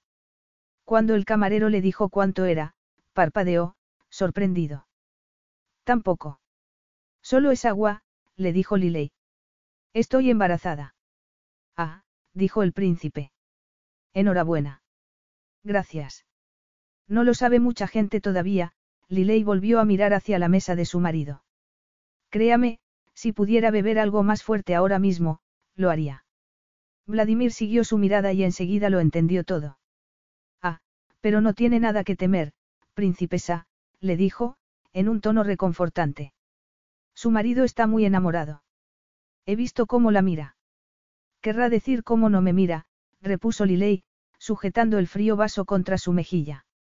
Si es así, es un tonto, el príncipe puso un dedo sobre su abultado collar de cristal. Esto es precioso. ¿Dónde lo ha comprado? Sorprendida ante el contacto, Liley se sobresaltó. Lo hice yo. Lo ha hecho usted. Ella sacudió la cabeza. Alessandro no quiere que me lo ponga en Roma. Dice que a lo mejor sus amigos se ríen de mí, pero eso a mí me da igual. Se van a reír de todas formas, dijo en voz baja y se puso erguida. Tengo que llevar por lo menos una cosa que sea realmente mía. Es precioso, dijo el príncipe, deslizando un dedo por la parte inferior del collar. Es arte. El tacto de su mano la hacía sentirse incómoda. Aunque fuera un gesto inocente, aquella situación se podía malinterpretar fácilmente. A lo mejor en ese mismo momento Alessandro los observaba, carcomido por los celos. Miró hacia la mesa, pero él seguía muy ocupado riéndoles las bromas a Julia y a Lucretia, Vladimir siguió su mirada. Vamos, princesa, le dijo tranquilamente. La llevaré de vuelta junto a él. A medida que avanzaban por el restaurante, el corazón de Lilei latía cada vez más rápido. Llegaron a la mesa y las risas del grupo se ahogaron de repente. Se hizo el silencio. Cara, Alessandro se volvió con una sonrisa. Ya empezaba a preguntarme, de repente reparó en la presencia de Vladimir y la ternura que había en sus ojos se esfumó. Hola, dijo en un tono seco. Su esposa no se siente bien. Creo que debería llevarla a casa. Sí, dijo Alessandro, poniéndose en pie. Dejó algo de dinero sobre la mesa. Miscusi. Buena noche. Agarrando a Liley por la espalda, se dirigió hacia la puerta. Recogió el coche rápidamente y la ayudó a subir sin decir ni una palabra. Ni siquiera la miraba a los ojos. Condujo a toda velocidad y en silencio a través de las calles de Roma. Liley le miraba por el rabillo del ojo de vez en cuando. Su rostro era sombrío, su expresión, seria. Cuanto más trataba de complacerle, más difícil se le hacía. Lo siento, susurró. No quería que tuvieras que dejar a tus amigos tan pronto. Alessandro cambió la marcha del lujoso deportivo con más fuerza de la que era necesaria. Yo siento que hayas pensado que era necesario decirle a Vladimir que no te encontrabas bien, antes que decírmelo a mí, le dijo en un tono tenso. Solo trataba de, repuso ella, parpadeando. Ahórratelo, dijo él, interrumpiéndola. Atravesó el portón exterior de la finca del palazzo. Aparcó el coche de cualquier manera en el pequeño patio y entró en el centenario palazzo a toda prisa. Herida y furiosa, Liley entró detrás. Esto no es justo. Le gritó, sin poder alcanzarle. Él ya estaba subiendo las escaleras a oscuras. Al oírla, se detuvo bruscamente y se quitó la corbata de un tirón. ¿Vienes a la cama? Le preguntó, mirándola fijamente. Liley parpadeó, sorprendida. Se puso erguida, apretó los puños y sacudió la cabeza. Te he preguntado, empezó a bajar las escaleras, si vas a venir a la cama. No. Los ojos de Alessandro echaron chispas. Entonces traeré la cama hasta ti. Vio lo que iba a hacer un instante antes de que la agarrara. Sujetándola de la nuca, le dio un beso fiero para castigarla. Ella trató de apartarle, pero él le agarró el cabello y la obligó a entreabrir los labios, separándoselos con los suyos. Acorralándola contra las escaleras, la besó con tanta brutalidad que ella no tuvo más remedio que tirar la toalla y dejarle que la empujara hacia el suelo. Mascullando un gruñido feroz, le levantó la falda hasta las caderas y, sin decir ni una palabra, empezó a desabrocharse la bragueta. De repente, Liley reaccionó. No, le dijo, agarrándole de la muñeca y mirándole fijamente a los ojos. No. Él abrió mucho los ojos, soltó el aliento y se apartó. Tras ponerse en pie, se abrochó los pantalones, sin dejar de mirarla. No quiero volver a verte con Vladimir Senzov, le dijo en un tono de advertencia. Y entonces, sin siquiera dedicarle una mirada, dio media vuelta y subió las escaleras. Liley se incorporó. Se sentía mareada, aturdida. Se levantó del suelo y se colocó la carísima falda color beige. Aguzando la mirada, le vio subir las escaleras y desaparecer por el pasillo, rumbo al dormitorio. Fue tras él. Al acercarse, oyó el ruido de la ducha. Abrió la puerta del cuarto de baño adyacente a la habitación y le vio bajo el chorro de la ducha, desnudo. Abrió la mampara translúcida y cerró el grifo bruscamente. ¿Qué? exclamó él. Una nube de vapor caliente flotaba entre ellos. El agua que goteaba de la mampara hacía un ruido ensordecedor. Liley le fulminó con la mirada, cruzando los brazos. ¿Cómo te atreves a tratarme así, idiota? ¿Y qué esperabas? Que te besara los pies después de que pasaras toda la noche flirteando con otro hombre. Yo no estaba flirteando. Él trataba de consolarme. Después. Él salió de la ducha, desnudo y empapado. ¿Después de qué? Le preguntó, taladrándola con la mirada. Ella tragó en seco, intentando contener las lágrimas. No tiene importancia. Dímelo. En el espejo, Liley vio el reflejo de su magnífico cuerpo desnudo y, junto a él, se vio a sí misma, gordita y rechoncha con aquel traje color beige que la hacía parecer un tapón. No puedo. Dímelo. Gritó él, furibundo. Ella se sobresaltó. Fueron muy crueles conmigo. Él se agarró de la puerta de la ducha. ¿Quiénes? ¿Quiénes fueron crueles contigo? Tenías razón. Nunca debería haber venido, reprimió las lágrimas. Yo no pertenezco a este lugar. Alessandro dio un paso adelante y la agarró de los hombros. Dime quiénes fueron, le dijo en un tono sombrío. Ella trató de restarle importancia riéndose. No fue nada. Me siguieron hasta el servicio de mujeres, donde yo me estaba escondiendo. Te estabas escondiendo. Y hablaron. En inglés, para que yo me enterara bien. Me llamaron gorda y estúpida, y dijeron que te divorciarías de mí. Estaban deseando que volvieras con Olivia. Alessandro la miró fijamente, apretando los labios. Entonces la soltó bruscamente y se dio la vuelta. Liley contempló su musculosa espalda mientras él se dirigía hacia la puerta. Él se estaba alejando de ella sin decir ni una palabra. Otra vez. ¿Te da igual? Le preguntó ella, ahogándose en sus propias palabras. No te importa en absoluto. Alessandro se volvió violentamente. Su rostro estaba tan lleno de ira que Liley contuvo el aliento. Sí que me importa. Se arrepentirán de haberte hecho daño. ¿Qué vas a hacer? Le preguntó Liley, asustada. Había una oscuridad en su mirada que jamás había visto. No les puedo dar una paliza. Son mujeres. Pero, estiró sus manos entrelazadas. Puedo quitarles lo que más aman en el mundo. El dinero. ¿Cómo? Él miró más allá de ella. Unas cuantas llamadas a los bancos, a los negocios en los que trabajan sus maridos, esbozó una sonrisa aterradora. Se quedarán sin un centavo. Lilei le miró, boquiabierta. Yo pensaba que eran ricas. Todo es pura fachada. Están llenas de deudas. Pero yo creía que eran tus amigos. Alessandro hizo una mueca. Amigos. Parecía que te lo estabas pasando muy bien. Crecí con ellos, le dijo escuetamente. Pero no estamos muy unidos. Compartimos un pasado, una historia, pero no. No son mis amigos.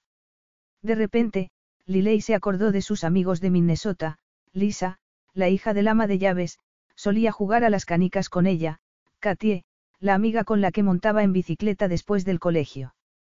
Alessandro no había tenido ninguna de esas cosas. Sus amigos no eran reales. De repente se vio arrollada por una profunda pena hacia él y entonces ya no pudo ocultar sus sentimientos. No necesito venganza, tragándose las lágrimas, dio un paso hacia él. Yo solo quiero una cosa. Solo necesito una cosa. ¿Qué?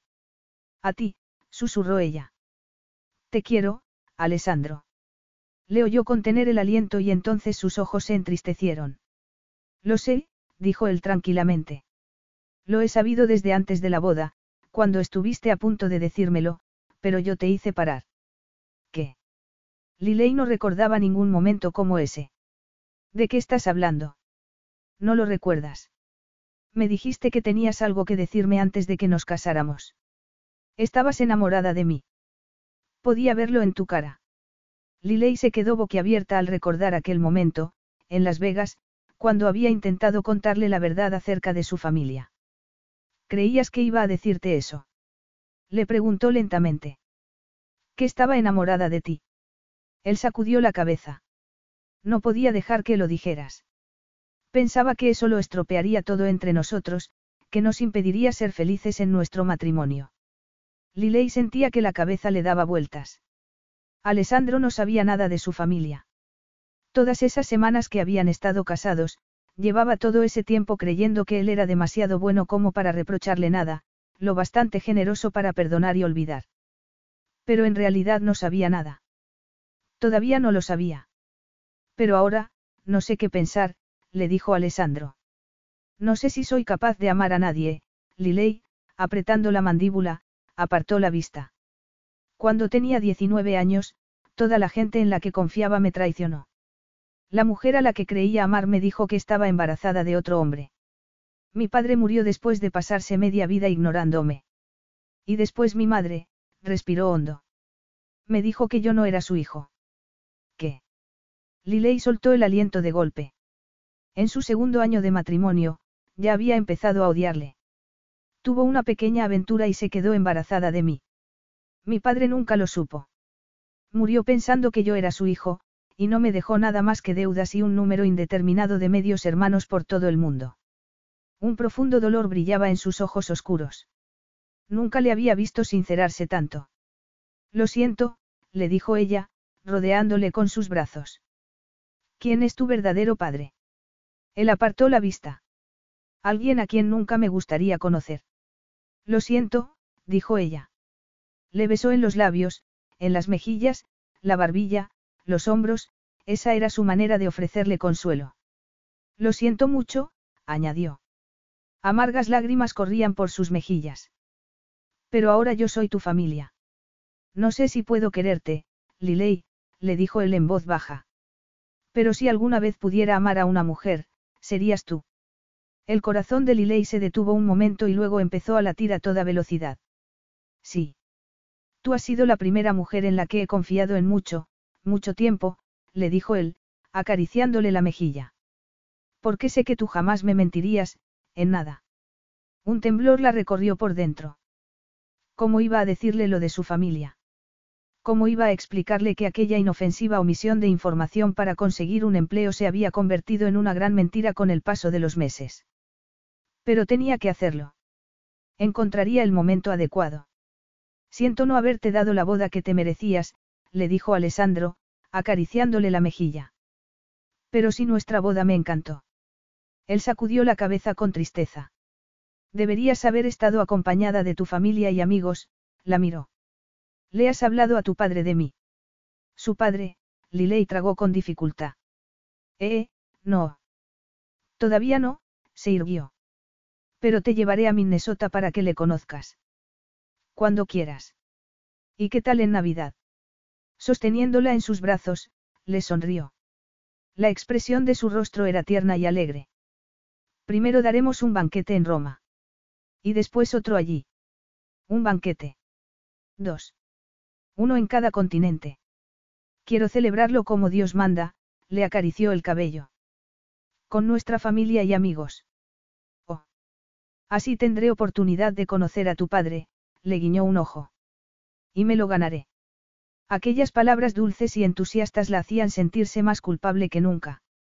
Claro que sí, le dijo, con un nudo en la garganta. Nadie podría evitar quererte. Él se puso serio de repente. Pero yo no necesito que nadie me quiera, la estrechó contra su cuerpo desnudo y le acarició la espalda por encima de la chaqueta beige. Yo solo te necesito a ti. De repente, Liley tuvo ganas de llorar. Sintió cómo reaccionaba su cuerpo desnudo y de pronto le deseó más que nunca. Se estremeció al sentir sus caricias por encima de la ropa, en los pechos, en los pezones, hasta hacerlos endurecer. Liley miró hacia el espejo. Vio su cuerpo desnudo y su espalda musculosa al tiempo que la besaba en el cuello. La imagen le causó una oleada inmediata de auténtico placer. Él le desabrochó la chaqueta. Eres mía, murmuró él contra su piel. Ella sintió su miembro entre las piernas, sintió el insistente masaje de las yemas de sus dedos mientras le quitaba la camisola y el sujetador, deslizando la palma de la mano por el valle entre sus pechos y su cintura estrecha, pasando por su abdomen redondeado. Dilo. Ella abrió los ojos. Soy tuya. Para siempre. Para siempre, repitió ella. Alessandro se arrodilló delante de ella. Le levantó la falda hasta las rodillas y le quitó las braguitas. Moviéndose entre sus muslos, le levantó una pierna por encima del hombro. Y entonces, justo antes de besarla, la miró de nuevo. Nunca me mientas, Liley, susurró. Y estaremos juntos para siempre. Nadie podrá separarnos nunca. Metió la cabeza entre sus piernas y oleadas de placer la inundaron por dentro. Liley echó atrás la cabeza y cerró los ojos. Los latidos de su corazón retumbaban a medida que se daba cuenta de lo que había hecho. Debería haberle dicho la verdad desde el principio, desde el primer día. Había pensado que era mejor esperar a que él tuviera motivos para quererla. Pero cuando él descubriera que llevaba meses mintiéndole, después de haberle dado su confianza y cariño, sin duda sería el principio del fin. Sintiendo su lengua caliente entre las piernas, cerró los ojos y se estremeció. No podía perderle. Nunca. Encontraría la forma de decirle la verdad. Y rezaría mucho para que no fuera el final de todo. Capítulo 10. Alessandro se quedó boquiabierto cuando vio a su esposa en lo alto de las escaleras. Después de cinco semanas de preparativos, era evidente que Liley había escogido muy bien el traje para la fiesta de esa noche en el palazzo. ¿Y bien? Le preguntó. ¿Qué te parece? Alessandro abrió los labios para decirle que tenía que cambiarse, que no podía llevar un traje tan atrevido y colorido cuando estaban en el punto de mira de los ciudadanos más distinguidos de una de las ciudades más refinadas de todo el mundo. Pero entonces vio esperanza en aquellos ojos marrones.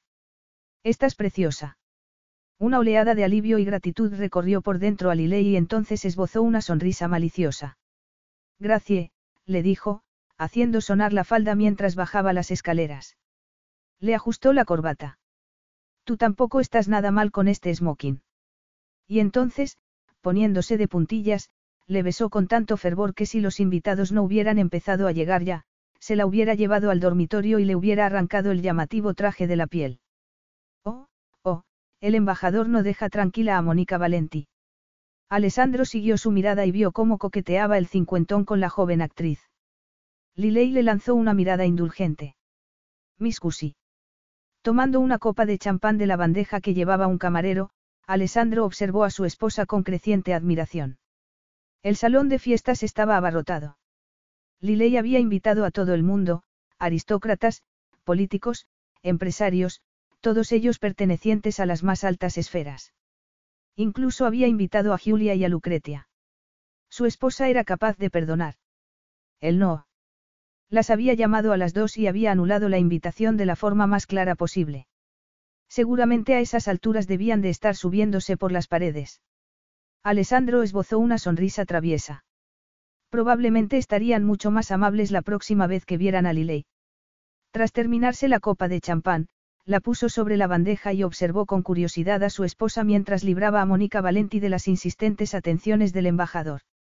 El contacto visual se rompió cuando un hombre se le acercó para hablarle. Al reconocer a Vladimir Senzov, Alessandro frunció el ceño. Le estaba tocando el llamativo collar que llevaba puesto. Era su última y extraña creación, hecha en oro, con zafiros que había encontrado en una tienda de antigüedades de Venecia. Se preguntó de qué podían estar hablando. Se fiaba de su esposa, pero no de Senzov. Apretando la mandíbula, agarró una copa de champán y entonces reparó en la frambuesa que había en el fondo. El líquido espumoso estaba rosa, parecería un idiota bebiendo algo así, volvió a dejar la copa en la bandeja. Un whisky, le gritó al camarero. El hombre asintió y se retiró. Alessandro echó a andar, abriéndose paso entre la multitud. Cariño, de pronto Olivia estaba delante de él, impidiéndole el paso. Flaca y pálida, vestida de negro, parecía el ángel de la muerte. ¿Qué estás haciendo aquí? Me han invitado, dijo ella, esbozando una sonrisa felina. Me invitó tu esposa. Pronunció la palabra como si le dejara un mal sabor de boca. Alessandro apretó la mandíbula y la fulminó con la mirada. Liley es demasiado generosa. Claro que es generosa, la sonrisa de Olivia se ensanchó. Puede permitírselo. ¿De qué estás hablando? Es rica. Alessandro resopló. Liley no procede de una familia de dinero. Es por eso por lo que se puede confiar en ella. Es tan distinta a ti. Ella soltó una risita. Oh, esto es delicioso. De verdad que no lo sabes. Caminó a su alrededor lentamente, deslizando una uña pintada de rojo a lo largo de los hombros de Alessandro. Es la hija de Balton Ainsbury, le susurró al oído. Alessandro se la quedó mirando sin saber qué decir. Oía la animada música en la distancia, oía las conversaciones, las risas, pero no parecía estar allí. Y entonces el suelo tembló bajo sus pies. Cuando nos conocimos, Liley trabajaba en el departamento de archivos de Caetani Borduide. En mi departamento de archivos, Olivia. Olivia se miró las uñas, perfectamente arregladas. ¿Y qué mejor lugar puede haber para un espía corporativo? Ella trabajaba como empleada del hogar, en Minneapolis. Y trabajaba para un pariente. Olivia lo miró con ojos incrédulos. Nunca te había visto tan ciego, hasta hace seis meses, era el ama de llaves en la casa de Theo Saint Radiopal, en el sur de Francia. Él es su primo, ¿sabes? Dejó ese trabajo tan solo unos días antes de empezar a trabajar para ti. Alessandro se sintió como si acabaran de darle una bofetada. Retrocedió un paso. Las piernas le fallaron un instante. Theo Saint Rapal. Dijo con un hilo de voz. El conde de Castelnau es el primo de Liley. Pasó por delante de Olivia sin dedicarle ni una mirada más. Abriéndose paso entre la multitud, se dirigió hacia su esposa. A medida que avanzaba hacia ella, empezó a sentir que la sangre palpitaba por todo su cuerpo, hirviendo, bullendo como un río de lava. Liley se reía mientras hablaba con Vladimir Senzov, y él la miraba con admiración. ¿Acaso estaba flirteando con él? Jugando con él, para utilizarle más tarde. Liley miró por encima del hombro de Senzovi, nada más ver a Alessandro, palideció. ¿Qué sucede? ¿Qué pasa? Dime cómo te llamas, le dijo él en voz baja. Los invitados que estaban más próximos a Liley se miraron los unos a los otros sin entender nada. Liley Caetani, dijo Liley, sin saber muy bien qué decir. No, dime cómo te llamas. Muchos de los invitados se callaron de repente y se volvieron hacia ellos. La música se detuvo bruscamente. De repente, todo estaba en silencio. Cientos de personas los observaban expectantes. Liley tragó con dificultad, miró a izquierda y a derecha. Respiró hondo. Liley Smith, dijo finalmente. Dímelo. Le gritó él. Tu nombre. De repente pareció que Liley se iba a echar a llorar. Alessandro, iba a decírtelo. ¿Cuándo? Después de robarme mi empresa para dársela a Ainsbury y a tu primo. No. Gritó ella. Traté de decírtelo antes de la boda, pero me dijiste que ya lo sabías. Siempre sabes tantas cosas, yo te creí. Creíste que me casaría contigo, sabiendo eso. Me mentiste desde el principio, incluso con tu nombre. Ella se encogió. Alessandro vio el temblor de sus pestañas. Me cambié el nombre hace tres años, cuando mi padre se divorció de mi madre, cuando ella se estaba muriendo. Ya no quería ser una Ainsbury, así que adopté su apellido de soltera. ¿Sabías que Caetani Borduide jamás te contrataría si figuraba ese nombre en el currículum? Sí, admitió ella con un hilo de voz. ¿Viniste como espía? No. Solo trataba de encontrar un trabajo desesperadamente, sacudió la cabeza con lágrimas en los ojos. Me fui a San Francisco para perseguir un sueño. Mentiras, le dijo él. Te fuiste a San Francisco para seducir a Jeremy Bakefield y que te diera información acerca de los diseños preciosi, para que tu padre pudiera copiarlos en China. Pero entonces te llevé al baile preciosi y te diste cuenta de que podías conseguir un premio mucho mejor, soltó una carcajada amarga. Decidiste convertirte en mi amante, para poder pasarle información a tu familia. Yo nunca te traicionaría. Dijo ella, entre sollozos. Iba a decírtelo todo. Me lo juré a mí misma, cuando finalmente me di cuenta de que no sabías lo de mi familia. Todo este tiempo, yo pensaba que sí lo sabías, hasta el día en que te dije que te amaba por primera vez. Le temblaba la voz, pero esas lágrimas no iban a funcionar con él. Esa vez no. Eso fue hace semanas, la agarró de los hombros y la miró a los ojos. Todo este tiempo, yo pensé que podía confiar en ti. Y tú solo estabas esperando a poder darme la puñalada en la espalda. ¿Cuál era tu objetivo? ¿Cómo van a ir contra mí? Tu padre y tu primo están tramando otra opa hostil. Tú me conoces lo bastante como para saber que yo no haría algo así. Exclamó Liley y entonces le miró con los ojos muy abiertos. Un río de lágrimas corría por sus mejillas. Es que no lo ves. Ojalá no te hubiera conocido nunca, los latidos de su corazón retumbaban en sus oídos. Apenas podía respirar, ni pensar. Solo hay una última cosa que necesito saber. Le tocó el labio inferior con la yema del dedo. ¿Hasta dónde llegan tus mentiras? Ella entreabrió los labios al sentir el roce de su mano. Él deslizó la mano a lo largo de su cuello, pasando por encima de sus pechos, la curva de su vientre. El bebé es mío. Ella abrió aún más los ojos. Dime la verdad, Liley, le dijo en un tono amenazante. Te has acostado con otro hombre. Un sollozo incontenible se le escapó a Liley de los labios. De repente, Alessandro olvidó que estaban en aquel salón abarrotado, se olvidó de Caetani Borduide, se olvidó de Olivia. Lo único que podía pensar era que amaba a Liley. Ese había sido el sentimiento que crecía en su interior un momento antes de enterarse de todo. La amaba. Pero la mujer a la que amaba era una mentira. Ella se tambaleaba. Casi parecía que se iba a caer. ¿De verdad crees que haría algo así? Le susurró. ¿Crees que me acostaría con otro hombre? ¿Crees que me acostaría con otro hombre, y que después me casaría contigo para pasar el resto de mi vida mintiéndote? ¿Cómo puedes pensar algo así? Yo te quiero. Muy bonito, masculló Alessandro. Tocándole la mejilla, le ladeó la cabeza hacia la luz de la araña. Todas esas lágrimas, esa voz ahogada, bajó la mano bruscamente. Casi me has hecho creer que me querías. Sí que te quiero. Exclamó ella. Te quiero. Deja de decirlo, le dijo él, fulminándola con una mirada de hielo. No, es igual. Puedes decir lo que quieras. No voy a creer ni una palabra. Liley entrelazó las manos, pálida y pequeña con aquel vestido tan colorido. Las flores se le caían del cabello. Miró a Olivia. Ha sido ella, no. Ha convertido una mentira piadosa en un plan maquiavélico, no. Las lágrimas corrían por sus mejillas.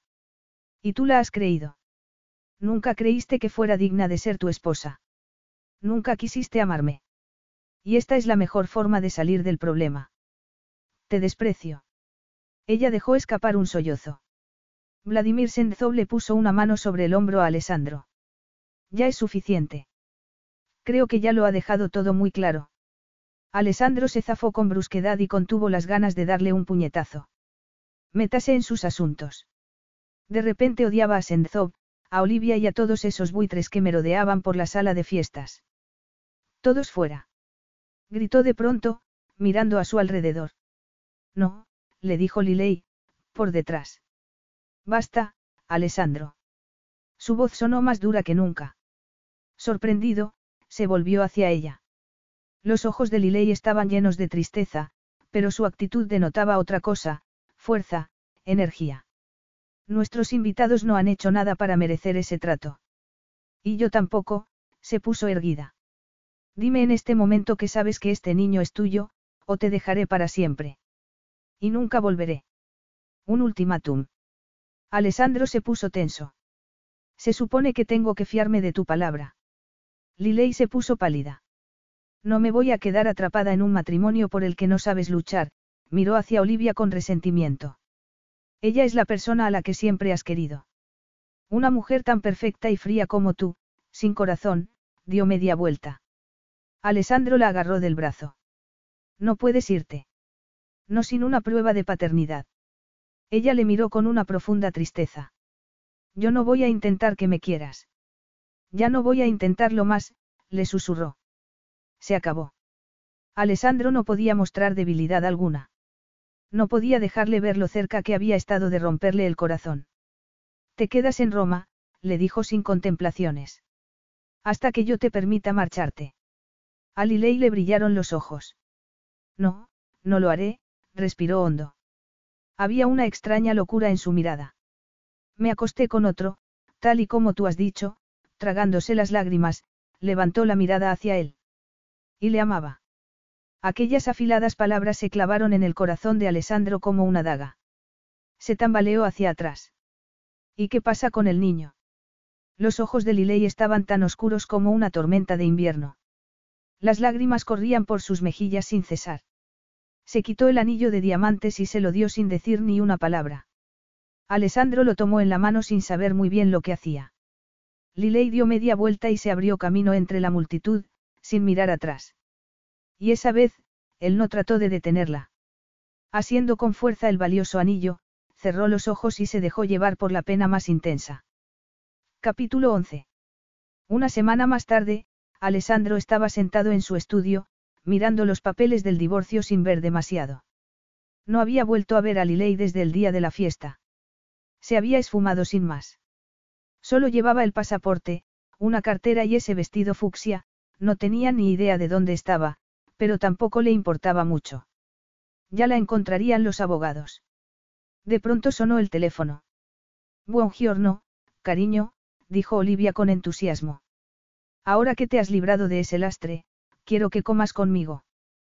Para celebrarlo. Todavía no me he divorciado, le dijo Alessandro en voz baja. Ven de todas formas, le dijo ella. No me importa. Aquel tono de voz cómplice y petulante le molestaba sobremanera.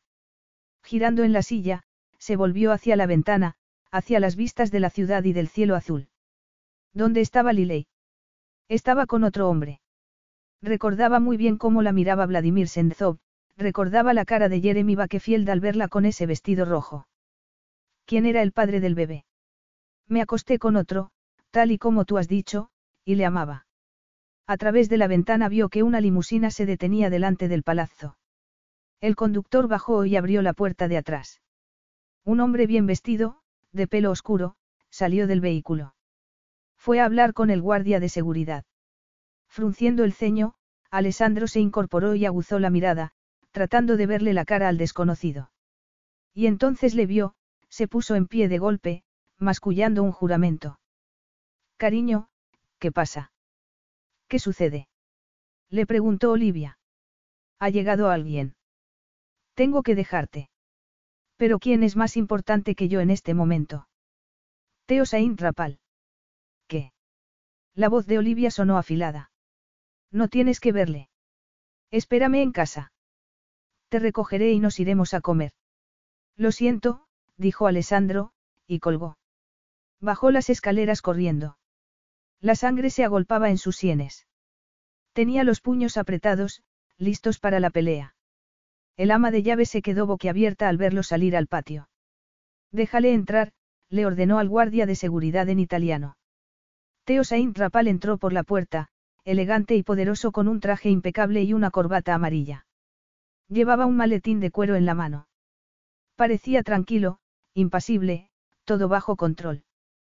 Era la viva imagen de todas las cosas que Alessandro no había podido ser durante la semana anterior. El abrasador sol de Italia caía a plomo sobre sus vaqueros desgastados y su camiseta vieja. Alessandro avanzó por el polvoriento patio para encontrarse con su rival. ¿Qué quieres? Has venido a regodearte. Teo Saint Rapal se le quedó mirando como si se hubiera vuelto loco. Regodearme.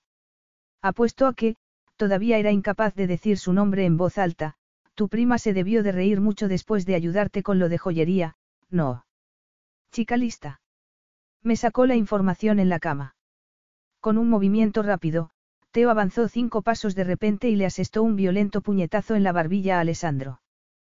Por Liley, le dijo, frotándose la muñeca. Cielos. Aquel puñetazo hubiera tirado al suelo a cualquier otro hombre. Alessandro sintió el impacto en cada hueso de su cuerpo e, instintivamente, trató de devolvérselo. Después se incorporó y se frotó la mandíbula. Por lo menos tienes la decencia de atacarme de frente, Saint Rapal, en vez de darme una puñalada por la espalda. Liley solo tuvo un pequeño secreto contigo. Uno. Pequeño secreto. Repitió Alessandro en un tono incrédulo. Te dijo todo lo del acuerdo con joyería. Me convenció para que me casara con ella cuando estaba enamorada de otro hombre. Y lo peor es, se detuvo y su voz se endureció. ¿Por qué estás aquí? ¿Qué más quiere de mí? El francés le atravesó con la mirada. En tu despacho. Alessandro se puso tenso y entonces se dio cuenta de que el guardia de seguridad observaba la escena con interés, por no hablar de los paparazzi que estaban apostados delante de la casa desde el escándalo de la fiesta. Muy bien. Dando media vuelta, le condujo al interior del palazzo. He venido a recoger las cosas de Liley, le dijo Saint Rapal cuando llegaron al estudio. Sus herramientas. La manta de su madre. Y la ropa que yo le compré. No la quiere. Alessandro se sentó frente a su escritorio y giró la silla hacia la ventana. Estaba cansado. Había estado a punto de tirar a la basura sus pertenencias más valiosas en un arrebato de rabia, pero al final no había sido capaz de hacerlo. Todo está en una caja en la puerta. Puedes recogerla tú mismo, le dijo a Saint Rapal. Estaré encantado de librarme de ello por fin. Saint Rapal le miró con frialdad, puso su maletín encima del escritorio, sacó una carpeta y se la ofreció a Alessandro. ¿Qué es esto? Le preguntó, sin tocar nada. El trato con joyería, dijo Saint Rapal con desprecio. Si todavía lo quieres. Alessandro abrió la carpeta. Revisó los documentos rápidamente y se dio cuenta de que era un contrato para intercambiar joyería por los viñedos de Saint Rapal. Tenía que haber algún truco en alguna parte, pero no era capaz de encontrarlo. También me retiraré del negocio de Tokio. Alessandro levantó la vista, sorprendido. No lo entiendo. Fue idea de Liley. Pero ¿por qué iba a preparar algo así, si ha sido ella quien me ha traicionado? Liley no te ha traicionado, le dijo Saint Rapal. Fue otra persona quien me dio la información. Me dijo que quería vengarse porque te deshiciste de ella y la sustituiste por una oficinista cualquiera, hizo una pausa. No tenía ni idea de que estaba hablando de Liley. Olivia. exclamó Alessandro. Olivia Bianchi. Saint Rapal le miró fijamente. Sois tal para cual. El francés se inclinó hacia adelante. Sus nudillos estaban completamente blancos contra el escritorio. Pero tienes que garantizarme, sobre el papel, que vas a dejar el estudio en México. Le di a Rodríguez mi palabra de que nadie perdería su empleo. Y, a diferencia de ti, yo no quiero ser un mentiroso. Alessandro frunció el ceño. Yo no mentí. Puede que haya sugerido. Mentiste. Y fue mucho peor que la mentira de Liley. Ella solo trataba de no perder su trabajo. Tú, en cambio, tratabas de llenarte el bolsillo a expensas de otros. Le mentiste a Rodríguez, al igual que le mentiste a Liley cuando te casaste con ella sin decirle que no la ibas a dejar trabajar. Alessandro sintió un repentino calor en las mejillas. Levantó la barbilla con prepotencia. Liley se acostó con otro hombre y después trató de hacerme creer que era el padre de su hijo. Saint Rapal resopló y le miró con ojos incrédulos. Sacudió la cabeza. Si es eso lo que crees, eres mucho más estúpido de lo que yo creía, sacó un último documento. Toma. Dáselo a tus abogados. Me acosté con otro, tal y como tú has dicho. Alessandro recordó la mirada de Liley, sus ojos enormes y afligidos, recordó el temblor que le atenazaba la voz. Y le amaba. Alessandro sintió que le daba un vuelco el corazón. Y si era él mismo el hombre al que ella amaba, antes de volverse contra ella y humillarla en público, dirigido como una marioneta en manos de su examante. Había jurado honrar y proteger a su esposa. ¿Dónde está ella? Se fue del país hace unas horas, dijo Saint Rapal en un tono serio. Quería visitar a su padre y mirar sitios para poner el negocio de joyería. Lo va a hacer. Lo va a hacer de verdad. Mi esposa dice que la joyería de Liley es una apuesta segura. Y ella lo sabe mejor que nadie, Saint Rapal tamborileó con los dedos sobre el escritorio. ¿Sabes? Debería darte las gracias. Por haber hecho lo correcto.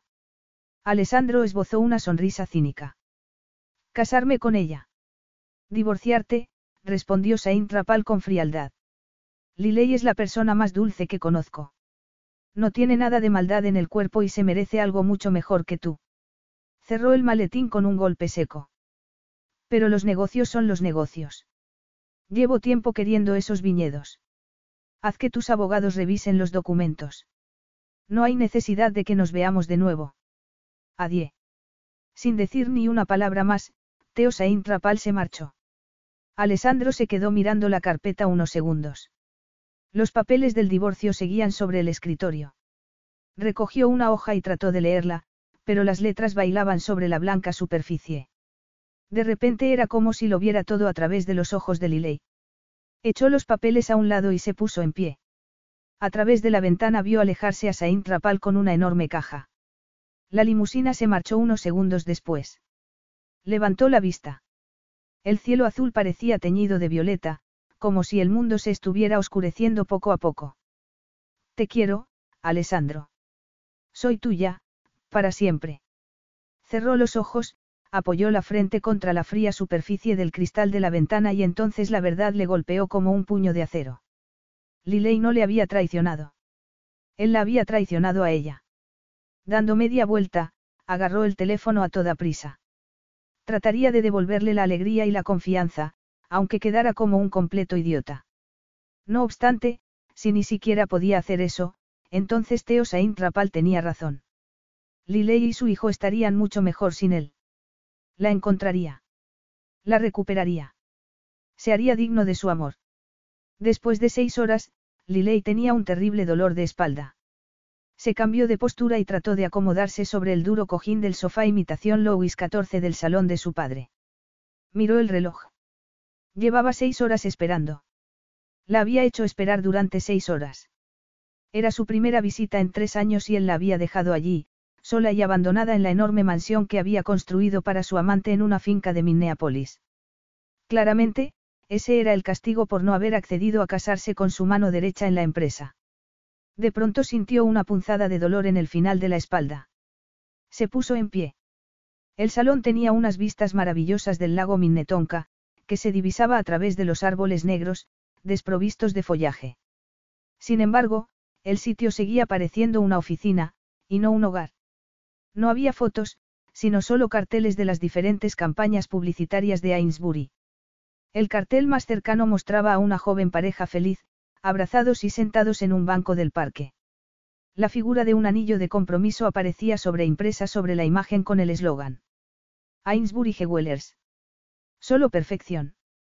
Después de que Alessandro le pidiera el divorcio, había pasado días enteros llorando en su vieja habitación de ama de llaves del castillo de su primo. ¿Dónde has comprado ese collar tan bonito? Le había preguntado la esposa de su primo Teo un día. Lo hice yo misma, le había contestado Liley, dando media vuelta. Pero entonces algo la había hecho detenerse. He decidido poner mi propio negocio, le había dicho, respirando hondo. Voy a vender joyería artesanal a boutiques de lujo y a grandes almacenes de todo el mundo. Voy a volver a los Estados Unidos para pedir un crédito de negocios. Carrie había sacudido la cabeza con vehemencia. No. Liley se había llevado una sorpresa, pero entonces su amiga le había regalado la mejor de las sonrisas. No le pidas dinero a ningún banco. Déjame hacerlo a mí. Es justo lo que estaba buscando para hacer una inversión. Cerrando los ojos, Liley respiró hondo.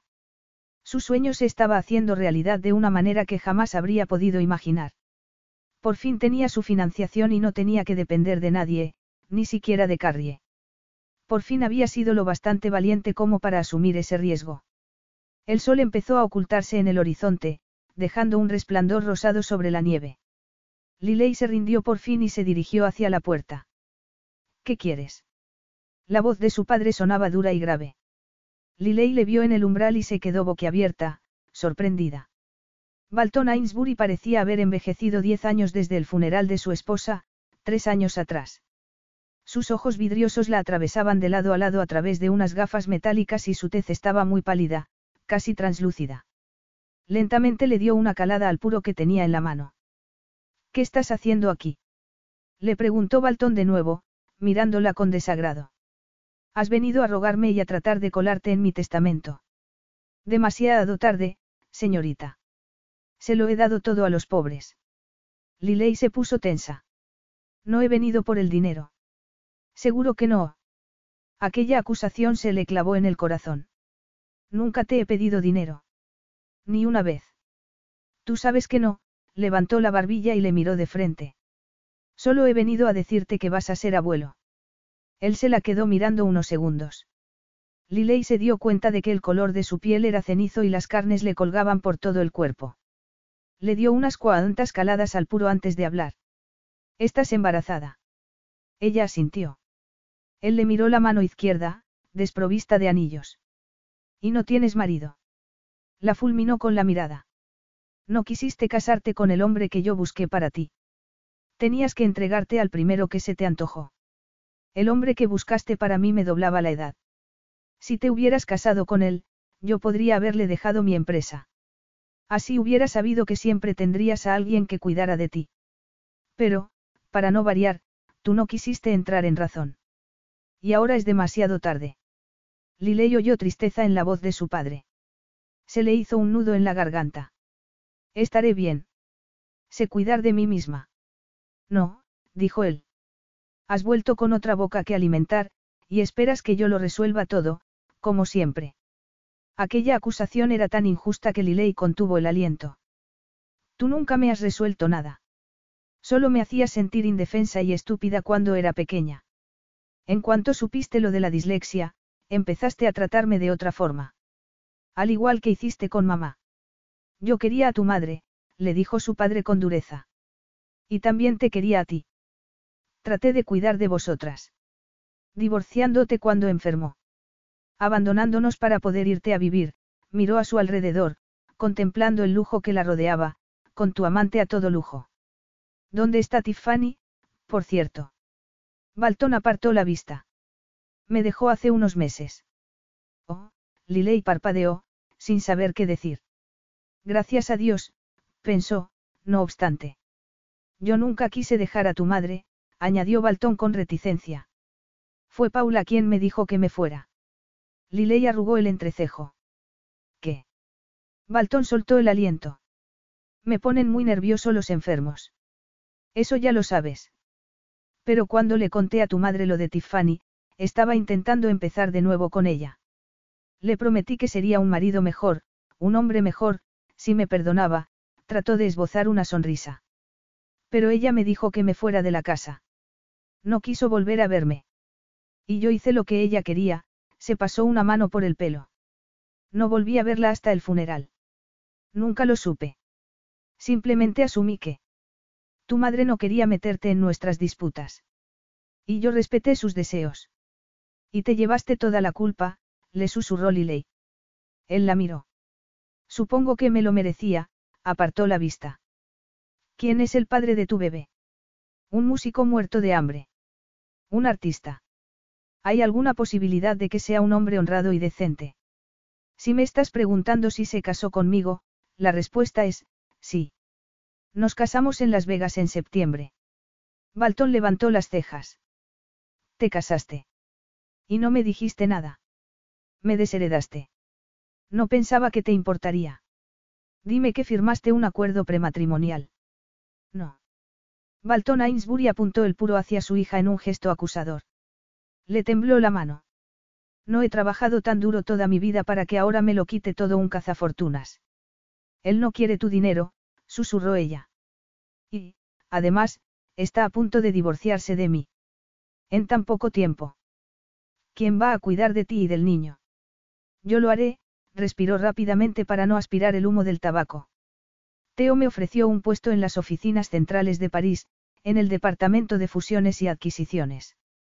Dice que tengo una perspectiva muy fresca, una mente creativa y original. Pero su esposa, Carrie, y yo ya habíamos decidido. Una mente original. Repitió su padre en un tono sarcástico.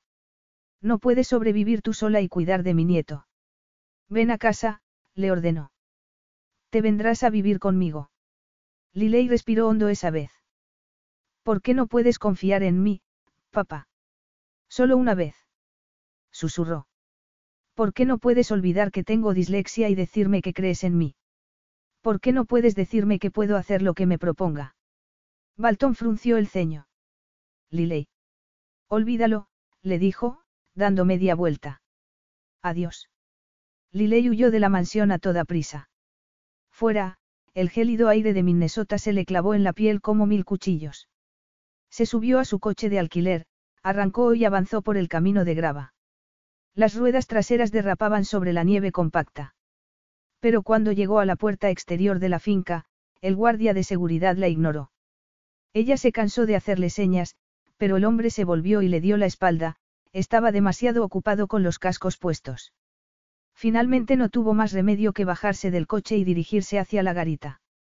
Abra, por favor, le dijo. Ahora mismo. El guardia apretó un botón para abrir la puerta, pero entonces se asomó por la ventana.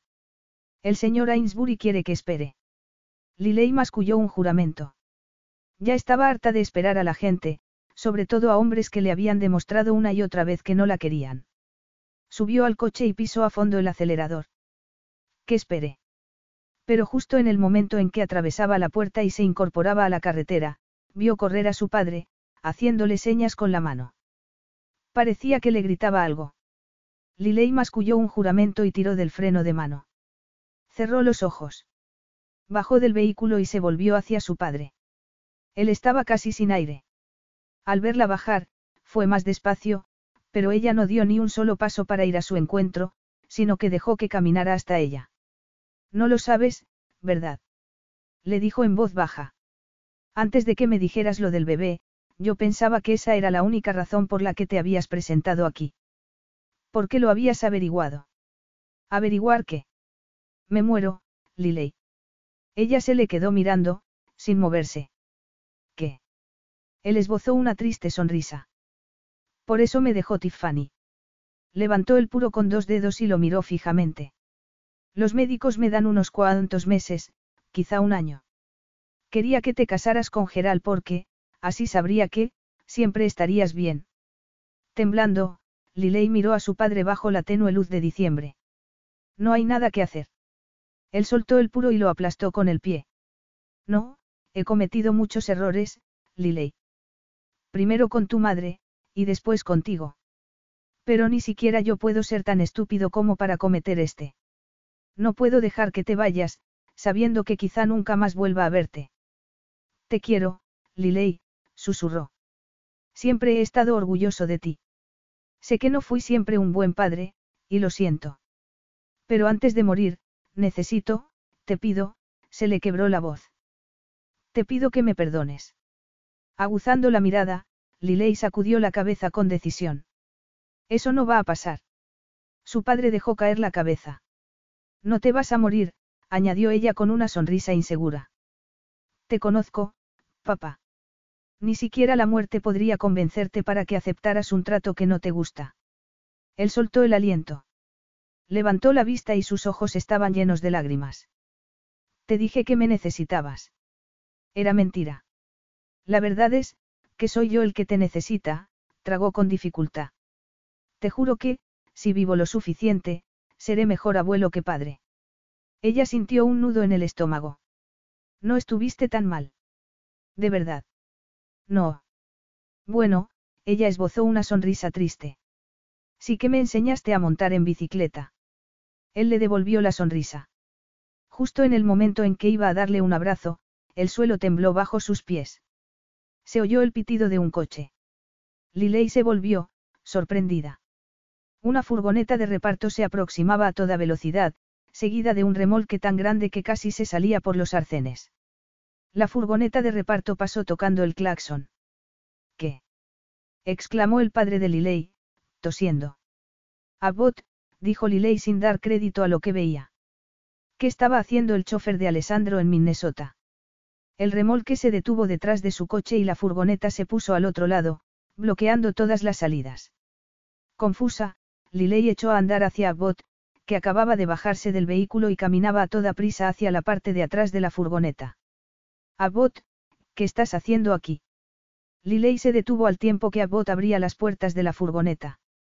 Al mirar dentro, Liley contuvo el aliento y se llevó una mano a la boca. Había una especie de príncipe dentro, un caballero medieval con armadura y todo. El caballero se levantó la visera. Era Alessandro. Sus ojos negros brillaban con adoración. Liley sintió que le daba un vuelco el corazón. Soltó el aliento y echó atrás la cabeza para verle bien. Debía de haber dado un traspié y caído en coma o algo parecido. Estaba soñando. Eso era lo único que podía explicar aquella visión tan increíble. ¿Qué estás haciendo aquí? He venido por ti, le dijo él, mirándola fijamente. Fui un cobarde y un tonto. Vuelve conmigo, Liley, le susurró. Déjame demostrarte que puedo ser el hombre con el que siempre has soñado. Los ojos de Liley se llenaron de lágrimas. Fue hacia la furgoneta. Él se bajó con agilidad y fue a su encuentro. Pero el peso de la armadura lo pilló desprevenido. La visera se le cerró de golpe y lo hizo resbalar sobre la nieve. Liley corrió hacia él y fue a socorrerle. Se arrodilló a su lado y trató de ayudarle a incorporarse. ¿Te encuentras bien? Le preguntó, ansiosa. ¿Te has hecho daño? Tirado en el suelo, Alessandro no se movía. ¿Y si se había dado algún golpe en la cabeza con el metal de la armadura? Liley le levantó la visera con manos temblorosas. Pero entonces vio que él se estaba riendo en silencio. Sorprendida, casi se cayó hacia atrás. Oh, Dios. Has hecho un ridículo total, le dijo, sacudiendo la cabeza. Disfrazado de caballero. ¿Pero en qué estabas pensando? Nunca he visto un ángel tan bonito como tú, le tocó la mejilla. Lucharía contra quien haga falta para estar en los brazos de la mujer que amo.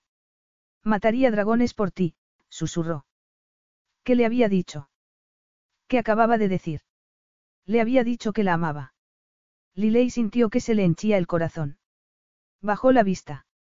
Sus pestañas batían contra sus mejillas. Vamos, te ayudaré a levantarte. Pero la armadura era más pesada de lo que pensaba. Primero Abbott, y después su padre, los dos tuvieron que ayudarle a levantarse. Hola, señor, le dijo Alessandro a su padre, sonriendo. Creo que no nos conocemos en persona. Soy Alessandro Caetani. Baltón parpadeó, perplejo. Miró a su hija. Este es tu marido. Incapaz de decir nada, Lileia sintió y entonces se volvió hacia Alessandro. Oyó silbar a su padre a sus espaldas. Vaya. Menuda fusión. Se volvió hacia él con el ceño fruncido, pero justo en ese momento su padre se dirigió a Abbott. ¿Le apetece tomarse algo caliente? Desde luego. Gracias. Liley y Alessandro se quedaron solos en aquella carretera nevada y desierta.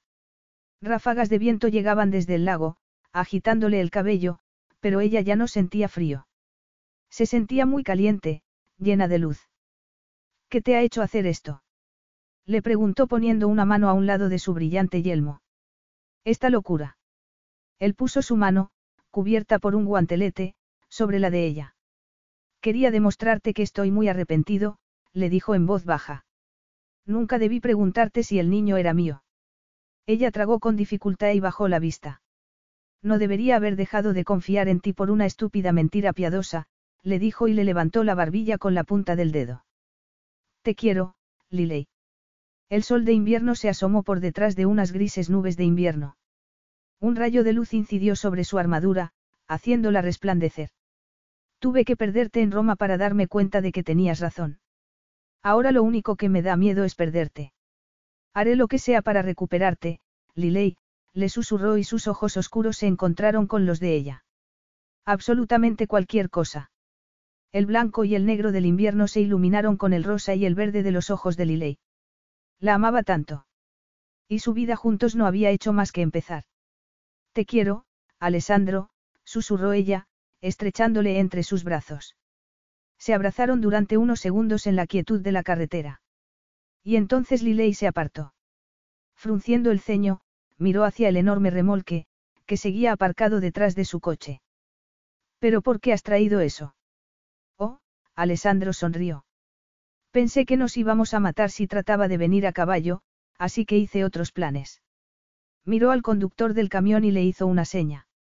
El hombre bajó del vehículo y fue hacia la parte de atrás. Un segundo después, Liley oyó el rugido lejano de un potente motor y entonces un Cadillac de Ville, de color rosa, salió del camión. Cuando el conductor se fue a la garita de seguridad, Liley se acercó un poco para verlo mejor, caminando a su alrededor, boquiabierta. Era un descapotable clásico de 1960, en el mismo tono fucsia que ella había llevado en el baile de Roma. ¿Qué es esto? Él sonrió de oreja a oreja. El coche en el que nos vamos a escapar, cara. Iremos hacia el horizonte. Ella le devolvió la mirada. ¿Y si no me hubieras encontrado? ¿Y si yo me hubiera ido ya? Entonces habría vendido mi empresa y me habría recorrido todo el país, buscándote, le dijo. Habría ido a todas partes, hasta tenerte en mis brazos. Ella contuvo la risa. Vestido de caballero andante. En un Cadillac rosa. Hubiera sido el día de suerte de los paparazzi. Hubieran dicho que te habías vuelto loco. Y me he vuelto loco, dijo él suavemente. De remate. Lo único que quiero hacer durante el resto de mi vida es hacer el loco. Loco por ti. Lágrimas de felicidad empaparon las pestañas de Liley. Poniéndose de puntillas, le sujetó la fría visera con la mano y le dio un beso. Su esposo le devolvió el beso con fervor, con reverencia, con pasión. Después de horas, o quizá minutos, Liley se apartó para tomar aire. Los ojos de Alessandro brillaban, de quién eran las lágrimas que le humedecían las mejillas. Liley no sabía si eran suyas o de él. Pero qué importancia tenía. Eran uno solo. Gracias por ser un loco, le dijo con el corazón lleno de alegría. Gracias por hacer que todos mis sueños de la infancia se hicieran realidad.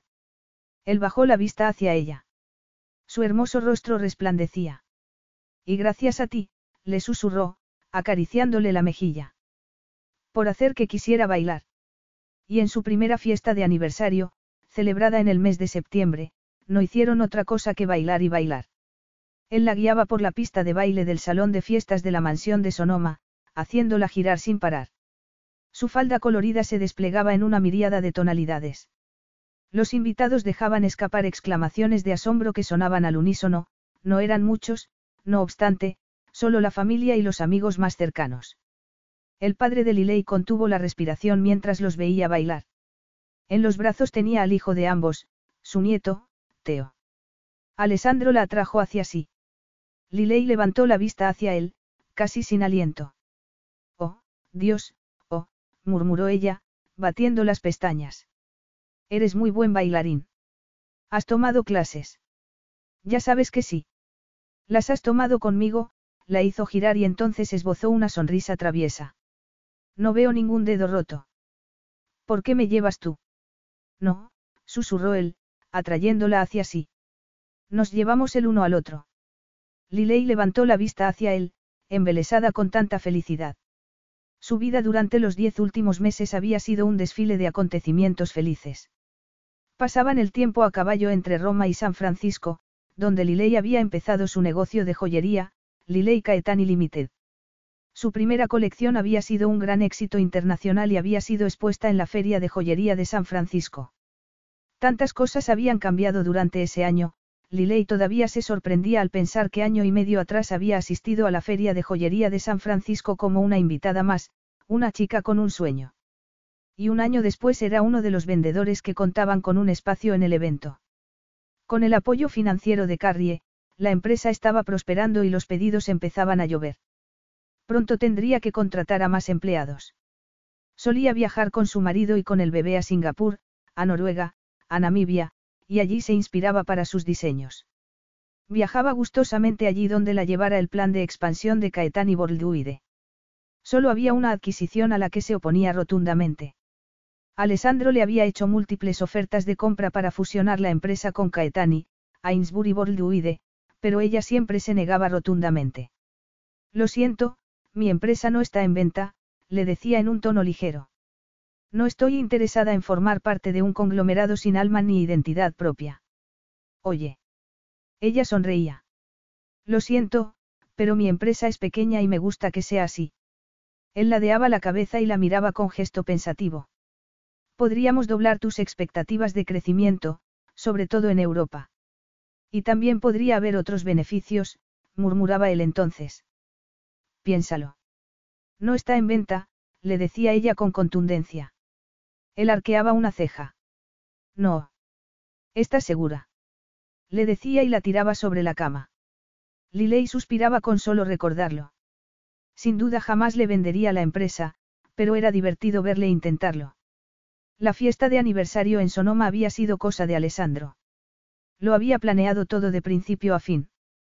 La cosecha de vinos era excelente ese año y todos los amigos y familiares sonrieron radiantes al levantar sus copas para brindar por el aniversario de la joven pareja.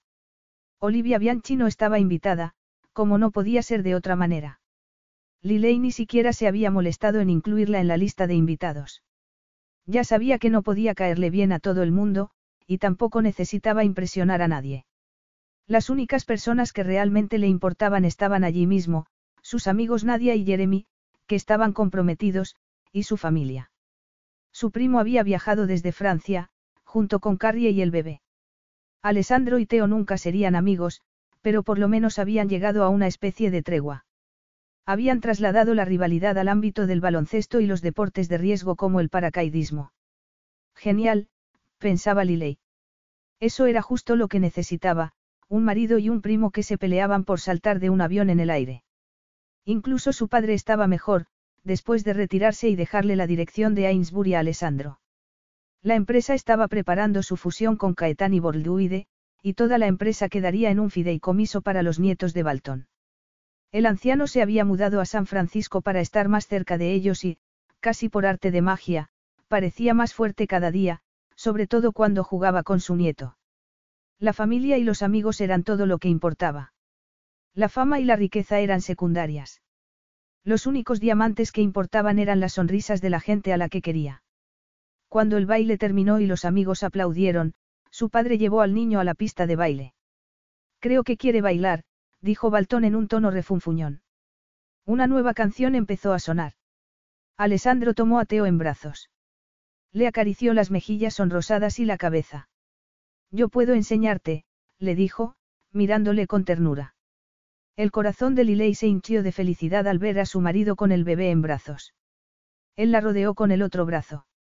Sonriendo, ella inclinó la cabeza contra su hombro y juntos se mecieron al ritmo de la música. Mientras escuchaba las risitas del bebé y las carcajadas entusiastas de Alessandro, supo que su vida siempre sería así, feliz. Los días brillarían como un diamante que se refracta en una miríada de colores, un caleidoscopio de gemas rutilantes, metal envejecido, piedras en bruto, platino, y si se fundía todo, salía una familia. Fin. What's so special about Hero Bread's soft, fluffy, and delicious breads, buns, and tortillas? Hero Bread serves up 0 to 1 grams of net carbs, 5 to 11 grams of protein, and high fiber in every delicious serving. Made with natural ingredients, Hero Bread supports gut health, promotes weight management, and helps maintain blood sugar. Hero also drops other limited edition ultra low net carb goodies like rich flaky croissants and buttery brioche slider rolls. Head to hero.co to shop today.